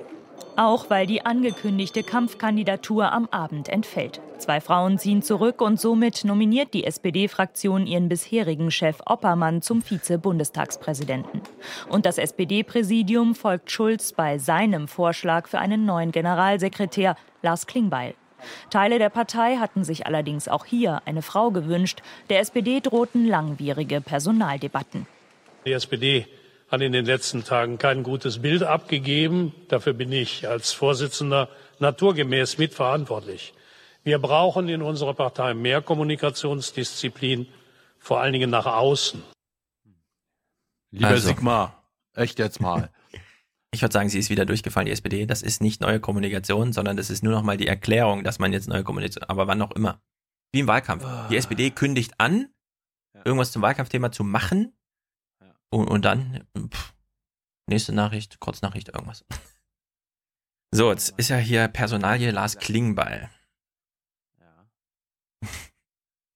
Es gab ja, ich will diesen Clip nur spielen. Ich, äh, wir, wir, wir mhm. kennen ihn ja, ne? Ja, wir kennen ihn so ein bisschen. Ich will diesen Clip nur spielen, weil die SPD ein sehr lustiges Wahlplakat hatte, nämlich wer als Frau 100% leistet, verdient auch 100% Lohn oder so. Ja, also wer als Frau, wo die erste Antwort des vorbeieilenden Einkäufers am Wahlplakat war, dann geht auch als Mann. Ja, wenn es als Frau nicht klappt. So, wir hören also oder, kurz. Hm? Oder Männer müssen einfach auch weniger verdienen. Oder so. sie so genau. wenig verdienen wie Frauen. Genau. Also irgendwie, wie auch immer, jedenfalls dieses, wenn, wer als Frau, ja, so als wäre das so eine Option. Jetzt ist ja Lars Klingbeil ein Mensch, von dem wir runtergebrochen wissen, der ist natürlich super qualifiziert für diesen Posten. Ja, wir haben ja die Tabelle bei Marco Bülow am Twitter gesehen. Hat den SPD-Kurs mitgetragen, äh, ist, schon lange in der SPD-Spitze dabei und ist auch nicht neu oder so. Jung ist er auch nicht unbedingt mehr. Nö. Aber er ist halt keine Frau. Ja, und nur weil das hier, hören wir mal kurz in dieses äh, Gespräch. An der Qualifikation von Lars Klingbeil zweifelt zwar niemand, aber er hat im Moment tatsächlich den Nachteil, dass er keine Frau ist. Bla bla bla. Das ist der, das ist, das ist der aktuelle. Also während die, Ko die Koalition sich gerade findet zu allen möglichen Themen, zu welchen diesen Themen haben wir eigentlich mal die SPD gehört? Frau Nahles hat ja gesagt, also wenn Sie dieses Thema, da denken Sie doch sofort an die SPD, oder? Bei welchem Thema haben wir in die SPD, haben wir die SPD gehört? Bei welchem Thema haben wir in die SPD gedacht? Mit welchem Thema kommt die SPD jetzt um die Ecke, ja? Ja, sein einziges Problem ist, dass er keine Frau ist. Ich will, dass die AfD stark wird. Ich möchte, dass diese Partei stark wird. Ja. Also, liebe, liebe Kollegin, Wahnsinn. ich würde, ich würde nicht sagen, dass niemand an der Qualifikation von Lars Klingbeil äh, ja, der Satz ist eh Quatsch. Zweifelt. Niemand. Also die, um die, für die Posten, um die es da geht, alle Minister, alle Parteiämter, gibt es keine perfekten und super qualifizierten. Da gibt es höchstens Erfahrungswerte, dass man sagt, naja, bisher hat das ja die Katharina Barley gemacht. Da muss man aber dazu sagen, das als Vergleichswert heißt eben auch, das ist dann der Vergleichswert. Also da ist dann nicht irgendwie, sie hat es super perfekt gemacht und wir sind stolz und schade, dass sie gegangen ist. Und jetzt suchen wir jemanden, der die großen Fußstapfen, sondern das war scheiße. Und als nächster macht es auch jemand, der es auch nicht perfekt macht. Und der nicht mal eine Frau ist, das kommt dann dazu. Wir, wir können es ja spoilern, warum Lars Klingbeil es geworden ist. Weil er aus. Niedersachsen kommt. Was? Und in Niedersachsen hat die SPD gerade eine Wahl gewonnen und da muss, äh, hat Stefan Weil dem Martin bei der Präsidiumssitzung gesagt, hallo, damit ich dich jetzt in Ruhe lasse, sorgst du dafür, dass einer meiner Leute hier was wird. Ja. Kein, kein Problem. Ich habe auch noch mal was äh, zur SPD-Erneuerungsbemühungsphase mitgebracht. Äh, wir gucken mal ganz kurz zwei Wochen zurück. Carsten Schneider im Morgenmagazin. SPD-Erneuerung. Die läuft. Aber erneuern heißt ja auch neu denken und vielleicht auch neue Gesichter. Der Parteivorsitzende bleibt allerdings ähm, neu, so richtig neu ist alles nicht. Sie sind eigentlich einer der Jüngeren, die jetzt mal irgendwie zum Zuge kommen. Aber wie wollen Sie denn innerhalb der Fraktion Erneuerung leben? Also das hängt meines Erachtens nicht äh, zwingend an Personal zusammen, ähm, sondern es hängt ähm, äh, vor allem mit der Frage zusammen, warum sind wir in den vergangenen ja, fast einem Jahrzehnt bei Bundestagswahlen immer wieder gescheitert und haben uns abgebaut an Zustimmung. Hat was mit äh, veränderten Lebensrealitäten zu tun und dass wir ähm, auch so eine Regierungslogik drin waren. Geht, geht nicht. Und wir müssen einfach ein bisschen äh, fluffiger auch werden, ein bisschen offener und spritziger. Ganz einfach. die ja leben immer noch in der, pa die leben immer noch im Paralleluniversum. Einfach fluffiger werden. Es, also, ich verstehe Marco Bülows Verzweiflung jetzt immer mehr. Ja. Das ist ja wirklich. Ich habe gedacht, ich, ich hab, bin schon am Maximum des Verständnisses angelangt und dann zack kam eine Bundestagswahl und sowas. Liebe Leute, ey. Ja, wissen Sie, äh, da kann ich nichts mehr zu sagen. Da fällt einem nichts ein. Apropos Martin, bleibt mhm. Martin denn ganz sicher? Ganz sicher? Nein, also vollkommen klar ist, dass Martin Schulz wieder Parteivorsitzender wird. Das ist äh, vollkommen unstrittig innerhalb der SPD. Ich kenne wirklich keinen einzigen Sozialdemokraten, der das in Frage stellt. Ach, mein Aha. Glück. Martin bleibt Also ich kenne ein paar. Erhalten. Ja. er nicht. Er nicht. Er redet halt nicht mit Marco Bülow, okay? Der ist halt ein Aussätziger. Dann äh, schalten wir mal nach Schleswig-Holstein zum Schleswig-Holstein-Journal im NDR, weil die haben uns was jetzt mitgebracht. Äh, am Wochenende hat die SPD in Hamburg eine SPD-Regionalkonferenz gemacht. Die Kameras mussten leider draußen bleiben, wie sich die Sozialdemokraten bei ihrer Parteispitze auskotzen. Aber man kann ja trotzdem noch ein bisschen Horse Race machen, weil offenbar versucht Olaf Scholz jetzt den Martin Schulz loszuwerden. Und das sieht so aus. Entgegen der landläufigen Auffassung gibt es zwischen Olaf Scholz und mir inhaltlich äh, eigentlich mehr Übereinstimmung als Differenzen. Wir haben heute Morgen festgestellt, es gibt sogar noch mehr Übereinstimmung, als wir das selbst gedacht haben. Der Parteivize ist zurückhaltender. Es ist gut, dass jetzt diskutiert wird und dass äh, politische Positionen ausgetauscht werden. Leider hat das Wahlergebnis uns jetzt, was die deutsche Politik betrifft, etwas Zeit verschafft, uns inhaltlich neu zu orientieren. Das wollen wir jetzt zusammen mit den Mitgliedern machen. Leider. Mhm. Leider hat das Wahlergebnis mhm. uns jetzt Zeit verschafft, uns mal inhaltlich zu, neu zu orientieren. Danke, Olaf Scholz. Schön. Und ich glaube, das ist auch gut, dass wir genau diesen Weg gehen. und gut. das hinter verschlossenen Türen. Hunderte Parteimitglieder aus Hamburg, Schleswig-Holstein und Bremen sind gekommen. Olaf Scholz hat in seinem Papier einen pragmatischen Kurs gefordert, der Wirtschaftswachstum, Fortschritt und soziale Gerechtigkeit verbinden soll. Martin Schulz hingegen hatte zuletzt von mehr Mut zur Kapitalismuskritik gesprochen. Oh. Die SPD im Richtungsstreit? Nach drei Stunden Debatte tritt eine lächelnde SPD-Spitze vor die Presse und überlässt dem Parteichef das Wort. Ein toller Nachmittag, der allen Beteiligten richtig Spaß gemacht hat. Ja. Äh, allen Dingen nochmal gezeigt hat, es gibt einen organisatorischen und auch einen inhaltlichen Input, den wir heute Nachmittag bekommen haben, der uns alle hoffnungsvoll stimmt. Fragen will die SPD heute nicht mehr beantworten. Unfassbar. Es ist ein toller Input. Das wird total toller Nachmittag. Hat allen Spaß gemacht.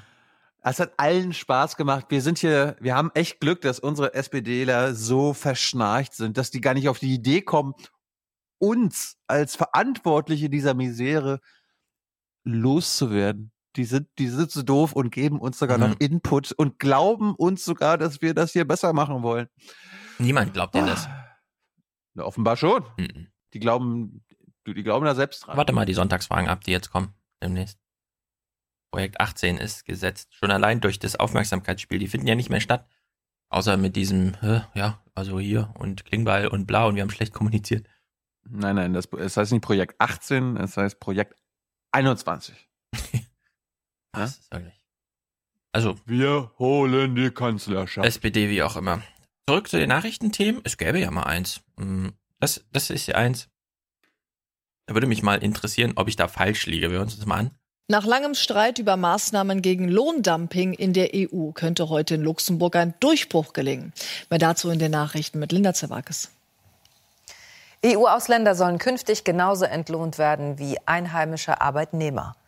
Darüber verhandeln die EU-Arbeits- und Sozialminister bei einem Treffen in Luxemburg. Ziel ist die Reform der sogenannten Entsenderichtlinie von 1996. Sie regelt den Einsatz von Beschäftigten über EU-Grenzen hinweg. Die Gespräche dauern zur Stunde noch an. Es, ist, es werden die einfachsten Fragen nicht erklärt, ja? Das war jetzt so kurz und das war aber vollständig von mir gespielt. Ich nehme an, es geht hier darum, dass ausländische Mitarbeiter, die von ihren ausländischen Unternehmen, also aus deutscher Sicht, ins Ausland geschickt werden, beispielsweise nach Deutschland, deutschen Mindestlohn bekommen. Auch wenn er für die ausländischen Unternehmen im Ausland nicht gilt.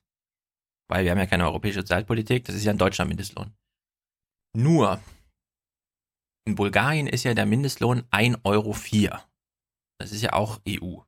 Wenn jetzt ein bulgarischer Ingenieur eine Kundenbetreuung in Deutschland macht, verdient er dann plötzlich zehnmal so viel wie vorher? Und wie, wie soll das bulgarische Unternehmen das bezahlen? Also klar, es stellt halt an den Deutschen eine Rechnung aus, die entsprechend auch höher ist, aber es gehört ja mehr dazu und so. Das würde mich mal interessieren, dass wir, wie weit wir hier von so einer europäischen Sozialpolitik weg sind, dass wir Mindestlohngefälle um den Faktor 10 haben und dann plötzlich solche Regelungen gelten wie, aber das muss jetzt angeglichen werden. Gut. Jetzt Thema Wohnen. Thema Wohnen interessiert uns ja eigentlich immer nur, weil es teuer ist. Äh, es gibt allerdings noch andere Probleme. Wir lassen uns mal kurz dieses Thema einleiten. Im Juni dieses Jahres brannte der Grenfell Tower in London komplett aus. Das Hochhaus stand in kurzer Zeit lichterloh in Flammen, 80 Menschen starben. Wie konnte das geschehen, obwohl das Gebäude doch vor kurzem erst saniert worden war? Offenbar war eine leicht entzündliche Fassadenverkleidung schuld daran, dass das Feuer sich so rasant ausbreitete. Bisschen übertriebener Konjunktiv. Offenbar war es die Außenfassade. Ich glaube, es gibt genug YouTube-Videos, die das zeigen. Ist, dass die Außenfassade von unten bis oben durchgebrannt ist und sich da nichts langsam dann doch mal zufällig entzündlich hochgefressen hat. Nee, hat einfach der ganze Turm gebrannt. Jetzt schwenkt sie um auf Deutschland. Das könnte in Deutschland nicht passieren, hieß es damals schnell. In Dortmund wurde vor kurzem nun dieses Hochhaus geräumt. Bei Hannibal 2, wie es genannt wird, gebe es Mängel beim Brandschutz. Die Mieter müssen für die Sanierung aus ihren Wohnungen, wahrscheinlich für zwei Jahre. Mhm. Wir sind jetzt also plötzlich in Dortmund. Ein riesiges Gebäude, 400 Wohnungen oder so, äh, wird jetzt, äh, muss jetzt grundsaniert werden, weil Außenfassade ist brennbar. Von heute auf morgen alle raus. Hätten wir mal Marco Bülow fragen sollen, was da ja, los ist. Es war ja auch schon vor einem Monat oder so, dass der Anordnung kam, alle müssen raus. Ähm, wir, wir hören jetzt mal in diesen Bericht rein und fragen uns, Stefan hat auch immer gesagt, in Deutschland läuft das irgendwie mit diesem Wohnen und wenn die Briten irgendwelche Ansprüche wollen, dann wollen die im Grunde das wie Deutschland haben. Vielleicht habe ich mich ein bisschen geirrt. Allerdings, für das Problem, was hier vorgestellt wird, hätte ich danach eine ganz einfache Lösung im Angebot. Könnte fast populistisch sein, so einfach scheint oh. sie mir. Oh.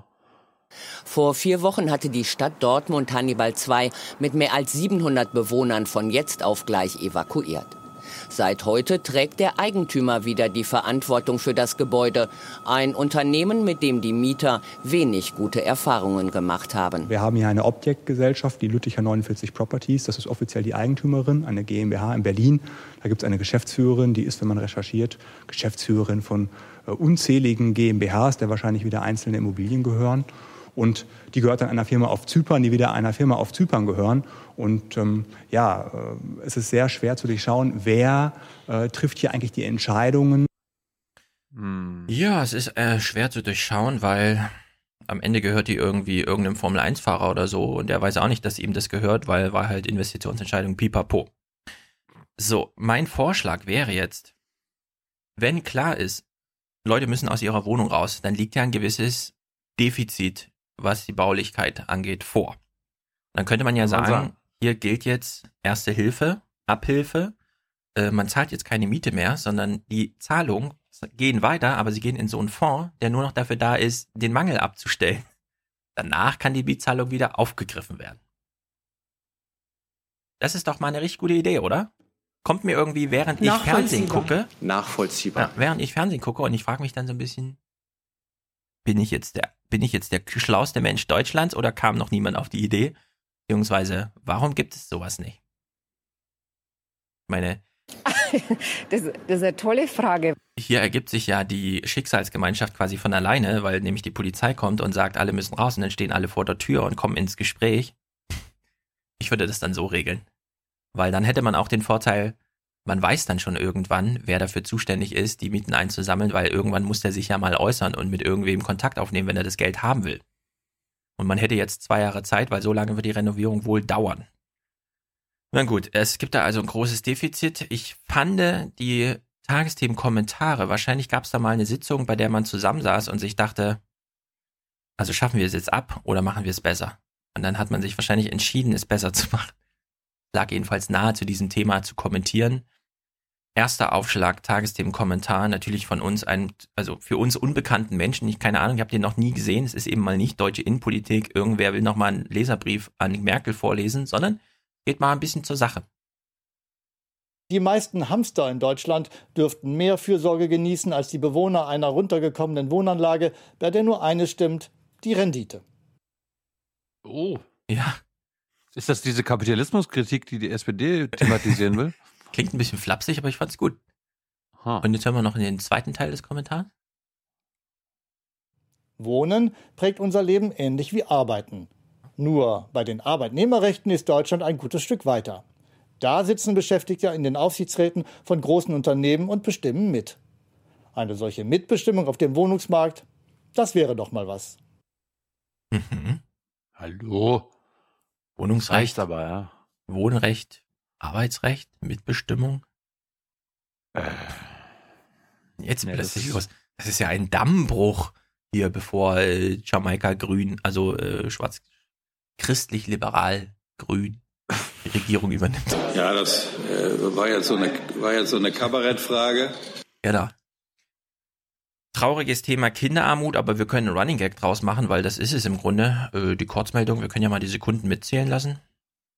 Mehr als jedes fünfte Kind in Deutschland lebt laut einer Studie der Bertelsmann Stiftung länger als fünf Jahre in armen Verhältnissen. Kinderarmut sei demnach in Deutschland ein Dauerzustand. Wer einmal arm sei, bleibe lang arm, erklärte Stiftungsvorstand Dräger. Zwar sei die Grundversorgung in der Regel gesichert, Armut bedeutet aber Verzicht, zum Beispiel auf das Internet, Kinobesuche oder ausreichend großen Wohnraum. Wie viel hast du gezählt? 26. Ja, 26 ist genau der Wert. Äh, vielen Dank, liebe Tagsthemen, für 26 Sekunden. Ähm, wir machen uns nicht weiter drüber lustig, weil der Running Gag ist nicht sehr lustig, sondern wir schalten mal um. Deutschlandfunk. Nicht das Radio, sondern ein Podcast vom Deutschlandfunk, der auch nicht im Radio kommt. Also wir sind jetzt mal richtig in der öffentlich-rechtlichen Peripherie. Jetzt fragen wir uns nochmal, hat die gute Frau gerade gesagt, Armut bedeutet Verzicht? So im Sinne von, das wissen Sie nicht, liebe Zuschauer, aber Armut bedeutet Verzicht, weil es, wir haben ja keine armen Zuschauer, wir sind ja cool oder so. Verzicht, dann hat sie aufgedröselt, Internet, Kinobesuch, ausreichender Wohnraum. Schlimm genug, würde ich sagen, wenn das stimmen würde. Aber was könnte man noch so alles in den Verzicht reinrechnen? Wir hören mal in diesen Podcast rein, zwei Deutschlandfunk-Redakteure unterhalten sich über ihre Erlebnisse. Das ist so eine subtile Armut. Die haben natürlich ähm, alle Kleidung, aber die haben so eine Schere im Kopf schon für sich, dass sie sagen, wir sind arm, wir können uns gewisse Sachen nicht leisten und gewisse Sachen sind zum Beispiel Ausflüge in Freizeitparks oder Teilnahme an irgendwelchen Kinderveranstaltungen oder zum Beispiel, ich war letztens in der Schule, da sagte mir eine Schulleiterin, wenn da ein Stift kaputt geht oder verloren geht oder irgendwas, dann haben die Kinder ein Problem, weil die kein Geld haben, sich einen neuen Stift zu kaufen. Da bin ich da hingegangen und habe eine Kiste von unseren Deutschlandfunk-Bleistiften dahin gebracht. Da haben die Werbung. sich so sehr drüber gefreut, das hat mich schon so beschämt, dass man sich so über einen Bleistift freuen kann. Also das ist so die Art der Armut. So, ich hatte ja mal erwähnt, mein Erlebnis. Ich habe das erste Mal im Nachrichtenfernsehen damals arme Kinder in Afrika gesehen und habe mich gefragt, wenn der Typ gerade da ist, warum gibt er denen nicht was zu essen? Bis ich dann später verstand, ach so, es ist jetzt beispielhaft in einem Bild gezeigt, was ganz Afrika betrifft. Jetzt sind wir hier nicht in Afrika, sondern in Bremen und die gute Frau bringt einfach mal Stifte, Bleistifte, ja, mit in die Schule und plötzlich Halligalli, alle freuen sich, weil Bleistifte kostenlos. Da muss man sich natürlich fragen, äh, ist das jetzt, ist das jetzt gut investiertes Beitragsservicegeld? Ja, ist das jetzt GEZ? Also im Sinne von, okay, ich bezahle jetzt wieder gerne GEZ, weil damit, das fließt ins Bildungssystem. Nikolas Wörl von Methodisch Inkorrekt hat mich das letzte Mal nochmal angefragt. weil er das in sein Thesenheft schreiben wollte, als ich sagte, der öffentlich-rechtliche Rundfunk ist, in Deut ist den Deutschen mehr wert als die Grundschulen. Die Rechnung geht nicht ganz auf. Also neun, acht Milliarden äh, ist, ist das GZ-Zeug, neun Milliarden ist so die Grundschullehrerschaft. Betrifft aber ganz Deutschland, alle Grundschüler, also alle Menschen in diesem Alter. Ja, haben Frontalunterricht und das ist genauso viel wert wie öffentlich-rechtlicher Rundfunk. Also es gibt eine gewisse Disbalance, wenn plötzlich festgestellt wird, finde ich dann im Nachtrag, naja, aber der öffentlich-rechtliche Rundfunk ist so reich, die machen jetzt schon Geschenke an die Schulen und die rasten da aus, weil die das, das nicht vorstellen können, dass jemand ihnen mal Stifte in der Schule schenkt. Also es ist, es ist einfach super gruselig. Das ist wirklich gruselig. Äh, ich bedauere das sehr, dass ARD und CDF da einfach meinen, und das ist der Anspruch von denen, nö, wir sind cool, wir reden nicht über uncoole Armut. Das ist irgendwie so ein Thema, das interessiert uns nicht. Wir kommen lieber zu diesen Themen, die auch ein bisschen Spaß machen. Diesen Schwenk machen wir allerdings mit, aber unter der Maßgabe, die Politikberichterstattung. Ja?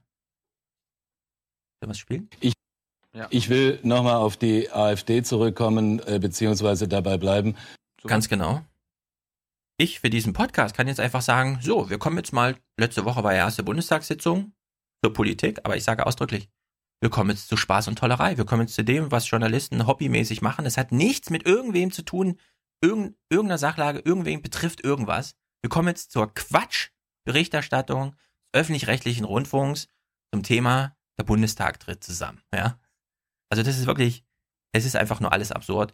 Wir machen das aus Jux und Tollerei mit wir hören uns mal so ein bisschen warm. Es gibt witzige Bilder, also je nachdem, ob ihr jetzt Video guckt oder nicht. Wir beschreiben euch das jetzt, was hier auch so ein bisschen zu sehen ist, weil der Bundestag ist ja selten voll.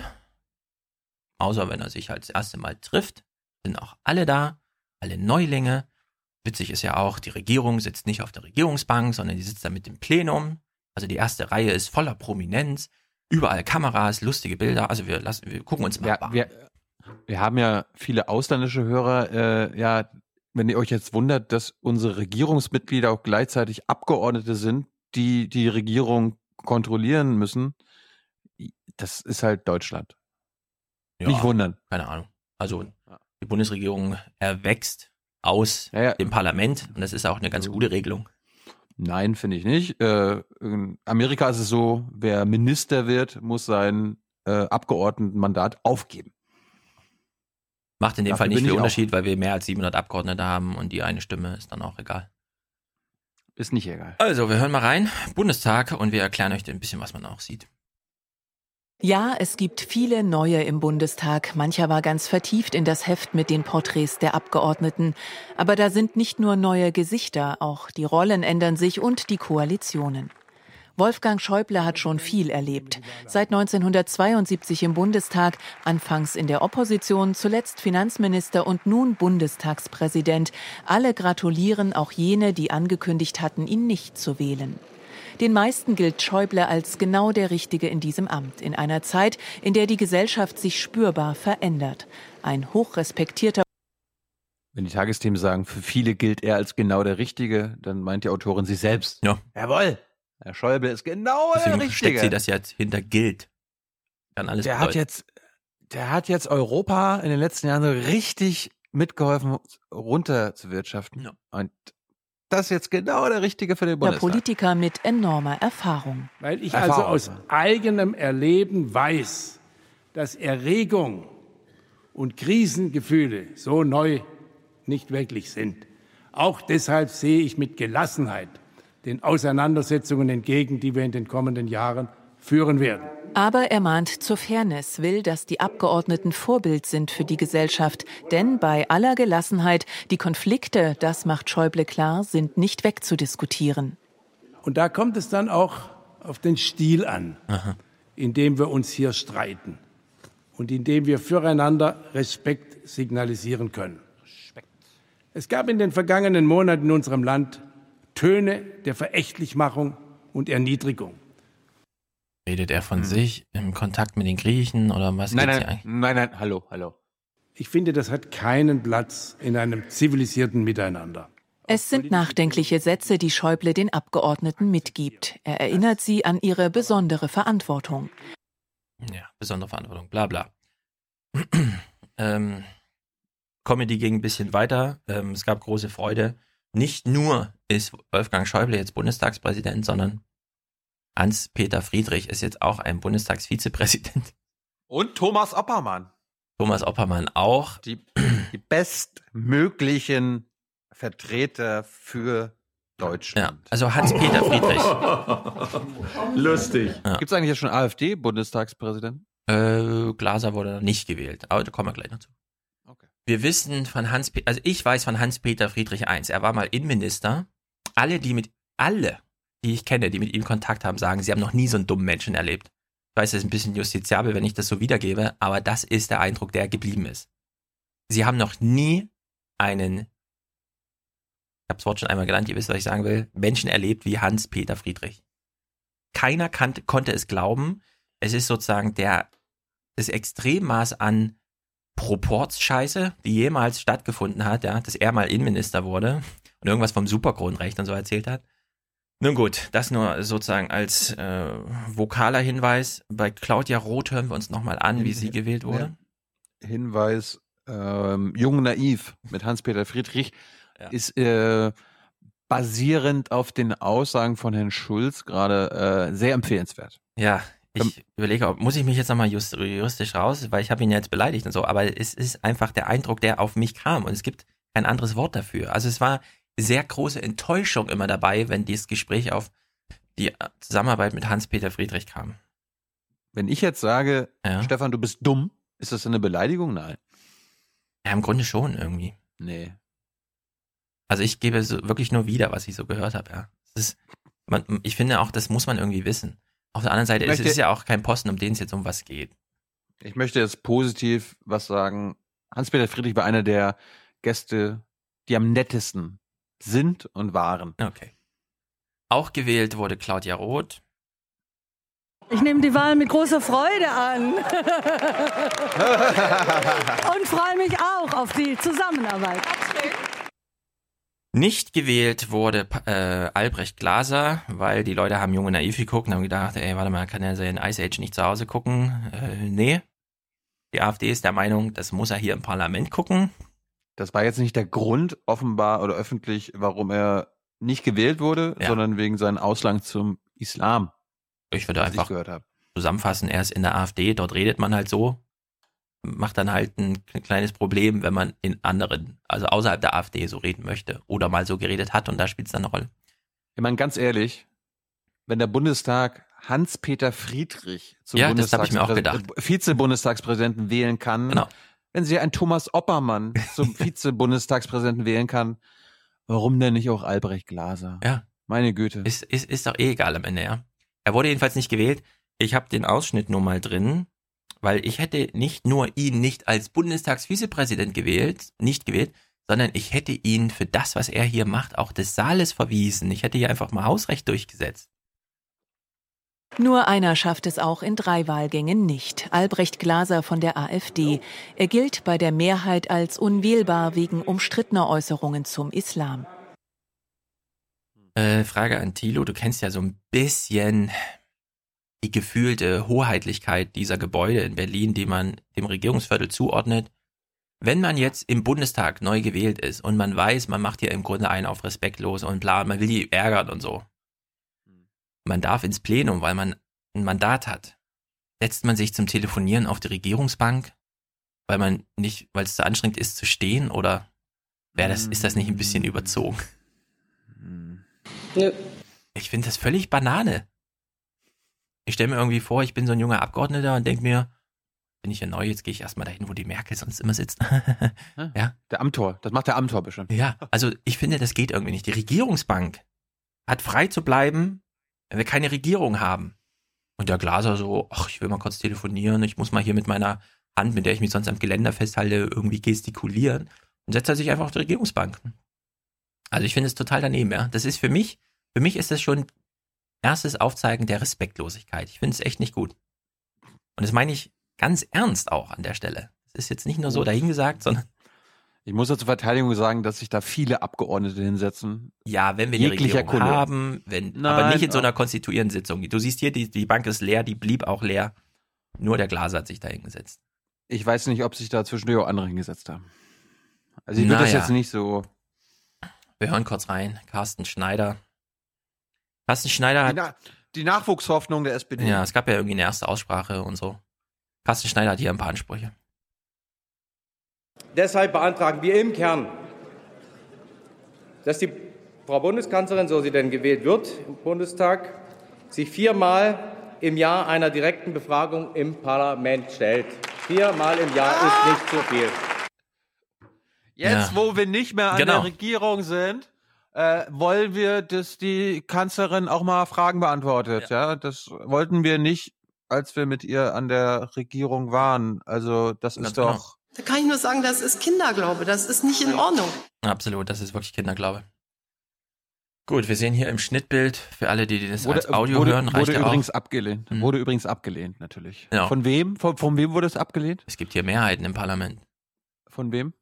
Wie, von wem? Von der SPD auch? Nee. Von Teilen nein. der SPD? Nein. Nein, nein. Ja, Union, FDP und Grüne. Ach so, ja, Grüne. Also, ach klar. Ding ist gesetzt. Wir sehen hier im Schnittbild äh, Alice Weidel. Sie macht ein Selfie im Parlament. Super. Selfie-Stick vergessen, war wahrscheinlich verboten, wie bei André Rewe. Wir lassen uns kurz ausklingen. Der SPD kann es jetzt nicht schnell genug gehen, doch die Vorschläge sollen erst einmal in Ruhe beraten werden. Das hat die potenzielle Jamaika-Mehrheit aus Union, FDP und Grünen beschlossen. So war heute schon gut zu beobachten. Nicht nur neue Akteure gibt es im Bundestag, auch neue Bündnisse bahnen sich an. Bla bla bla. Immer wenn wir sowas hören, was so subtil als, aber das ist doch der Bundestag und so, das muss man immer auch unter der Maßgabe und deswegen reden wir nicht über Kinderarmut. Und deswegen ist uns das Wohnrecht egal. Und deswegen reden wir nicht darüber, was die Soldaten in Jordanien eigentlich machen, weil wir müssen ja die Abgeordneten zeigen, wie sie in ihrem Kirschners Volkshandbuch rumblättern, um zu gucken, wer sind die neuen Kollegen und so. Und da kommt man halt zu nichts. Ich finde ich es immer toll, dass zur konstitu konstituierenden Sitzung des Bundestages mhm. dann nochmal erwähnt wird, wie wichtig der Bundestag ist. Ja. ja. Also es wird ja fast schon so getan, als ob der Bundestag das wichtigste, die wichtigste Organisation in Deutschland ist. Aber da kommen halt nur am, her. Ach so. Wer ist denn die wichtigste Organisation, jetzt wo du schon wieder so eine Olympiade aufmachst? ich würde ja sagen, die Müllabfuhr in Frankfurt ist die wichtigste Organisation. Gut, sagen wir mal, die, äh, das höchste, ja. das höchste Gremium im Land ist der Bundestag und nicht die Bundesregierung. Das ist, glaube ich, öffentlich bereits bekannt. Wir wissen doch alle, Aber dass nichts ohne Schloss Bellevue geht. Ach so, du meinst jetzt hier äh, vom E-Mail. Ich bin frustriert, ich bin genervt, ich bin empört. Ja, wer ist das nochmal? Wie heißt er nochmal? Äh, Junge, du hast nichts kapiert. Genau. Nun gut. Frank, Frank Friedrich Steinbrück heißt er, ja. Ja, also Thilo möchte euch jetzt suggerieren, diese Berichterstattung zum Thema der Bundestag tritt zusammen ist zu Ende. Fehlgedacht, weil der Bundestag hat ja in dieser konstituierenden Sitzung einen neuen Präsidenten bekommen. Was ich macht man mit dem? Präsident. Genau, was macht man eigentlich mit dem? Also was macht er selbst? Sitzung leiten. Okay. Aber sonst? Anders er hat eine gefragt. sehr gute Antrittsrede gehalten. genau. Anders gefragt. Wann haben wir eigentlich mal von seinem Vorgänger, Herr Lammert, in den Tagesthemen in einem Gespräch gehört. Kann mich nicht erinnern. Vielleicht war er irgendwann mal im Heute-Journal zu Gast, keine Ahnung. Das liegt alles ewig her. Also so ein Bundestagspräsident ist im Grunde öffentlich für nichts zu gebrauchen. Sage ich mal ein bisschen flapsig. Aber dabei ist, er, da, dabei ist er vom Staatswesen her wichtiger als die Kanzlerin. Ja.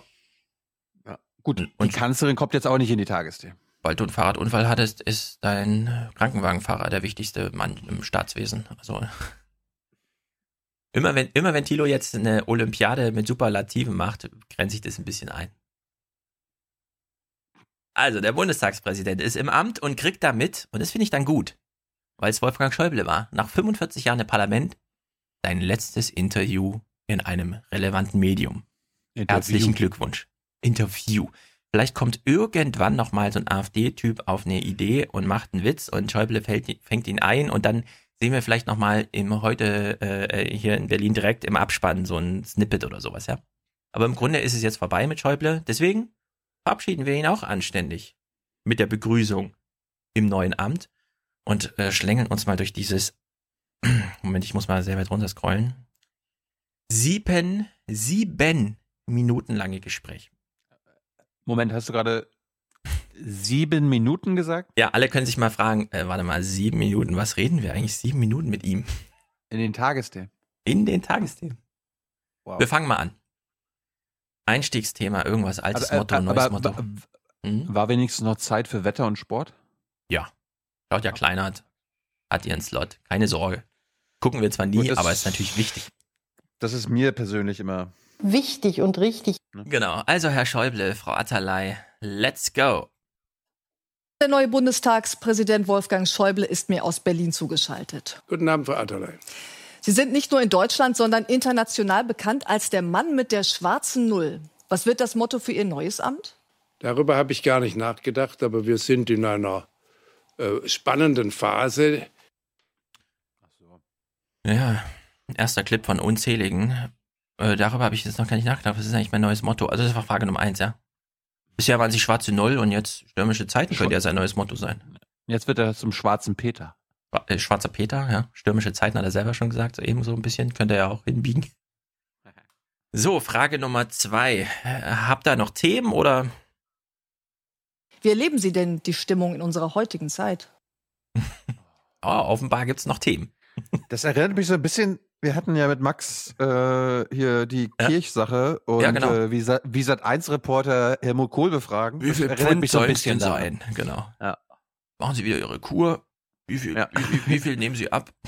Wie, wie geht's Ihnen denn so persönlich? Okay, wir gucken mal in den Gesprächsverlauf hinein hier von Schäuble und Atterlei.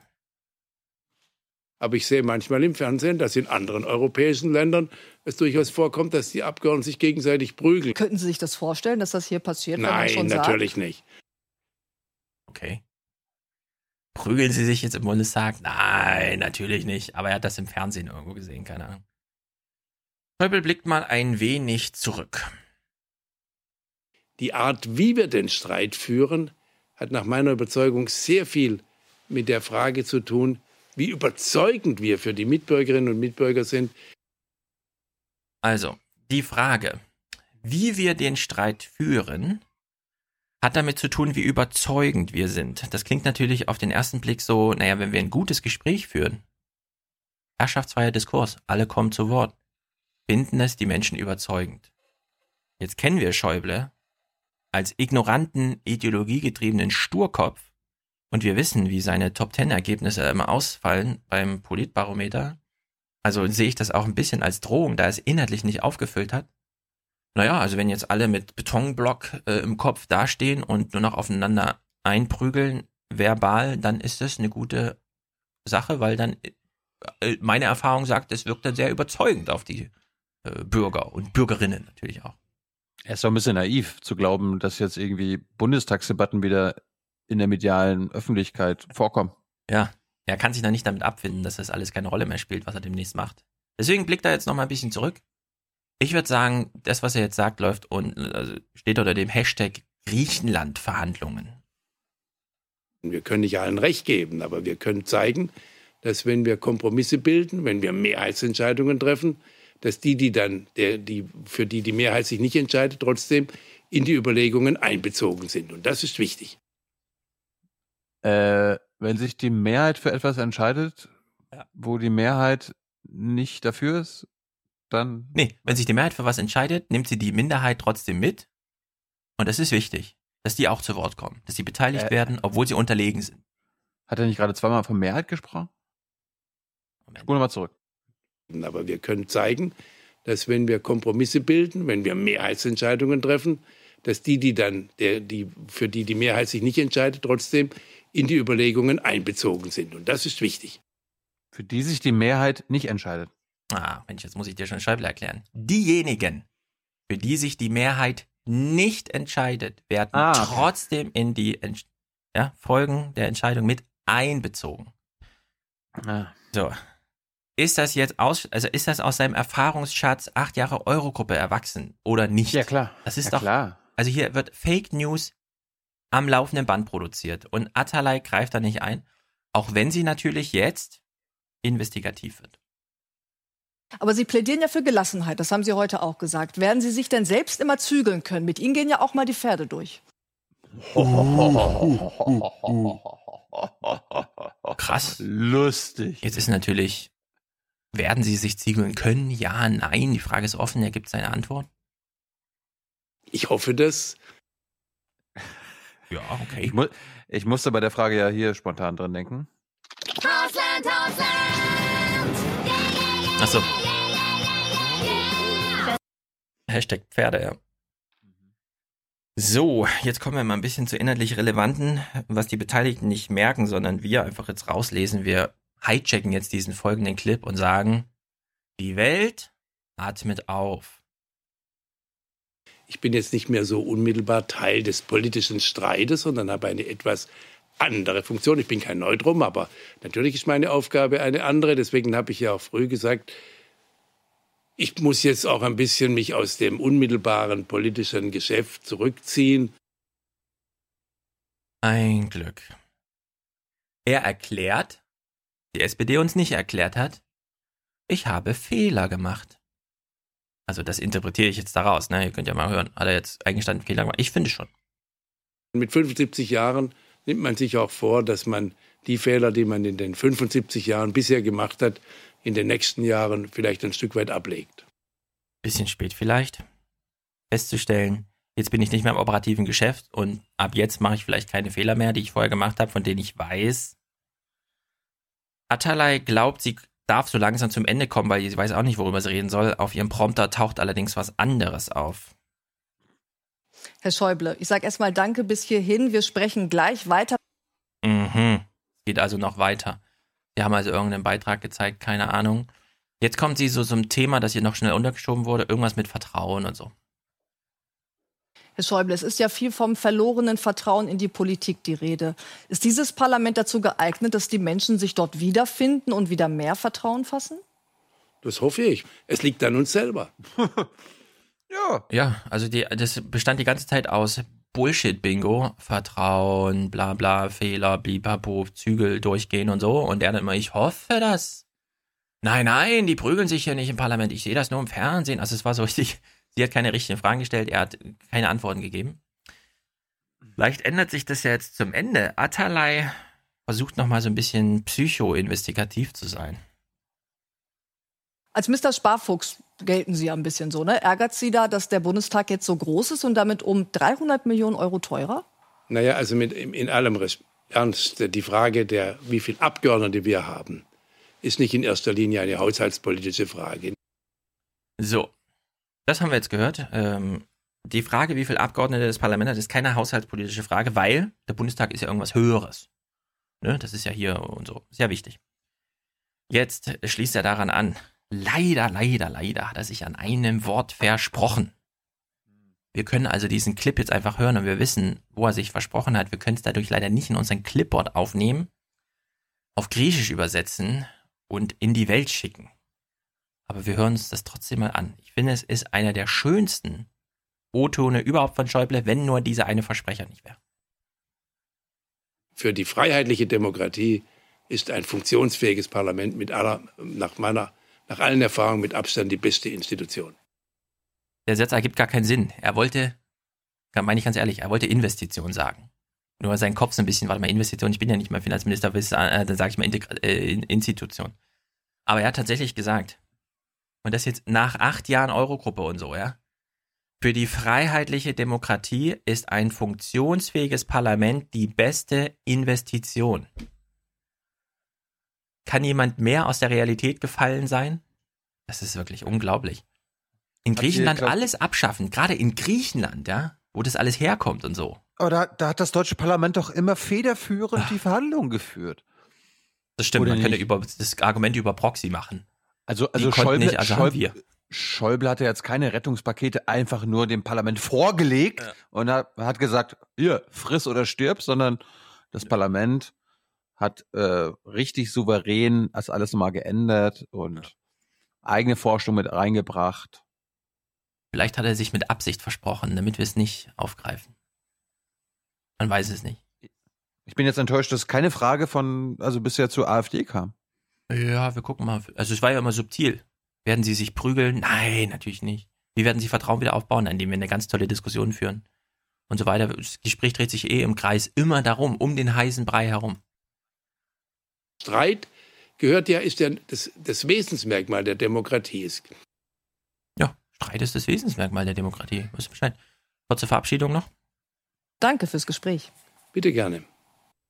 Bitte gerne. Naja, also äh, Tagesthemen einfach grottig, ja, wirklich grottig zu dieser, das Fest der Demokratie, der Bundestag tritt zusammen. Erbärmlich. Also ganz, ganz mies. Mit, mit dem Finger auf die Öffentlich-Rechtlichen zeigen, das ist eigentlich ein bisschen schwach. Wir kommen jetzt Jetzt zu Reinhard Becker. Jawohl. Falls ihr ich will glaubtet, nochmal auf die AfD zurückkommen, äh, beziehungsweise dabei bleiben. falls ihr glaubt, wir haben bisher, wie soll ich sagen, wir haben bisher Reinhard Becker ein bisschen zu sehr verprügelt. Eigentlich müssten wir doch ein bisschen rücksichtsvoll sein. Ja, es ist ein schwerer Job und so. Jetzt kommt auch noch die AfD, der ganze Stress. Äh, Rainer, äh, Joachim Herrmann kackt ihn da an und so. Aber wie kommst du jetzt, wie kommst du jetzt auf Reinhard Becker? Der ist so, ah, die Chefredakteur hat doch jetzt nichts mehr mit dem Tagesgeschäft zu tun. Äh, ja, ist ja auch Terrorexperte und Tagesthemen-Kommentator. Er war Terrorexperte. Wir hören uns mal kurz Alice Weidels Spruch an. Eigentlich ist mir das alles egal, was die AfD macht, weil es eh nur Theater. Aber diesen Spruch, der ist jetzt mal wichtig. Also wir hören mal kurz Alice Weidel zum Thema der Glaser. Wird er jetzt Bundestagsvizepräsident, ja oder nein? Uns steht ja einer zu, pipapo, wir kennen das alles. Sie sagt das. Wir haben mit Albrecht Glaser, den ehemaligen Stadtkämmerer der Stadt Frankfurt, ehemaliges CDU-Mitglied, haben wir jetzt gewählt und gesetzt. Und daran gibt es überhaupt nichts rumzumäkeln. So, er ist von der AfD-Fraktion gewählt. Er ist auf die Wahlliste gesetzt. Da gibt es nichts rumzumäkeln. Thilo, hast du den Eindruck, sie hätte irgendwie noch so einen Halbsatz offen gelassen mit, wir könnten uns überlegen, das und dann vielleicht doch einen anderen Kandidaten? Oder ist sie da als steinfest, felsenfest? Glaube ich nicht. Ich meine jetzt von dem Spruch her. Die ist da Vom felsenfest. Spruch- Die haben Spruch bisher schon, keine Argumentation darüber gemacht, keine Diskussion öffentlich bekannt gegeben und so. Glaser ist für die der Kandidat, damit wollen die das Parlament ärgern und so weiter und so fort. Korrekt. Jetzt hören wir uns. Das ist doch ganz offensichtlich. Jetzt hören wir uns zu diesem Fall Reinhard Becker an. Reinhard Becker kommentiert das. Ich finde, er greift die Alice Weidel nochmal auf mit genau diesem Spruch und sagt, das hat sie gesagt, das habe ich auch verstanden. Also er schafft eine eindeutige Wissensgrundlage für uns alle, die wir uns das anhören, um was es hier geht und um was nicht. Man hätte drauf wetten können, dieser AfD-Kandidat scheitert dreimal bei der Wahl zum Bundestagsvize. Zu Recht. Albrecht Glaser ist ein Islamfeind. Deshalb hat er im Bundestagspräsidium nichts verloren. Aha. Äh, und was macht da Hans-Peter Friedrich? Na gut, wir bleiben jetzt mal bei der AfD. Ich will hier einen Punkt machen. Also, die AfD hat gesagt, Glaser ist unser Mann. Alice Weidel hat es nochmal bekräftigt, wir haben es jetzt gehört. Reinhard Becker sagt, ihn nicht zu wählen ist absolut richtig, das ist ein Islamfeind und so weiter, der darf nicht auf diesen Posten. Man fragt sich jetzt, äh, warte mal, Reinhard Becker, du machst jetzt einen Kommentar zu diesem Thema. Es ist doch, was gibt es denn da noch zu kommentieren? Einfach nur zu sagen, das ist halt richtig und so. Und pff, was soll denn das? Ist das nicht Zeitverschwendung? Reinhard Becker baut, baut sich jetzt hier mal so eine Strohpuppe irgendwie auf. Ich weiß ehrlich gesagt nicht warum. Ein weniger vorbelasteter Kandidat sollte aber problemlos durchgehen. Mhm. Ach so. Also er ist jetzt ganz im Spekulativen. So im Sinne von, ach, ich kenne ja den Verlauf. Irgendwann muss ja die AfD mal einen anderen vorstellen. Aber das sind wir noch längst nicht. Wir haben jetzt eine konstituierende Sitzung gehabt. Es gab noch keine zweite. Der Glaser stand noch nicht zum zweiten Mal zur Wahl und so. Ja, also das ist jetzt, er ist jetzt bis jetzt durchgefallen. dreimal. Ja gut, dreimal in der einen Sitzung, aber er ist jetzt durchgefallen. Die Wahl findet noch statt. Es ist null Anzeichen von der AfD, dass sich an Kandidatenoptionen was ändert und so weiter. Und er kommt plötzlich mit diesem, das war eine absolut richtige Entscheidung, aber ein anderer Kandidat. Also man könnte jetzt denken, hat die AfD beim angerufen, soll er irgendwie so ein Feld bereiten für so eine, für einen anderen Kandidaten oder was ist hier das Kalkül? Ja, also telefoniert er jetzt nicht nur mit Merkel, sondern auch noch mit Alice Weidel. So, ja. Er baut mal so ein bisschen weiter an sein Püppchen. Ein weniger vorbelasteter Kandidat sollte aber problemlos durchgehen, sonst sind Zweifel angebracht am Demokratieverständnis unserer Volksvertreter. Die AfD ist nun mal gewählt und jeder Fraktion im Deutschen Bundestag steht ein Vizepräsident zu. Das ist der saure Apfel, in den man beißen muss, wenn man Demokratie ernst nimmt. Ja, aber wenn, lieber Reinhard, wenn denen das zusteht, warum werden die dann erstmal noch gewählt? Ja, das ist Also eine das- Frage, wer den Posten begleitet. Das, der Das- Posten steht das- ihm zu, aber. Das ist Tradition. Das ist, immer so. Ja, es gut, ist okay, Tradition im Ja. Bundestag, dass jede Fraktion einen Bundestagsvize stellt. Richtig. Ja, Tradition steht schon in der Geschäftsordnung drin. Ja, aber die kann geändert werden. Die Ja, wollte gut, die okay. AfD. Der allererste Antrag in, dieser Bund, in diesem neuen Bundestag kam von der AfD, die Geschäftsordnung wieder zu ändern, ne? Ja. Hier Alterspräsident und so. Ja. Kann ja alles geändert werden. Also ich greife mal kurz die Wortwahl von Reinhard Becker auf. Er sagt, wenn die Volksvertreter alle AfD-Kandidaten als Bundestagsvizepräsidenten ablehnen, sind, Zitat, Zweifel an ihrem Demokratieverständnis abgelehnt. Man fragt sich ein bisschen, Reinhard Becker, wieso greifst du hier so tief in die äh, Floskel-Schatzkiste, ja? Wurde schon ein anderer aufgestellt und abgelehnt? Steht überhaupt das Szenario im Raum, dass jemand anders als der Glaser abgelehnt Wieso kommst du jetzt mit dieser Hypothese, es gäbe einen anderen und dann mit der zweifachen Hypothese und der würde dann auch abgelehnt, sodass ich dann hinten dran an diesen Hypothesenschwanz irgendwo das Argument dran kleben kann. Also wenn das alles Realität wird, wovon wir ganz weit entfernt sind, was ich mir gerade ausgedacht habe, dann sind aber Zweifel an dem Demokratieverständnis unserer Volksvertreter angebracht. So, und jetzt kommt die Lösung. Warum baut er diesen Popanz auf? Warum denkt er sich hier so ein Gebäude aus? Ja? Popanz? Es ist wirklich absurd, was jetzt als Pointe kommt. Hört genau zu.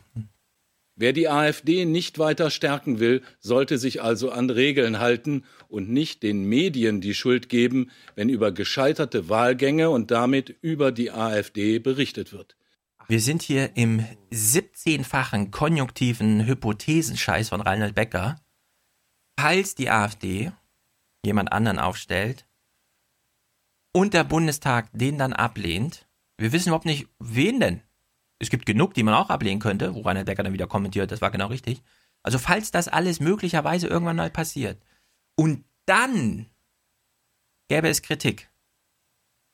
Und dann ist seine Pointe, dann macht bitte nicht mich, nicht mich verantwortlich, sondern das mangelnde Demokratieverständnis unserer Volksvertreter. Und das ehrlich gesagt, also ich bin wirklich erschüttert. Das ist nicht Fake News, dafür müssen wir wirklich ein anderes, ein anderes Wort finden. Äh, das ist nicht einfach nur hypothetisch irgendwas hingebaut oder so, sondern das ist Strohpuppenscheiße, das ist Propaganda, das ist Propaganda für die eigene Sache, nämlich den Medienbetrieb zu erhalten, der von allen Seiten unter Feuer ist. Und dann mit solchen Signalworten das Vol äh, Demokratieverständnis der Volksvertreter ja, da reinzubringen, während es um die eigene Sache geht, das ist wirklich. Also Reinhard Becker, das fand ich so mies hier. Ich, mir fehlen die Worte dafür. Mit dem Finger auf die öffentlich-rechtlichen zeigen, das ist eigentlich ein bisschen schwach. Ja, aber für so einen Scheiß gehört man abgeschafft. Also wirklich, das ist, das ist für mich ein Grund, diesen Laden abzuschaffen. Um wirklich nochmal diese Zäsur zu finden. Wir denken jetzt nochmal drüber nach, was wir eigentlich machen. Weil wenn jetzt die Kommentare alle nur noch unter der Maxime laufen, wir denken uns mal irgendein Szenario aus, um zu verteidigen, dass es uns gibt. Und dann auch noch irgendwas zur AfD wieder, ja? Also das ist wirklich. Reinhard Becker, Disqualifikation als Chefredakteur. Ich erkenne das nicht mehr an. Aber, aber, aber. Schweigen ist keine Option. Da muss doch drüber geredet werden. Ja, also ich bin wirklich ein bisschen außer mir, was das angeht. Es hat mich sehr geärgert. Und liebe Tagsthemen-Mitarbeiter, unterbindet das doch beim nächsten Mal. Was soll der Scheiß? Wirklich. Was soll der Quatsch? Füllt eure ja- Zeit ordentlich. Ich bin ja für diesen Typen hier als Bundestagsvizepräsidenten. Der Gauland ist ein mieser, dreckiger Hetzer. Solche Arschlöcher braucht niemand. Ja, was macht Reinhard Becker dann, ne? Ja. Wenn solche Kandidaten plötzlich zur Wahl stehen. Steinmeier, wir haben drüber gelacht, weil wir sagten, wir wissen gar nicht mehr, wer er ist. Ihm ist ein kleiner Kuh gelungen. Ein deutsches Staatsoberhaupt in Moskau. Das gab es zuletzt 2010. Moment. Vorm, vorm Krieg. ja, 2010, das ist sieben Jahre her. Was ist passiert? Hatten wir in der Zeit keinen Bundespräsidenten? Was ist los? Hören kurz Hallo. rein. Gauk. Und der Bundespräsident hieß noch Christian Wulff. Dessen Nachfolger Joachim Gauck besuchte Russland während seiner Amtszeit nie, erhielt einen Besuch wegen der russischen Annexion der ukrainischen Halbinsel Krim für unangebracht. Ähm, mangelndes Berufsverständnis, würde ich sagen. Nicht zu Putin zu fahren. Ja, du weißt doch, wenn, wenn andere das Völkerrecht brechen, dann sagt sich Gauck, nee, die, die besuche ich nicht. Ja, aber ich finde, das ist, geht, das geht ein bisschen drüber, dass er dies jetzt einfach aussucht. So im Sinne von, oh, keine Ahnung. Halt, ich habe keine Lust. Die Nachrichtenlage gefällt mir nicht oder so, ja. Deutsch-russische Aussöhnung, ja, ist doch mal gut, ne? Oder, und das würde ich verstehen, er hat sich gedacht, pff, ist eh egal. Bin ja nur Bundespräsident. Merkel und Putin telefonieren eh jede Woche, was soll ich denn da jetzt noch so einen Stunt machen und acht Stunden im Vorzimmer warten oder was? Naja, wir kommen ein bisschen zurück auf Jamaika Zwischenstand. Die Woche ist fortgeschritten. Äh, keine Ahnung. Irgendwas wird vermeldet. Es ist wohl kompliziert oder so. Eine Sitzung, die nicht enden wollte. Nach elf Stunden Diskussion die Erkenntnis, es ist schwierig. Eine Einigung oder gemeinsame Position in weiter Ferne. Ach, danke für die Insights, liebe Tagesthemen. Das ist wirklich traumhafte Arbeit. Man erfährt so viel, obwohl gerade so viel Interessantes abläuft, aber man muss es immer auf Twitter nachlesen oder so. Naja, aber in, wir leben ja in Zeiten, in denen sich schon ehemalige FAZ-Feuilleton-Chefs darüber beschweren, dass Screenshots von Papieren gemacht werden, die an die Öffentlichkeit gegeben werden, nachdem sie schon abgestimmt und eh der Presse weitergegeben wurden. Das geht halt gar nicht. Ja, das geht halt gar nicht irgendwie. Hat er gut Feuer gekriegt von aus allen Richtungen, aber das fand ich auch ein bisschen übertrieben, ehrlich gesagt. Lass doch den, lass doch den Lindner mal diese Zettel twittern, ey. Otto und Tauber. Nee, nee, nee, das, muss, man- das muss man ja nochmal erklären. Warum Erklär mal. hat sich Nils Mink mal als Spiegelredakteur darüber aufgeregt, Ja, das weiß ich nicht. dass alle, also die, die beteiligten Personen, das transparent Er getwittert hat sich haben? nur über Lindner aufgeregt. Nee, nee, pass auf. Warum, warum, warum tut ein Spiegelredakteur das? Weil er Lindner Aus nicht mag. selbst, na, nee, das vielleicht auch, aber normalerweise war es ja immer so, dass irgendein anonymer Teilnehmer dieser Runden dann dem Spiegel das gesteckt Ah, hat, nee. so dass der Spiegel exklusiv aus diesen Sondierungsergebnissen berichten konnte. Und jetzt ist es ja für alle verfügbar. Das galt vielleicht ganz früher. Minkma ist ja nicht in die Politikredaktion angebunden und Minkma, das ist ja das Tolle an Minkma eigentlich.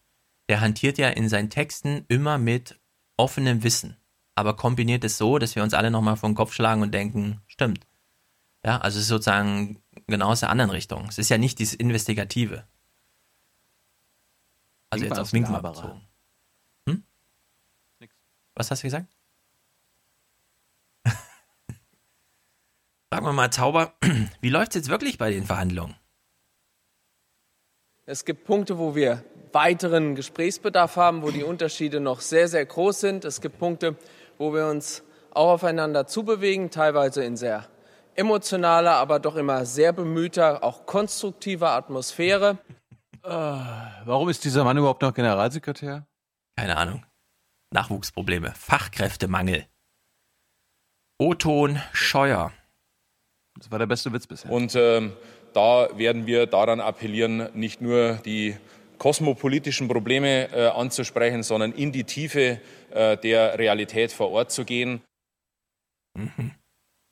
Und du weißt ja, kosmopolitisch heißt ja, nicht nur der Planet, sondern der ganze Kosmos ist entscheidend. Ja. Und da stößt dann halt auch dieses gewisse Grundgesetz an seine Grenzen. Das stimmt. Das ist Ihre Meinung? Nee, das ist das Grundgesetz. Nee, das ist Ihre Meinung.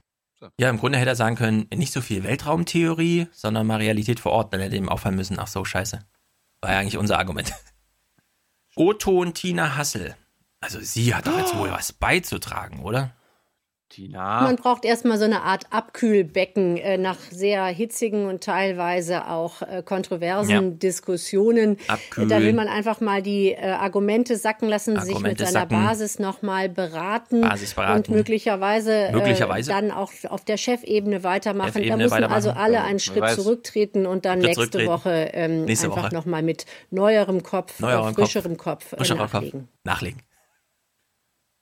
Warum tut Tina Hassel so, als ob sie bei den Gesprächen dabei war? Oder warum, warum, äh, Die ist in der gleichen Stadt oder so, keine Ahnung. warum, warum erzählt sie uns das, was andere ihr erzählt haben? Ja, ja, das war total, das waren total kontroverse, hitzige Gespräche. Ich glaube, ich glaube, die verarschen uns alle. Da läuft eine Wette Natürlich. und da Natürlich. in den Runden. nee, hallo, hallo, das, das andere hier, CSU, CSU, äh, CDU, CSU, das waren Theaterschauspiele. Ja, das andere sind Theaterschauspiele. Aber jetzt. Aber jetzt die, die Sondierungsgespräche, Mhm. das ist erst im Nachhinein wieder. Ach, das waren ja auch Theaterschauspiele. Ja, ich, ich stelle mir auch vor, wie es so wäre, wenn du, du kriegst ja immer dieses, diese Floskeln bitte nicht verwenden, herzlich willkommen als Volontär. Wenn man einfach dieses Floskelpapier nimmt und sagt, okay, Leute, ich schreibe euch jetzt eine Glosse nur aus diesen Floskeln. Und bei der AD lesen die das vor. Das stehen die wirklich da und lesen die verbotenen Floskeln nach und nach einfach nur noch das vor und verkaufen das als Journalismus. Also es ist, es ist einfach äh, haarsträubend schlecht. Anderes wichtiges Thema, ähm, hat auch ein bisschen was mit Politik zu tun, keine Ahnung. Äh, der Gerhard Schröder war ja in deutscher Mission unterwegs, hat sich vorher nochmal zurückversichert, rede ich hier im Namen der Bundesregierung? Merkel so, ja, du redest hier im Namen der Bundesregierung, also gut, alles klar. Mm, Er hat sozusagen, die Türkei bestreitet das natürlich. Nein, bei uns entscheiden natürlich unabhängige Richter, ist doch klar, wenn wir Geiseln freilassen, dann macht es der Richter, ist doch hier ein Rechtsstaat und so. Ich will nur mal in diesem Bericht von dem Fall, den ihr alle kennt, nämlich der Steutner durfte ausreisen, nachdem das Gericht sagte, der Prozess wird jetzt irgendwie so und so abgehandelt, keine Ahnung, wir lassen ihn mal zum Flughafen fahren, mal gucken, entweder holt sich da ein Brötchen oder fliegt weg. In diesem Bericht kam jetzt nun, und das ist wirklich wichtig, äh, witzig und wich, witzig und wichtig ist das. Üblicherweise denken wir ja, und so denken alle Journalisten, das erste Thema muss ein ganz wichtiges sein. Wer ist ganz wichtig? Die Bundesregierung. Also geht es im ersten Thema um die Bundesregierung und das, was angeblich wichtig ist. Und dann denken wir immer, naja, ich meine, die Bundesregierung ist hier jetzt so wichtig und ist das Thema, was gerade behandelt wird, wirklich so wichtig? Nee, nee, nee, alles nicht.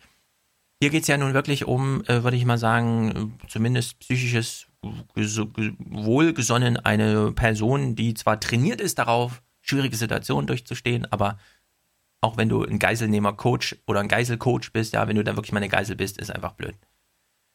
In diesem Bericht spielt es die Bundesregierung im Grunde gar keine Rolle, sondern, und das finde ich witzig, die Kirchengemeinde und die alte Bundesregierung, und zwar die Vor, Vor, Vor, Vorgänger, bla, bla, Bundesregierung. Deswegen hören wir mal kurz rein, weil ich finde, das kommt, das ist mir dann aufgefallen, in den Nachrichten kommt es ein bisschen kurz, wenn man tatsächlich ernst nimmt, was man als Journalist immer behauptet.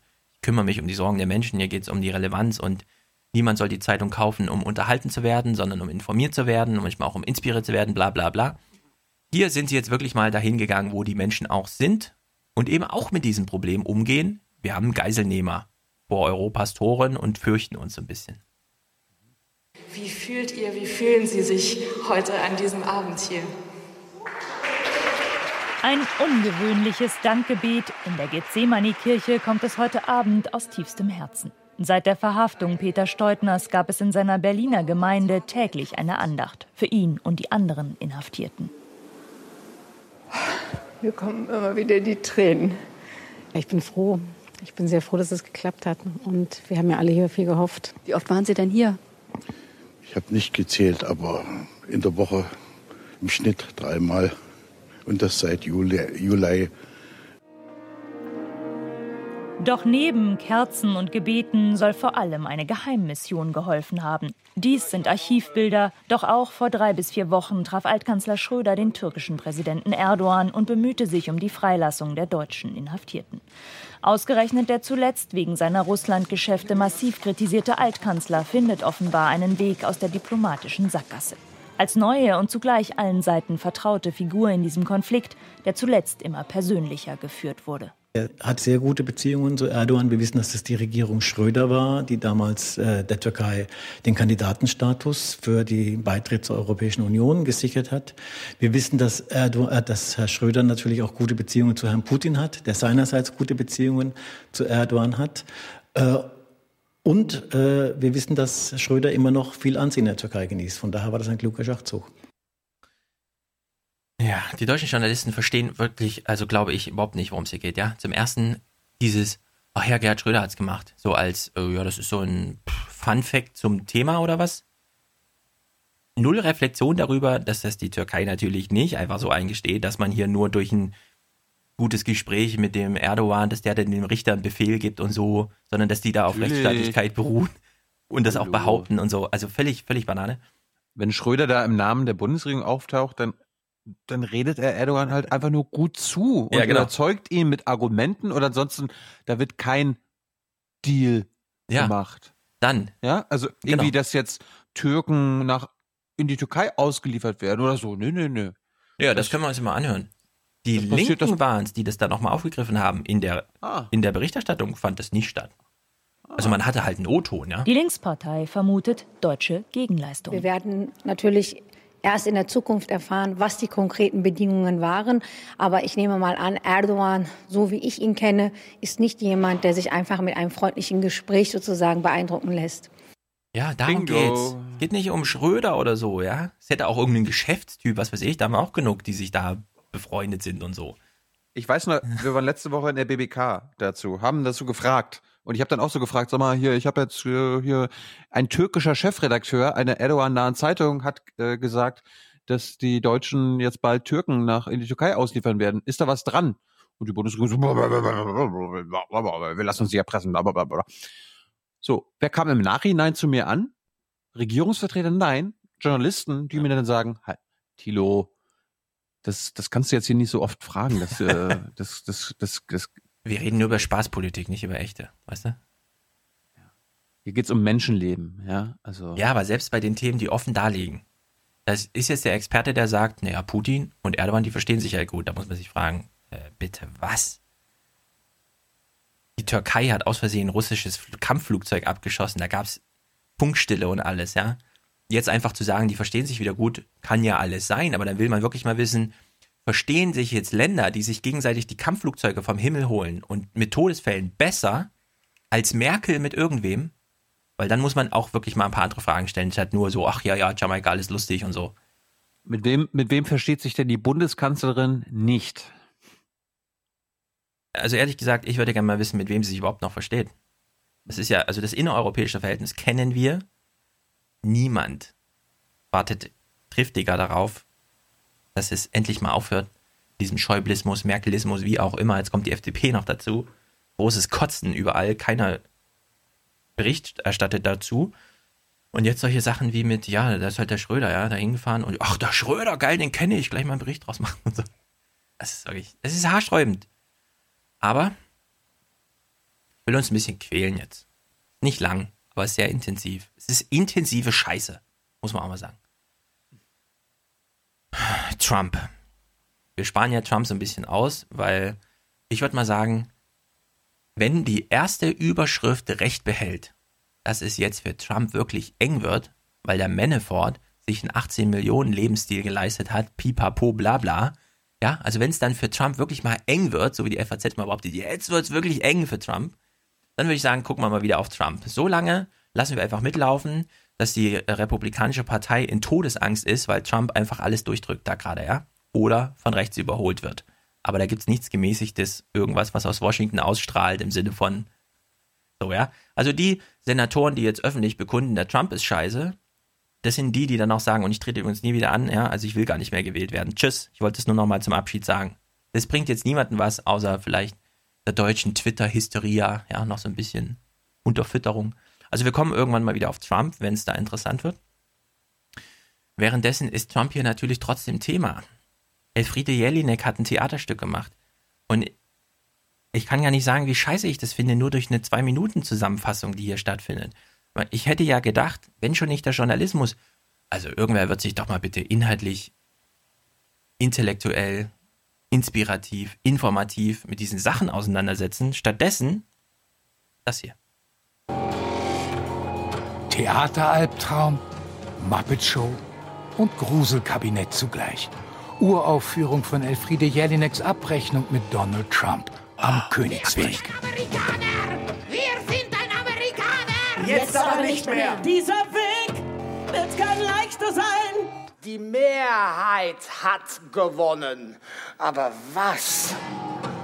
Als totales Spektakel, vielschichtige Parodie und hellsichtiges Zeittheater kommt das Stück in Hamburg auf die Bühne. Hellsichtig. Alle sind blind. Alle von uns blind. Ich bin's nicht. Ich bin's doch. Elfriede Jelinek als Theaterfigur. Trump empfindet sie als intellektuelle Beleidigung für die Welt. Weder sie noch der Regisseur nennen ihn im Stück beim Namen. Als Theatermacher muss man sich natürlich damit auseinandersetzen, dass Trump an sich ja schon eine Inszenierung ist oder dauernd sich selber inszeniert. Und ähm, insofern habe ich mich auch dagegen entschieden, ihn jetzt direkt zu thematisieren oder ihn zu zeigen. Wir alle warten auf die ersten Worte unseres neuen Königs. Mana, mana. Und was sagt das Land? Da, da, da, da, da.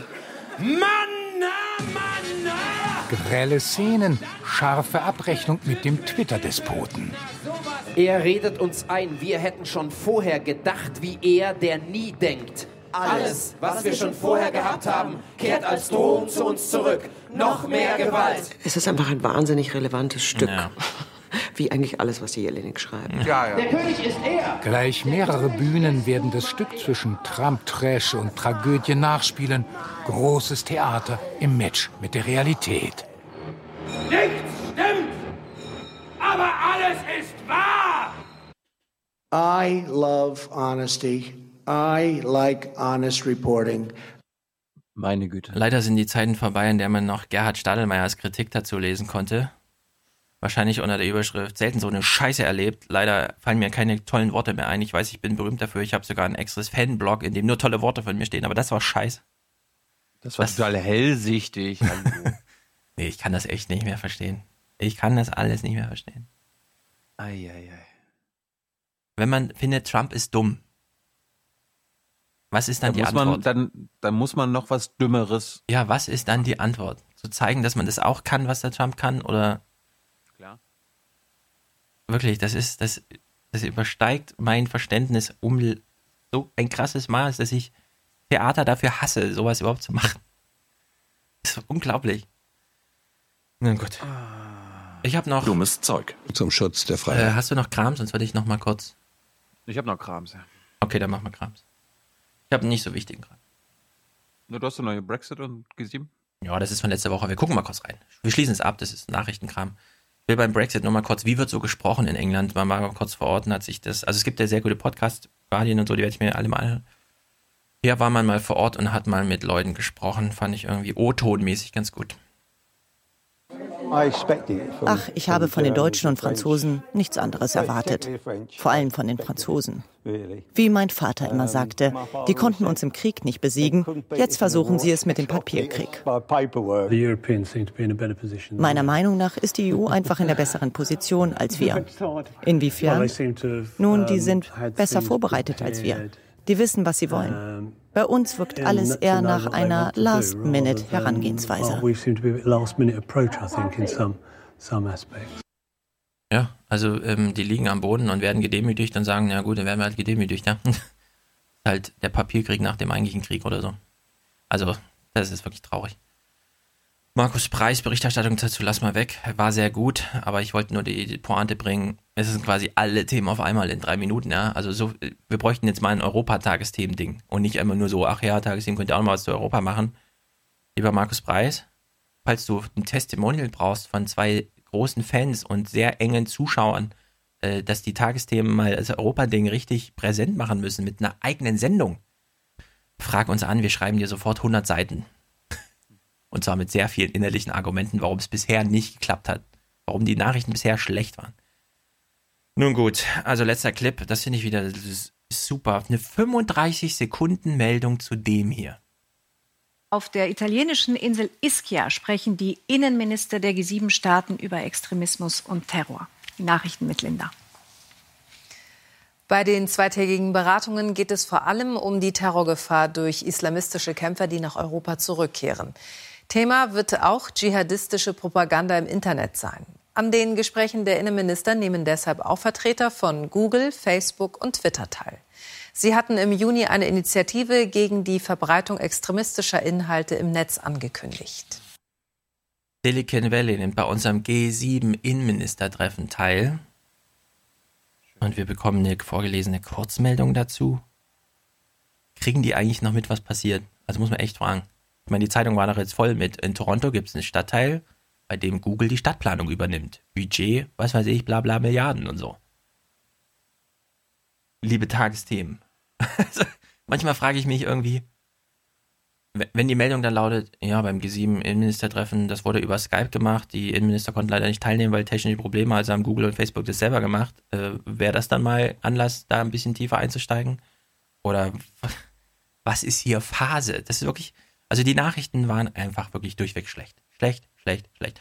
Außer zu diesem Wohnrechtsding, ja, ähm, weil dann doch mal in, aber 400 Leute auch ausziehen mussten aus ihrer Wohnung, hat man das dann mal aufgegriffen. Ansonsten nur schlecht einfach. Apropos schlecht, gucken wir uns mal an, was die Regierungsberichte sonst noch so alles berichtet haben. Was gibt es in Sachen Jamaika für einen Stand? Wie ist das Berichterstattungsniveau in Sachen Jamaika? Wären wir bereit, auf den Andersdenkenden zuzugehen? Wenn nicht in einer Beziehung, dann wenigstens in einer WG? Es muss auch keine Wohngemeinschaft sein. Ich, ich liebe auch ein Stück Distanz. Ähm, und, und nicht das gegenseitig auf die Pelle rücken und nicht entscheiden zu können, wer das nächste Mal spülen muss. Aha. Geil. Ja. Daraus werden fünfminütige Beiträge gemacht. Also. Gut. Ich habe jetzt aber noch zwei Beiträge mitgebracht, die ich selten finde äh, in den Regierungsberichten von ARD und ZDF. Und Na einen dann. gucken wir uns jetzt an aus dem ZDF. Äh, Europa und auch Deutsche wollen sich jetzt vor, äh, das Vorbild Russland nehmen, weil es geht um die Zeitumstellung. Die haben Mhm. wir jetzt alle erlebt am Sonntag. Ja. Äh, Winterzeit ist angebrochen und es gibt immer mehr Menschen in Europa, die diese Zeitumstellung, die die Sommerzeit, Winterzeit abschaffen wollen. Und äh, da gucken wir uns mal an. Glaubst du, Stefan, dass das einfach wäre, einfach ist, äh, wenn Europa sich denkt, so, okay, lassen wir mal wieder sein? Also technisch wäre es wahrscheinlich einfach zu lösen, aber politisch. Schwierig. In der Nacht zum Sonntag werden die Uhren um eine Stunde zurückgestellt, sagt der Moderator zum aller, allerletzten Mal. Es ist Russland, es ist vor drei Jahren, es ist für immer. Der Kreml entscheidet einfach über die Zeit. Woanders ist es komplizierter. Wir haben europäische Regeln, die Sommerzeitrichtlinie 2084 und da steht alles drin. Die Richtlinie 2008-4 EG schreibt die Sommerzeit fest, EU-weit, amtlich, auf ewig. Geschehen zu Brüssel am 19. Januar 2001. Der Widerstand lebt. Treffpunkt Straßburg diese Woche, Mittwoch halb vier, mitteleuropäische Sommerzeit. Sie sind aus Finnland, Tschechien oder den Niederlanden und sie sind verzweifelt. Ich habe binnen kürzester Zeit 40.000 Unterschriften gegen die Zeitumstellung gesammelt, mein deutscher Kollege sogar 55.000. Also bitte, bitte, hört damit auf. Please, please, stop. Es gibt Stapel voller Versuche, eine EU-Richtlinie zu ändern oder gar abzuschaffen. Die Kommission müsste zustimmen und alle 28 Mitgliedstaaten auch. Einer hat sich den Kampf gegen die Sommerzeit zur Lebensaufgabe gemacht. CDU-Mann Herbert Reul hat dabei in 13 Jahren EU-Parlament wenig erreicht, aber viel gelernt. Wir sind groß, kleinteilige Sachen zu regulieren, aber wir sind ganz schwach in der Politik, Sachen, die als unsinnig sich bewiesen haben, abzuschaffen. Den Mut zu haben, etwas, was man beschlossen hat, in Frage zu stellen, fällt uns offensichtlich so schwer.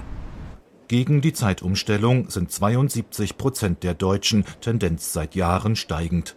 Auch im Bundestag hätten die Gegner eine riesige Mehrheit. Linke, CDU, CSU, FDP und AfD dagegen. SPD und Grüne vielleicht.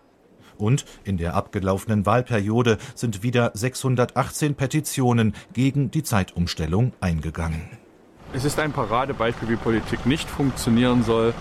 Wenn man merkt, es gibt massive Proteste in der Bevölkerung oder eben Widerstand, Unwohlsein, dann kann man auch mal proaktiv nachschauen. Das abzuschaffen ist nicht mit großen Kosten verbunden, sondern es spart sogar die Kosten der Umstellung. Aber man spürt hier die Be Beharrungskräfte des Bestehenden, die vielleicht auch äh, daher kommen, dass Bürokratien an dem festhalten, äh, was eben jetzt seit vielen Jahren so gemacht wird.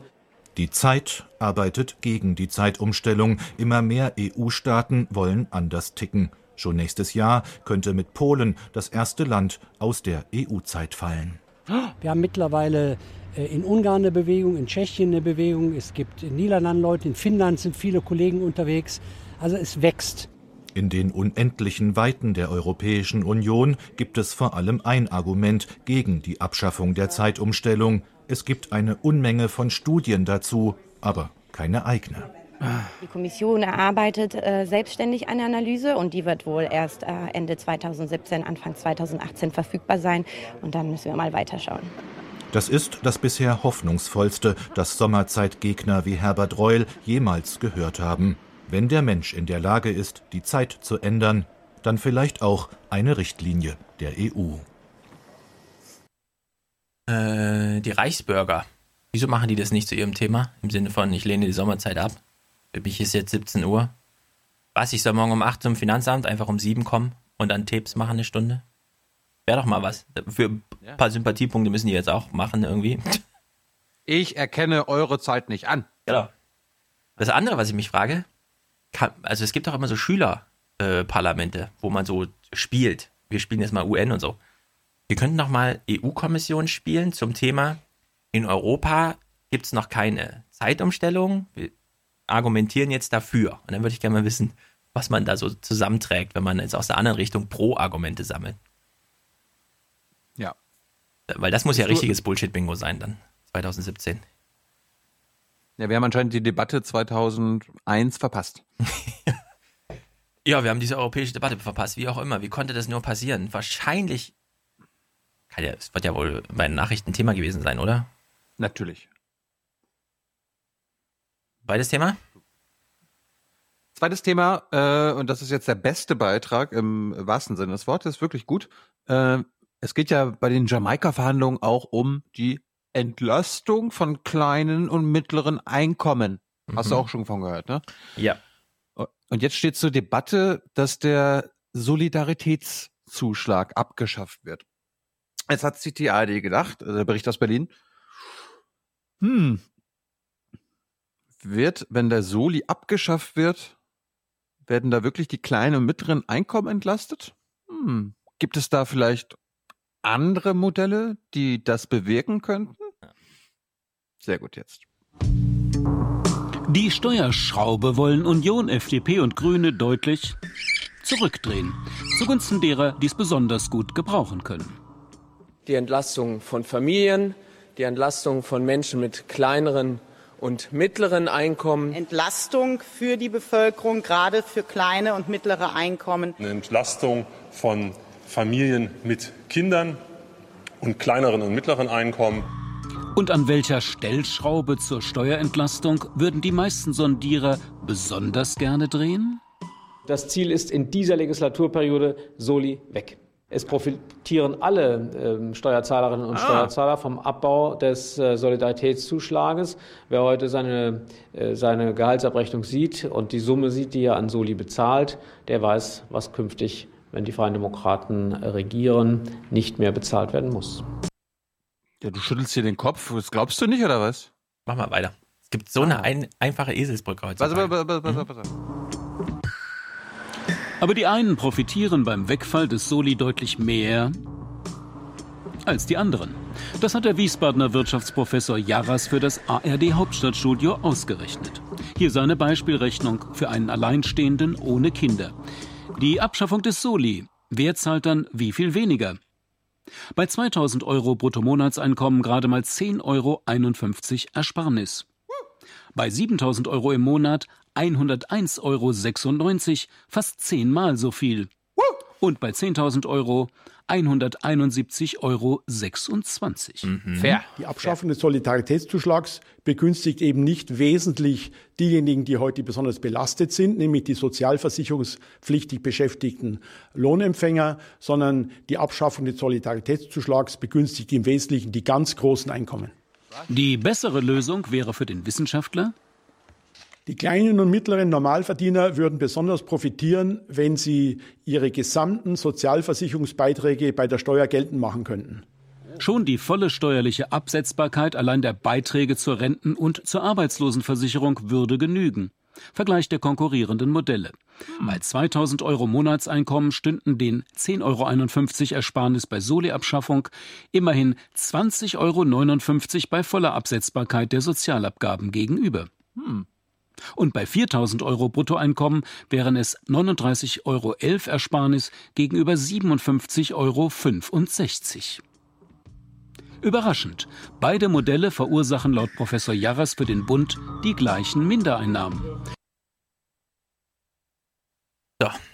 Wie heißt der Typ nochmal vom Institut der deutschen Wirtschaft? Hüter. Ja. Der Hüter und der Fratscher. Das Deutsche Institut für Wirtschaftsforschung. Mhm. Und das andere. Mhm. Also hier Institut der deutschen Wirtschaft.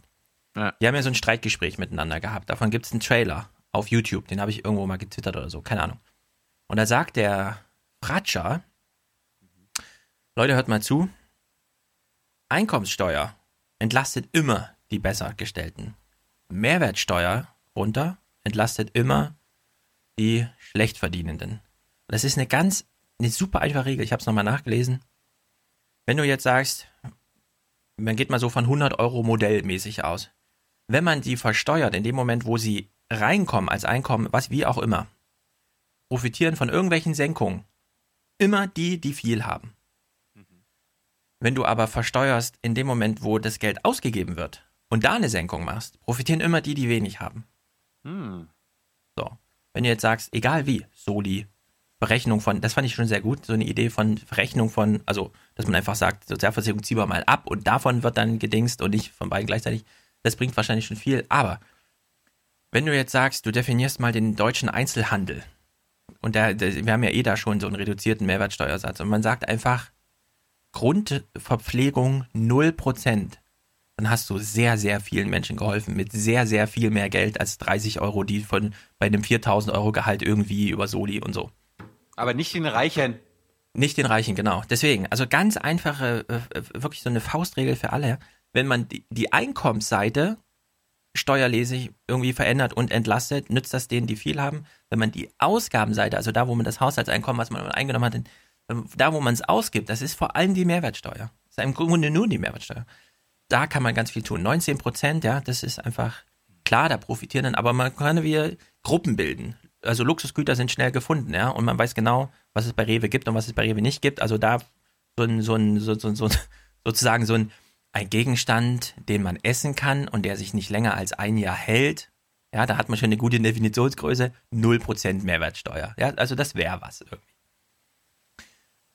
Wie auch immer, fiel mir nur spontan dazu ein. Kann man, kann man in seinem Hinterköpfchen abspeichern, glaube ich. Also, wer hier mittlere und kleine Einkommen in Deutschland entlassen will, sollte vielleicht nicht zuerst an den Soli denken. und jetzt gibt's natürlich die Partei, die die Partei des kleinen Mannes ist. Die SPD. Ich war kurz überrascht, aber gut.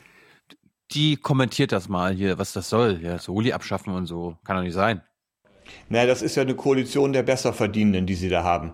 So, und deswegen denken die natürlich an ihre Klientel, an ihre Wähler.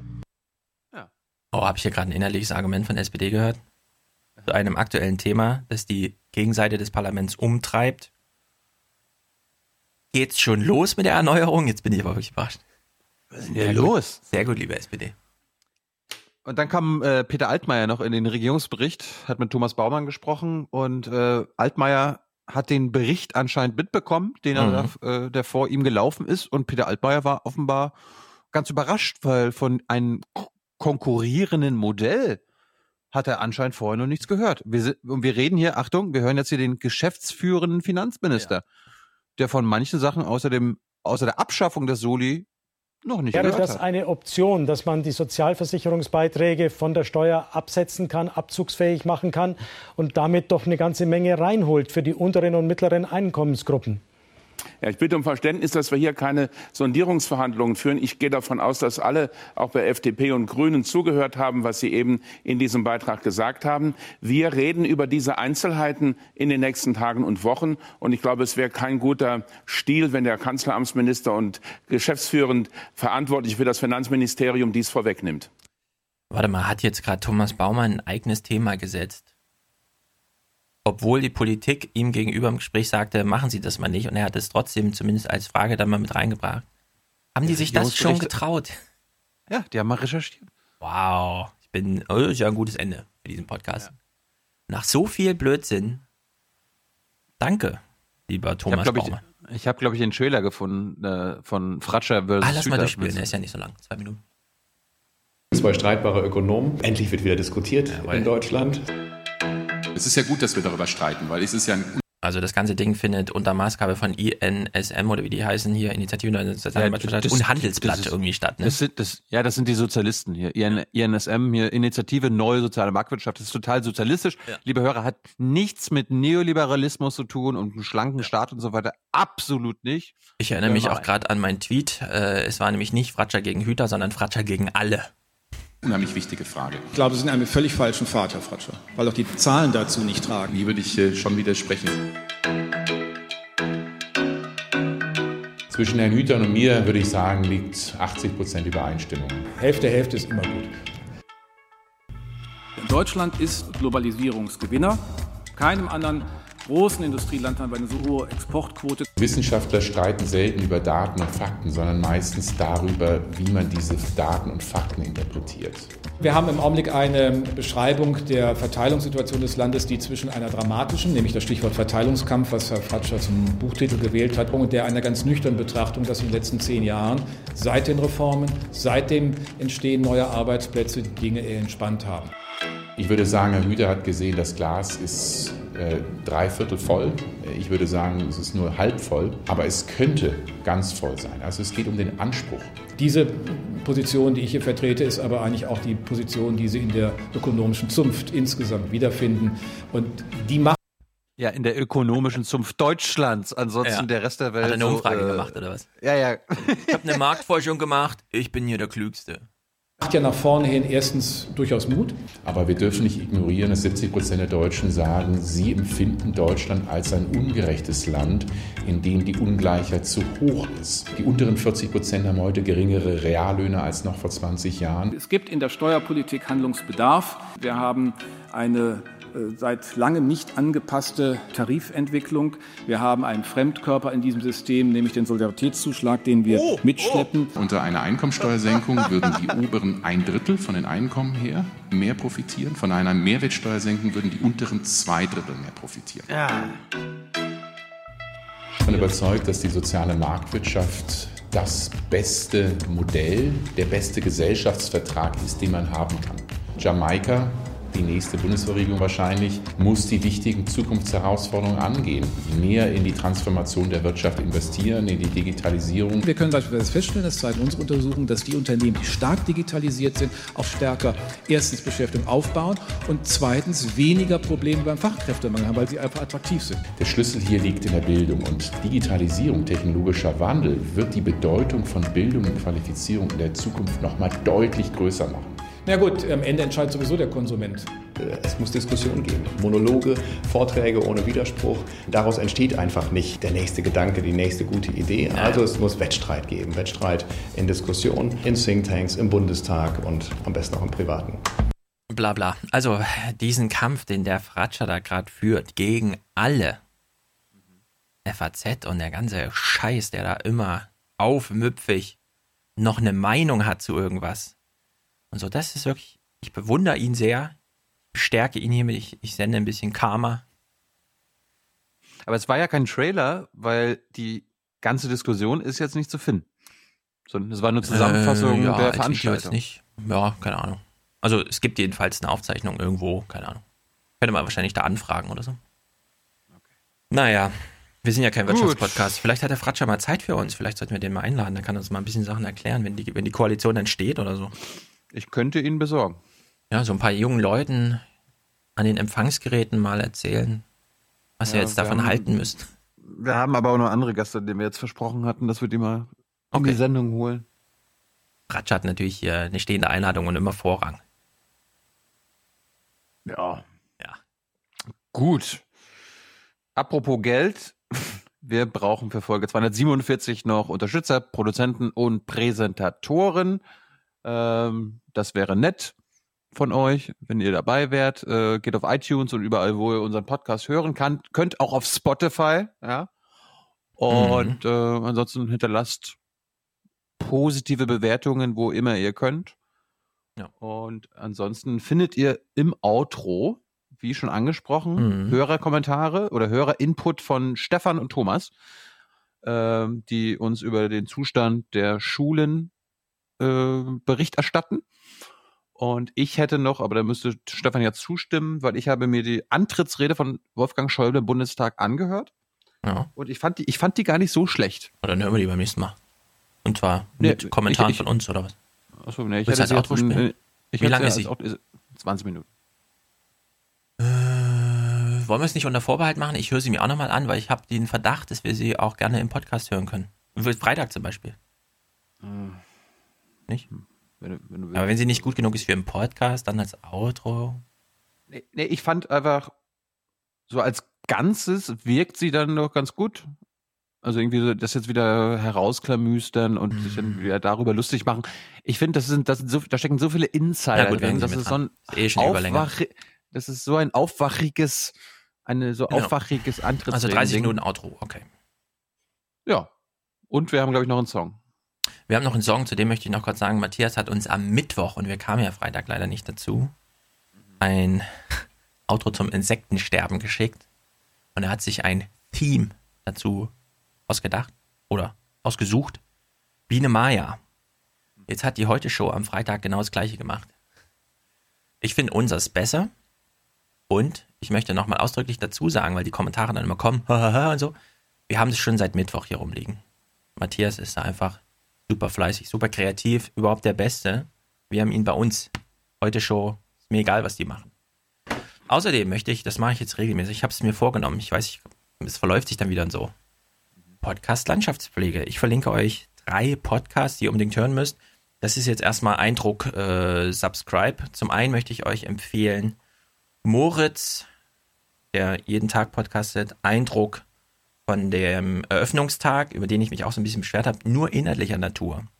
Weil die Community nicht das Angebot genutzt hat, was die drei Macher ähm, sozusagen äh, gemacht haben. Äh, deswegen Moritz, äh, kleine Rückschau auf diesen Tag. Dann möchte ich euch grundsätzlich den Sendegarten empfehlen. Es gibt sehr wenig Podcasts in Deutschland, in denen wirklich mal so eine Rundumschau gemacht wird. Äh, Martin, der den macht, fand es sehr witzig, dass sich das Podcast Landschaftspflege gemacht hat, während er selber einen Sendegarten betreibt und wirklich alles unter Hashtag Gartenbank, äh, hier neue Ernte und so läuft. Also sozusagen die Landschaft, ja, Podcast-Landschaft. Na gut, und als drittes die Frick Show. Äh, die Frick Show ist von einer äh, jungen Dame, die bei, bei Rockantenne arbeitet und ich finde es einfach Frick, gut. aber Frick oder Freak? Frick. Angelehnt an Freak, aber die Frick Show ist verlinkt. Äh, angelehnt an mein Hörerlebnis, dass doch relativ viele Podcasts immer so losgehen mit Hallo, hier ist die Nullnummer. Hört uns schon jemand? Und dann vergessen sie, obwohl sie noch nicht richtig in Fahrt sind, dass sie Mikros haben und werden dann plötzlich so ganz persönlich und weinerlich. Dann hat man sehr viele Laber-Podcasts, in dem so ein bisschen zu tief in die Psyche eingestiegen wird, mein Hörerempfinden, aber eben in der Performance wird da nicht mitgehalten, sondern man denkt sich dann wirklich, bin ich jetzt hier in so einer Therapie gelandet oder was? Bei der Frick-Show wird ein Thema aufgeworfen, das uns alle umtreibt. Wir gehen auf Hochzeiten und finden es da eigentlich blöd. Wir fühlen uns unwohl, wir stecken in Anzügen, was noch dazu kommt, ist lauter Leute, die wir nicht kennen, Familie plötzlich von irgendwem, wie verhalten wir uns bloß? Und sie beschreibt die Hochzeit ihres besten Freundes, sie war da überall mit ihrem Aufnahmegerät dabei, aber in der Performance eben, ja, zack, mit einem ordentlich rockigen Soundding eingestiegen in den Podcast, dann gleich zack, zack, zack und so. Also inhaltlich super 10 Sterne, Performance 11 von 10 Sternen, weil man es auch wirklich mal gerne hört. Und äh, sehr viele Themen, das ist auch bei der Politik so, ja, wenn man da nicht anfängt, so ein Seriositätsgestammel draus zu machen, bei dem es dann so ein Running Gag wird in der Podcast-Landschaft, dass man das langweilig findet, weil es dann Politik-Podcasts sind, die im Grunde auch als Heute-Journal durchgehen könnten. Ja, man kann es auch alles so ein bisschen an seiner Performance arbeiten. Äh, und man kann da auch viel experimentieren. Das haben wir im Aufwachen-Podcast auch gemacht, ja. Also in der Hinsicht, hört euch die Frick-Show an, falls ihr selbst Podcast macht und überlegt, was ihr davon lernen könnt in der Performance. Weil dann hört man das auch alles lieber, finde ich. Nun gut, das waren die drei Empfehlungen. Sie sind verlinkt und sind äh, mit Serviervorschlag empfohlen. Und dann hören wir uns am Freitag. Genau. Dann. Bis dann. Zukunft ungewiss. Good night and good luck. And I am sorry. Lieber Stefan, lieber Thilo, hier ist der Stefan. Ihr hattet aufgerufen, was zum Zustand der Schulen zu sagen, ähm, aus eigener Erfahrung. Und äh, ich habe jetzt keine Kinder, die an eine Grundschule gehen oder so. Äh, ich bin aber selber Berufsschullehrer in Frankfurt. Und äh, ja, da möchte ich was drüber erzählen. Es ist leider oft so, dass ich das Gefühl habe, dass die immer hinten runterfallen und keiner weiß, dass es die gibt und was die für einen wichtigen Auftrag machen. Ja, die sind wichtig und richtig und ähm, haben zum Beispiel eine große Bedeutung bei Leuten, die auf dem zweiten Bildungsweg, also die zum Beispiel mit einem Realschulabschluss äh, von der Schule gehen und dann irgendwie merken, nee, sie möchten doch noch was anderes äh, erreichen im Leben, dass die dann ähm, noch zum Beispiel Fachabitur machen können oder auch ihren Techniker. Auf jeden Fall äh, möchte ich erstmal kurz sagen, was ähm, gut läuft. Wir haben tolle Schülerinnen und Schüler und ein tolles Kollegium. Und äh, ja, es ist so, wie Stefan sagt, es geht, ja, aber ich glaube, das liegt dann zum Teil auch am Engagement und der Kreativität des äh, meiner Kolleginnen und Kollegen. Ja. Also es geht irgendwie. Gut, an Stellen also an Personal sollten wir 105 bis 110 Prozent besetzt sein, sind aber aktuell nur 90 Prozent. Ja. Das heißt, dass dann Unterricht äh, bei den Klassen äh, reduziert wird. Da werden dann einfach gewisse Fächer einfach zwei Stunden weniger unterrichtet, als sie sollten und so. Fehlt dann natürlich alles den Azubis bei uns. Ein anderer ganz, ganz großer Punkt ist halt tatsächlich das Gebäude. Das wird ja auch immer gesagt, es ist bei uns genau dasselbe. Wir hatten jetzt letzt äh, wieder zwei Wasserschäden durch die Heizungsanlage, die einfach jetzt immer wieder äh, undicht wird und äh, es tropft eigentlich an vielen Stellen. Und ähm, ja, da hatten wir jetzt einen Fall, dass da ein komplettes Labor geflutet worden ist und da sind dann Geräte im Wert von mehreren tausend Euro kaputt gegangen, wo bislang immer noch unklar ist, ob die uns irgendjemand bezahlt. Die Fenster sind undicht und ähm, haben zum Teil äh, Spalte von über zwei Zentimetern, wo dann im Winter die kalte Luft durchpfeift. Gut, jetzt ist es so, dass bei uns in der Eingangshalle so ein Energieausweis ausgehängt ist, ähm, wo ähm, die, äh, ja, wie, wie bei so einem Kühlschrank, die Effizienzklasse und so dasteht. Und da sind wir beim, bei der Heizenergie, beim Strom sind wir die schlechteste Kategorie und beim Wasser die, also die vorletzte schlechte Kategorie. Und äh, da wird dann gesagt, ja, äh, wenn man ähm, das Ding modernisieren würde, könnte man pro Jahr knapp 200.000 Euro äh, an Heizkosten und sonstigen Kosten sparen. Und jetzt ist es so, dass dieser äh, Energieausweis von 2007 ist. Ja? Und ich glaube nicht, dass es besser geworden ist. Also in den zehn Jahren hätten knapp zwei Millionen Euro gespart werden können. So, und der absolute Hohn ist, dass dann zum Beispiel bei der Heizenergieeinsparung Tipps gegeben werden, dass wir die Raumtemperatur mit dem Ventil am Heizkörper regeln sollen wir haben keine Ventile an den Heizkörpern. Äh, da gibt es in den Räumen äh, Temperatursensoren, die dann unten in der Hausmeisterkabine ähm, äh, die Raumtemperatur anzeigen und nach denen die Heizung geregelt werden sollte, nur die sind kaputt. Also laufen unsere beiden Hausmeister durchs Schulgebäude mit Thermometern, messen die Raumtemperatur, laufen dann wieder runter zurück, regeln die ein und dann nach ein paar Stunden regeln sie wieder nach. Ja? So läuft das dann da ab. Ähm, und äh, für die Wassereinsparung wird gesagt, wir sollten noch die Spartaste an den äh, Toilettenspülungen äh, betätigen. Haben wir auch nicht. Wir haben keine Spartasten. Ja. Gut. So sieht's aus. Ja. Es geht, aber ob es gut geht, ist so die andere Frage. Und es macht einen dann schon so ein bisschen, äh, ja, frustriert dann schon so ein bisschen. Und eine kleine Anekdote: Ein Schüler hat mal gemeint, als er mal wieder so einen braunen Fleck von, der undichten, von dem undichten Heizungsrohr gesehen hat, die Schule müsste mal wieder restauriert werden. Ja, das ist so, glaube ich, der, ja, es passt, ja. So alt ist die Schule schon aus den 70er Jahren und fällt auseinander. Ja, vielleicht war das interessant für euch. Ich höre dann mal weiter euren Podcast. Ciao. Hallo Stefan, hallo Tilo. Ähm, ihr hattet ja nach Meinungsäußerungen zum Schulsystem gefragt und ähm, damit sich auch mindestens ein Lehrer gemeldet hat äh, und ich irgendwie der, der Podcasting-Lehrervertreter bin, außerdem Christoph, ähm, melde ich mich auch. Äh, Stefans Vermutung, dass es um die Schulsubstanz, was den Bau und die Ausstattung angeht, gar nicht so schlecht bestellt ist, kann ich jetzt erstmal so für Bamberg und Umgebung bestätigen. Wir haben so ein paar rottende Grundschulen, die aber auch jetzt nicht irgendwie Bäume haben, die in den Turnhallen wachsen oder so. Wir sind nicht Berlin. Ja, also Bayern hat da ja immer den Vorteil, dass es viel Geld hat. Ähm, und wir haben eigentlich so das größte Problem in der Digitalausstattung oder so, dass man halt irgendwie Geld ran schafft, um neue Beamer anzuschaffen und sowas. Das kann halt mal dauern, aber meine Schule ist direkt von der Stadt bezahlt. Also die Stadt ist da der Sachaufwandsträger. Damit geht es uns eigentlich offiziell gar nicht so gut. Aber wir konnten uns nie beklagen. Wir haben unter anderem einen Kopierer, bei dem wir nicht mal Kostenstellen angeben müssen, weil wir keine Schulbücher für bestimmte Klassen haben und deswegen darf ich kopieren so viel wie, wie ich will und werde nicht mal kontrolliert, wie viel ich kopiere. Also das ist alles kein Problem. Auch für moderne IT-Infrastruktur haben wir jetzt irgendwie Kohle gekriegt und alles einmal in der Schule neu gemacht. Also das ist überhaupt kein Problem baulich. Wenn wir uns über Schule unterhalten, muss ich eigentlich sagen, dass das die, die Probleme jetzt von der Lehrerseite weder Helikoptereltern und solche Phänomene sind. Das hat zugenommen, dass Eltern sich einmischen und dass Eltern der Meinung sind, ähm, dass die Tatsache, dass sie auch mal in einer Schule waren, äh, konstituiert, dass sie jetzt irgendwie dir erklären müssen, wie du deinen Job zu machen hast. Das ist aber eigentlich normal, damit rechnet man als Lehrkraft. Was auch zugenommen hat, tatsächlich ist die Menge an äh, Eltern aus der oberen Mittelschicht aus, und, der, oder, und der Oberschicht, die ähm, versuchen, den, den Statusverlust durch schlecht, schlecht gebildete Kinder oder durch Kinder mit weniger Leistungsfähigkeit durch äh, Rechtsanwälte zu verhindern. Also das passiert tatsächlich mehr.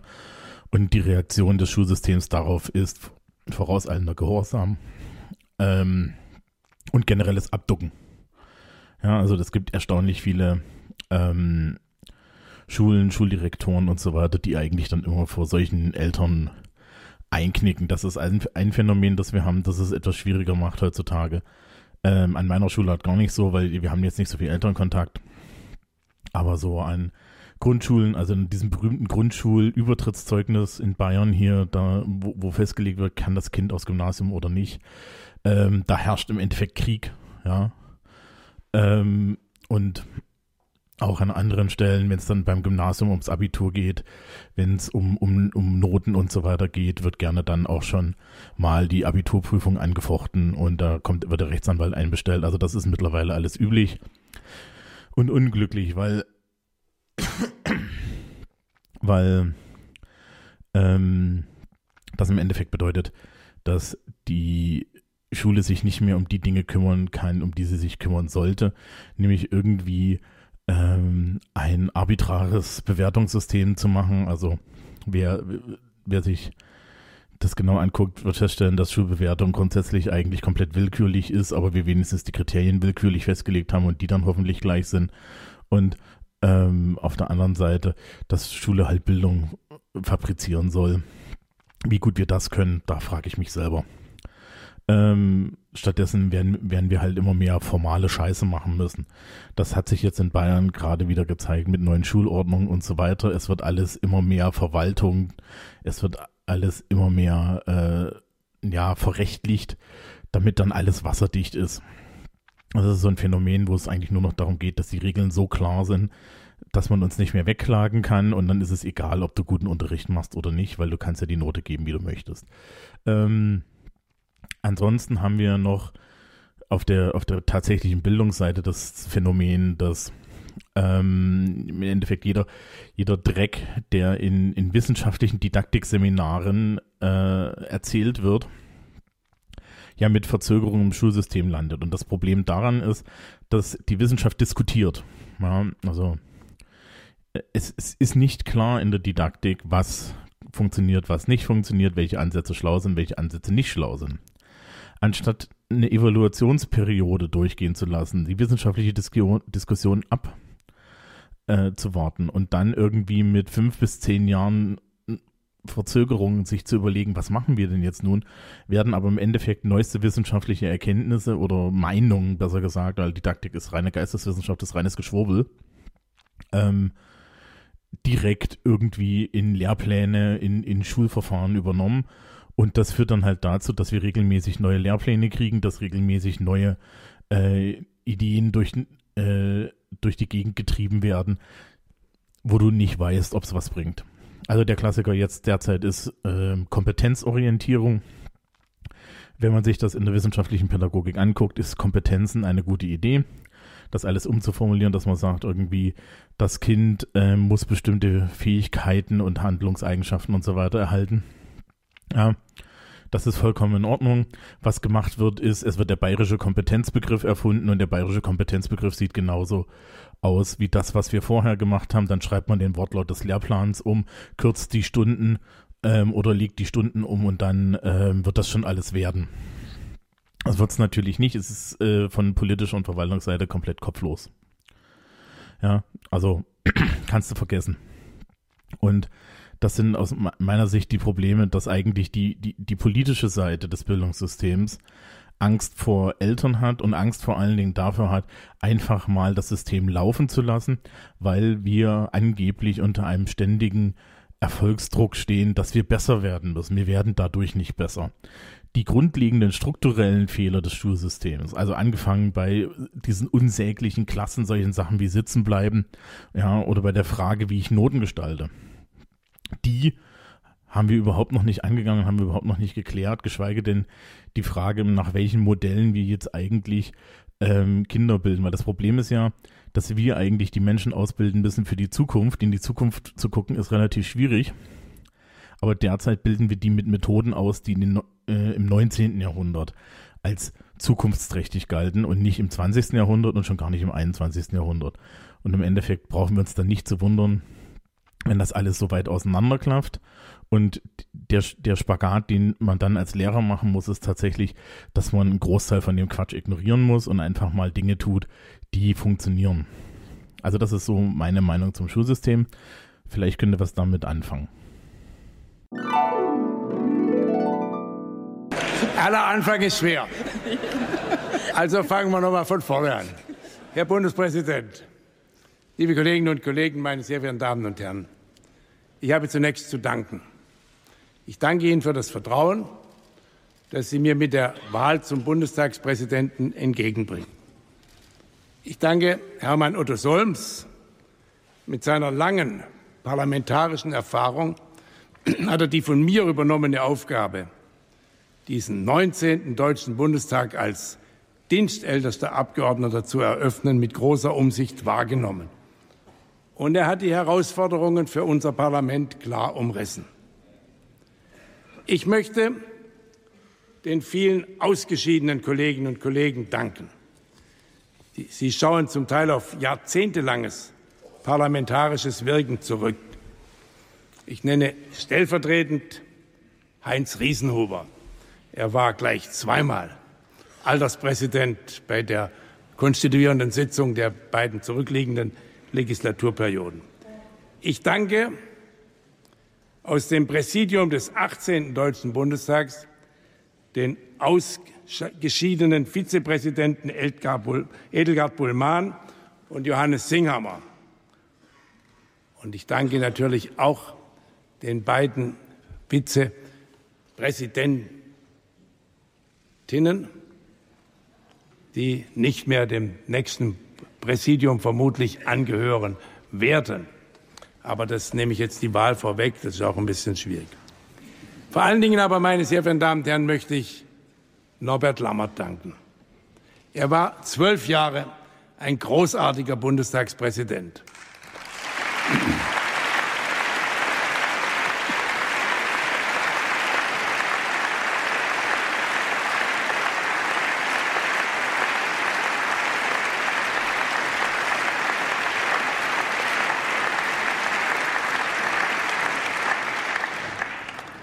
mit, lieber Herr Lammert, Sie hatten eine ganz besondere Begabung als Redner und Sie hatten immer klare Vorstellungen davon, was dieses Parlament leisten soll und was es leisten kann, wenn es denn will.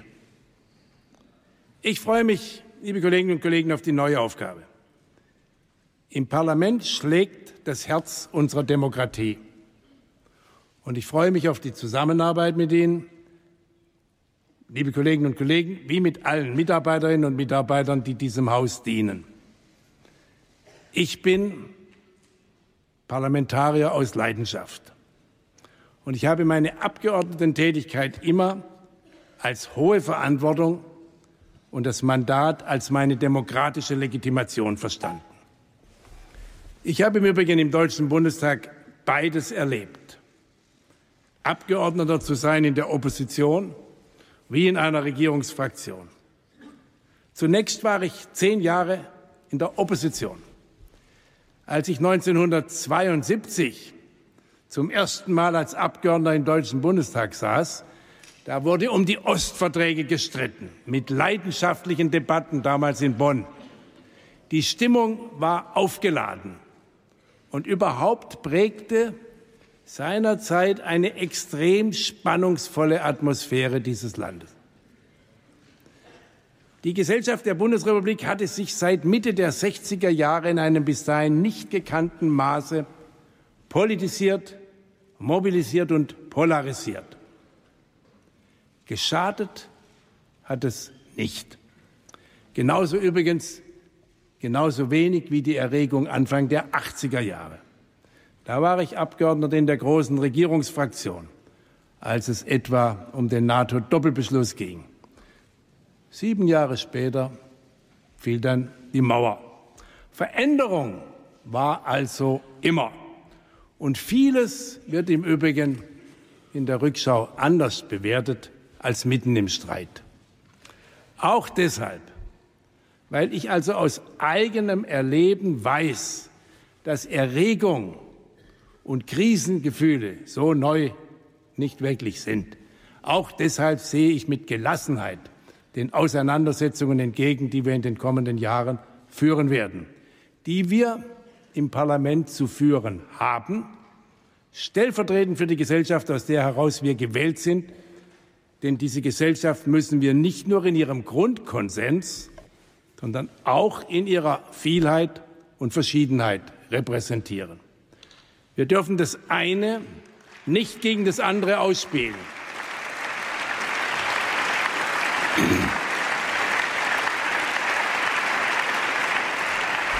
In einem demokratischen Gemeinwesen ist kein Thema es wert, über den Streit das Gemeinsame in Vergessenheit geraten zu lassen. 289 Abgeordnete ziehen heute erstmals ins Parlament ein. Das sind gut 40 Prozent aller Mitglieder dieses Hauses. Selten unterschied sich ein Bundestag so sehr von seinem Vorgänger wie dieser. Sieben Parteien und sechs Fraktionen. So viele gab es seit 60 Jahren nicht mehr. Und diese neue Konstellation hier im Haus spiegelt die Veränderungen wider, die unsere Gesellschaft erlebt. Verunsicherungen wachsen angesichts des raschen Wandels durch Globalisierung und Digitalisierung. Zusammenhänge lösen sich auf, Zugehörigkeiten brechen auf, neue entstehen.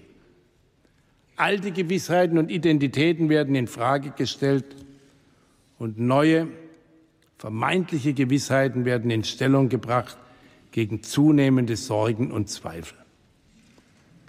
Das menschliche Bedürfnis nach Geborgenheit in vertrauten Lebensräumen, das trifft auf eine zunehmend als ungemütlich empfundene Welt voller Konflikte, Krisen, Kriege, medial präsentem Schrecken. Und vor diesem Hintergrund verschärft sich die Tonlage der gesellschaftlichen Debatten. All das können wir übrigens vielerorts in Europa beobachten. Und mit dem ungeheuer schnellen gesellschaftlichen Wandel, den wir erleben, geht eine Fragmentierung unserer Debatten und Aufmerksamkeiten einher. Und das stellt die politische Ordnung, die demokratischen Institutionen und Verfahren vor große Herausforderungen. Jedem erscheint etwas anderes wichtig. Jeder scheint gelegentlich nur noch seine eigenen Probleme wahrzunehmen und es gibt nicht mehr das eine Thema. Das Überhandnehmen von Möglichkeiten und Optionen kann auch überfordern. Über dieses Unbehagen im Kapitalismus hat Uwe Jean Häuser schon 2000 geschrieben.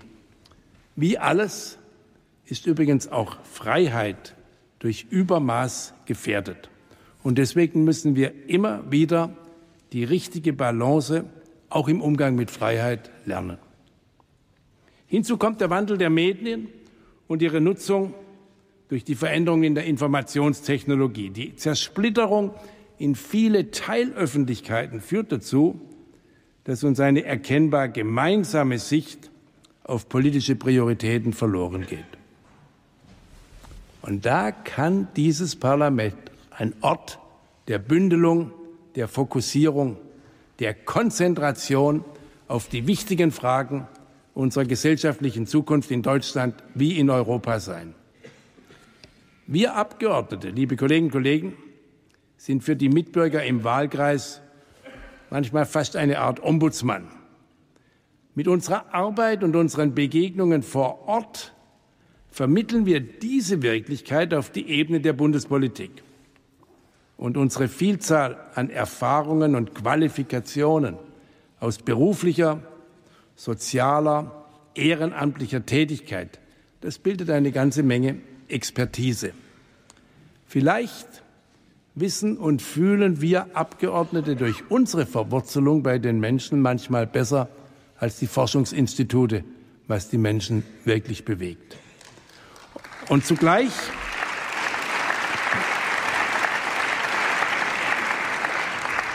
Und zugleich sind wir alle, wie Artikel 38 unseres Grundgesetzes sagt, Abgeordnete des ganzen Volkes. Und dazu müssen wir diese Vielzahl von Interessen, Meinungen, Befindlichkeiten mit den Begrenztheiten und der Endlichkeit der Realität zusammenbringen. Und das zwingt zu Kompromissen und zu Entscheidungen durch Mehrheit. Und je besser das gelingt, umso weniger fühlen sich Menschen in der demokratischen Wirklichkeit zurückgelassen. Immanuel Kant, dem wir viele Gedanken von Rechtsstaat und Republik verdanken, hat ja gesagt, ich drücke es halb mit meinen Worten aus, handle stets so, dass das Prinzip deiner Handlung immer auch das Prinzip der Handlungen aller anderen sein könnte, dass es immer auch allgemeines Gesetz sein könnte. Also handle so, dass menschliches Miteinander nicht zusammenbräche, wenn alle so handelten wie du selbst. Und das, verehrte Kolleginnen und Kollegen, gilt gerade auch für Parlamentsabgeordnete. Und das ist eine gute Maxime für unser repräsentatives System.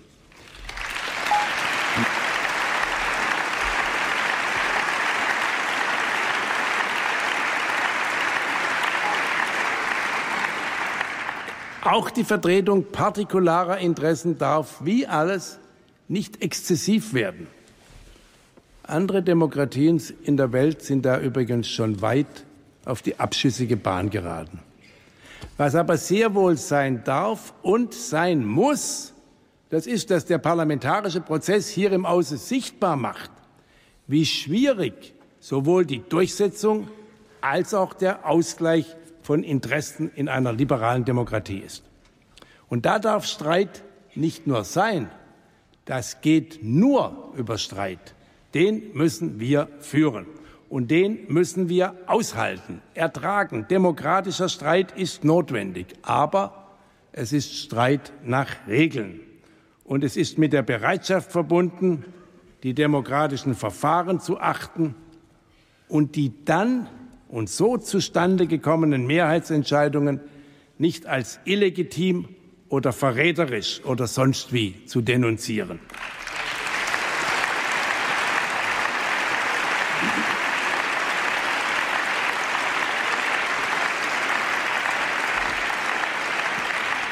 sondern die Beschlüsse der Mehrheit zu akzeptieren. Das ist parlamentarische Kultur.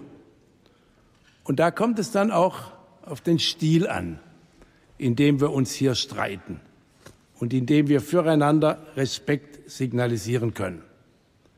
Es gab in den vergangenen Monaten in unserem Land Töne der Verächtlichmachung und Erniedrigung. Ich finde, das hat keinen Platz in einem zivilisierten Miteinander.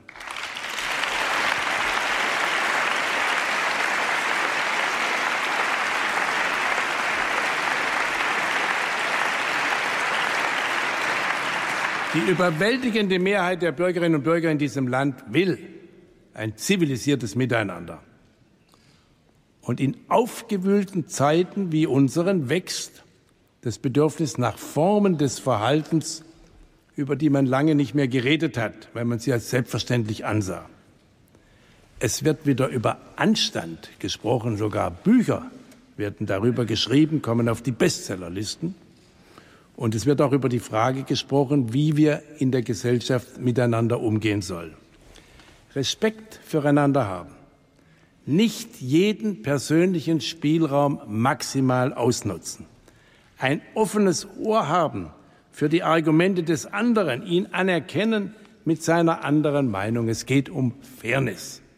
Hundertprozentige Gerechtigkeit gibt es nicht, aber Fairness ist möglich in dem Sinne, dass sich möglichst alle angesprochen fühlen und nicht ausgeschlossen bleiben. Und die Art,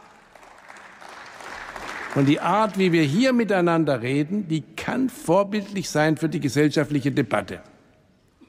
Prügeln sollten wir uns hier nicht.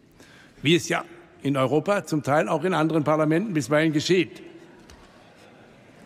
Wir sollten es übrigens auch nicht verbal tun. Wir können vielmehr zeigen, dass man sich streiten kann, ohne dass es unanständig wird. Und dazu müssen wir zeigen, dass auch ein Bundestag mit sechs Fraktionen schafft, wozu er da ist.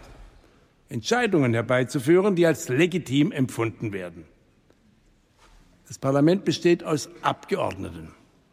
Und diese Abgeordneten sind nicht abgehoben, wie so gern oberflächlich dahin geredet wird. Wir sind aus der Mitte der Bürgerinnen und Bürger gewählt. Aber niemand vertritt alleine das Volk. So etwas wie Volkswille entsteht überhaupt erst in und mit unseren parlamentarischen Entscheidungen. Und deswegen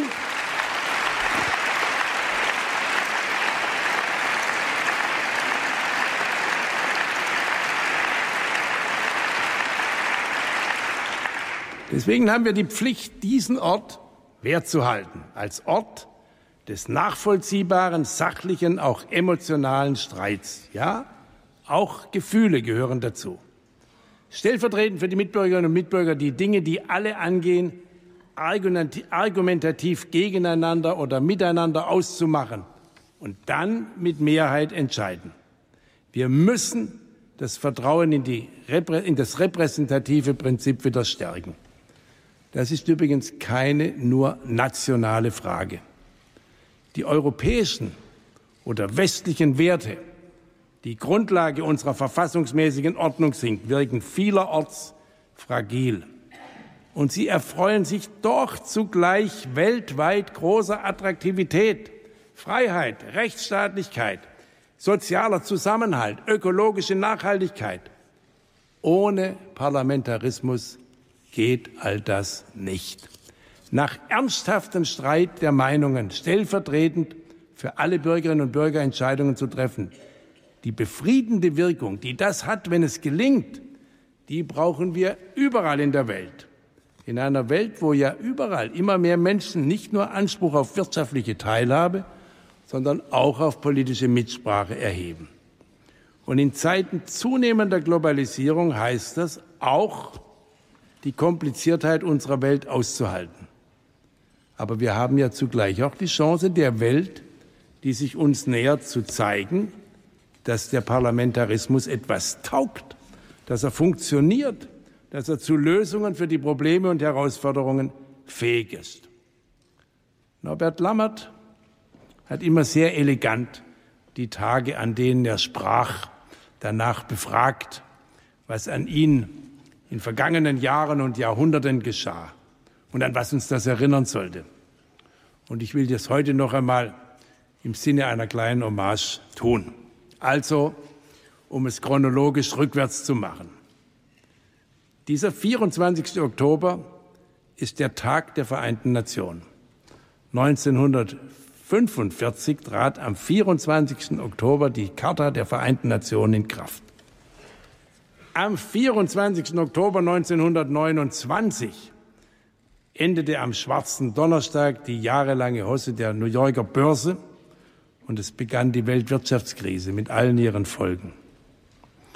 Und am 24. Oktober 1648 wurde der Westfälische Friede zur Beendigung des Dreißigjährigen Kriegs unterzeichnet. Ein Krieg, an dessen Beginn wir uns kommendes Jahr erinnern. Herr Münkler hat ihm gerade ein Opus Magnum gewidmet, in dem er zeigt, dass dieser bis heute längste Krieg auf deutschem Boden, zugleich übrigens der erste im vollen Sinne europäische Krieg, dass dieser Krieg uns besser als alle späteren Konflikte die Kriege unserer Gegenwart verstehen lässt. Wer es nicht glaubt, lese einmal Simplicissimus von Grimmelshausen noch einmal nach. Er ist übrigens in meinem Wahlkreis geschrieben. All das, liebe Kolleginnen und Kollegen, erinnert uns an den Charakter der Aufgaben, die vor uns liegen. Und es erinnert uns daran, dass wir die Entscheidungen, die wir hier treffen, in weltpolitische Zusammenhänge einzubetten haben. Europa, die Globalisierung, das ist heute der Rahmen für das, was wir hier debattieren und entscheiden. Und das hat nichts mit einem Aufgeben nationaler Selbstbestimmung zu tun. Und schon gar nichts mit einem Aufgeben des Anspruchs, dass dies hier der Ort ist, an dem immer neu die Souveränität des deutschen Volkes greifbar und wirklich wird, sondern es beschreibt die Aufgabe, der wir gerecht werden müssen. Den Weg einer selbstbewussten Einordnung in immer weitere Zusammenhänge zu finden, mit dem Ziel, dazu beizutragen, in dieser Welt unsere Zukunft gestalten zu können.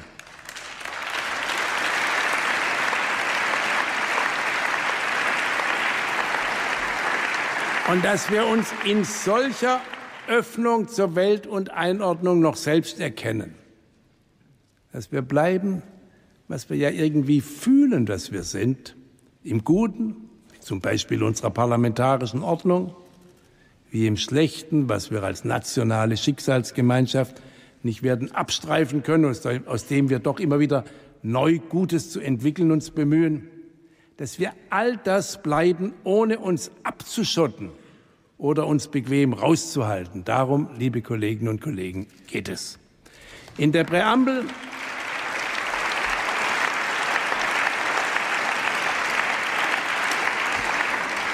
In der Präambel unseres Grundgesetzes von 1949, die wir 1990 im wiedervereinten Deutschland fortgeschrieben haben, heißt es, von dem Willen beseelt, als gleichberechtigtes Glied in einem vereinten Europa dem Frieden der Welt zu dienen, hat sich das deutsche Volk Kraft seiner verfassungsgebenden Gewalt dieses Grundgesetz gegeben.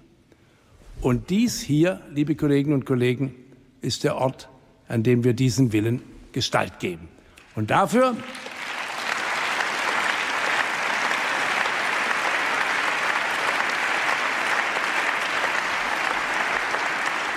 Und dafür hat uns eine wieder gewachsene Zahl von Bürgerinnen und Bürgern gewählt. Der Trend zur höheren Wahlbeteiligung bei den letzten Landtagswahlen hat sich ja auch im Bund fortgesetzt. Ich denke, das zeigt, dass Erwartungen gestiegen sind. Und wenn wir diese Erwartungen einigermaßen erfüllen, können wir unserem Land einen großen Dienst erweisen. Steigende Erwartungen sind also eine Chance, auch wenn es zur Wahrheit gehört, dass in dieser Welt immer neuer Akteure und immer dichterer Verflechtungen die Realität komplizierter wird und unsere Handlungsspielräume nicht immer nur wachsen. Zwischen beidem müssen wir als Parlament unseren Weg finden.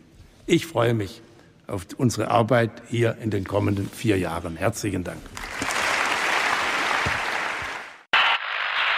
Eine Studie von Wissenschaftlern aus Deutschland, Großbritannien und den Niederlanden ergab, dass die Gesamtmasse seit 1989 um mehr als 75 Prozent abgenommen hat. Eine eindeutige Erklärung haben die Forscher dafür nicht. Sie vermuten aber einen Zusammenhang mit der Intensivierung der Landwirtschaft. Der Rückgang habe dramatische Auswirkungen auf das Ökosystem, weil Insekten am Anfang der Nahrungskette stünden. 30 Sekunden Insekten, eine Minute, mehr als eine Minute Autos, minus 3,3 Prozent Absatz, minus 9,3 in Großbritannien. Hm, hm. Das ist, ja. also Hans, das ist eigentlich, das ist keine ordentliche Ordnung von Nachrichten. Hat Deswegen Oma Erna Insektenaktien oder hat sie Autoaktien? Ja. Deswegen sage ich nochmal, da würde ich, äh, würde ich gerne sehen, wie sieht die Berichterstattung des Nachrichtentages, vor allem den Hauptsendungen, insgesamt aus. Und da wäre meine Vermutung, dass doch mehr über ähm, Artenschwund bei Insekten berichtet wurde, als über Artenschwund bei Insekten.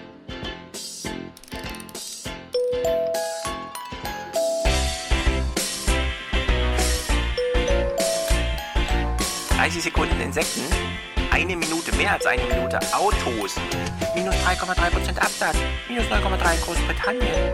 Hm,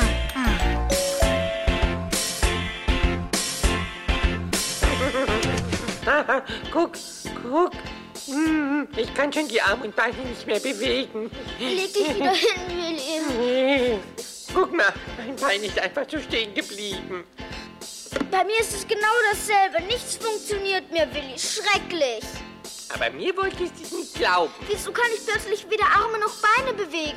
Und was ist mit den Flügeln? Gehen die? Naja, so ein bisschen, aber richtig auch nicht. Willi, da muss doch irgendwas passiert sein. Scheint so. ich will ja aber nicht sterben. Was denkst du, ich? Ach so, ach so, ihr lebt ja noch. Hm? Ich bin der Totengräber vom Entrümpelungskommando. Wie reden Sie überhaupt? Meier, Meier, den haben wir schon mal im Wald getroffen. Das sind die, die sammeln alle toten Tiere und Insekten und dann vergraben sie sie in der Erde. Seid froh, dass es uns gibt. Ihr würdet euch ganz schön wundern, wenn überall, wo ihr spazieren geht, tote Insekten rumliegen. Wie das stinkt. Eigentlich müssten wir noch bezahlt werden für unsere Arbeit, weil sie so nützlich ist.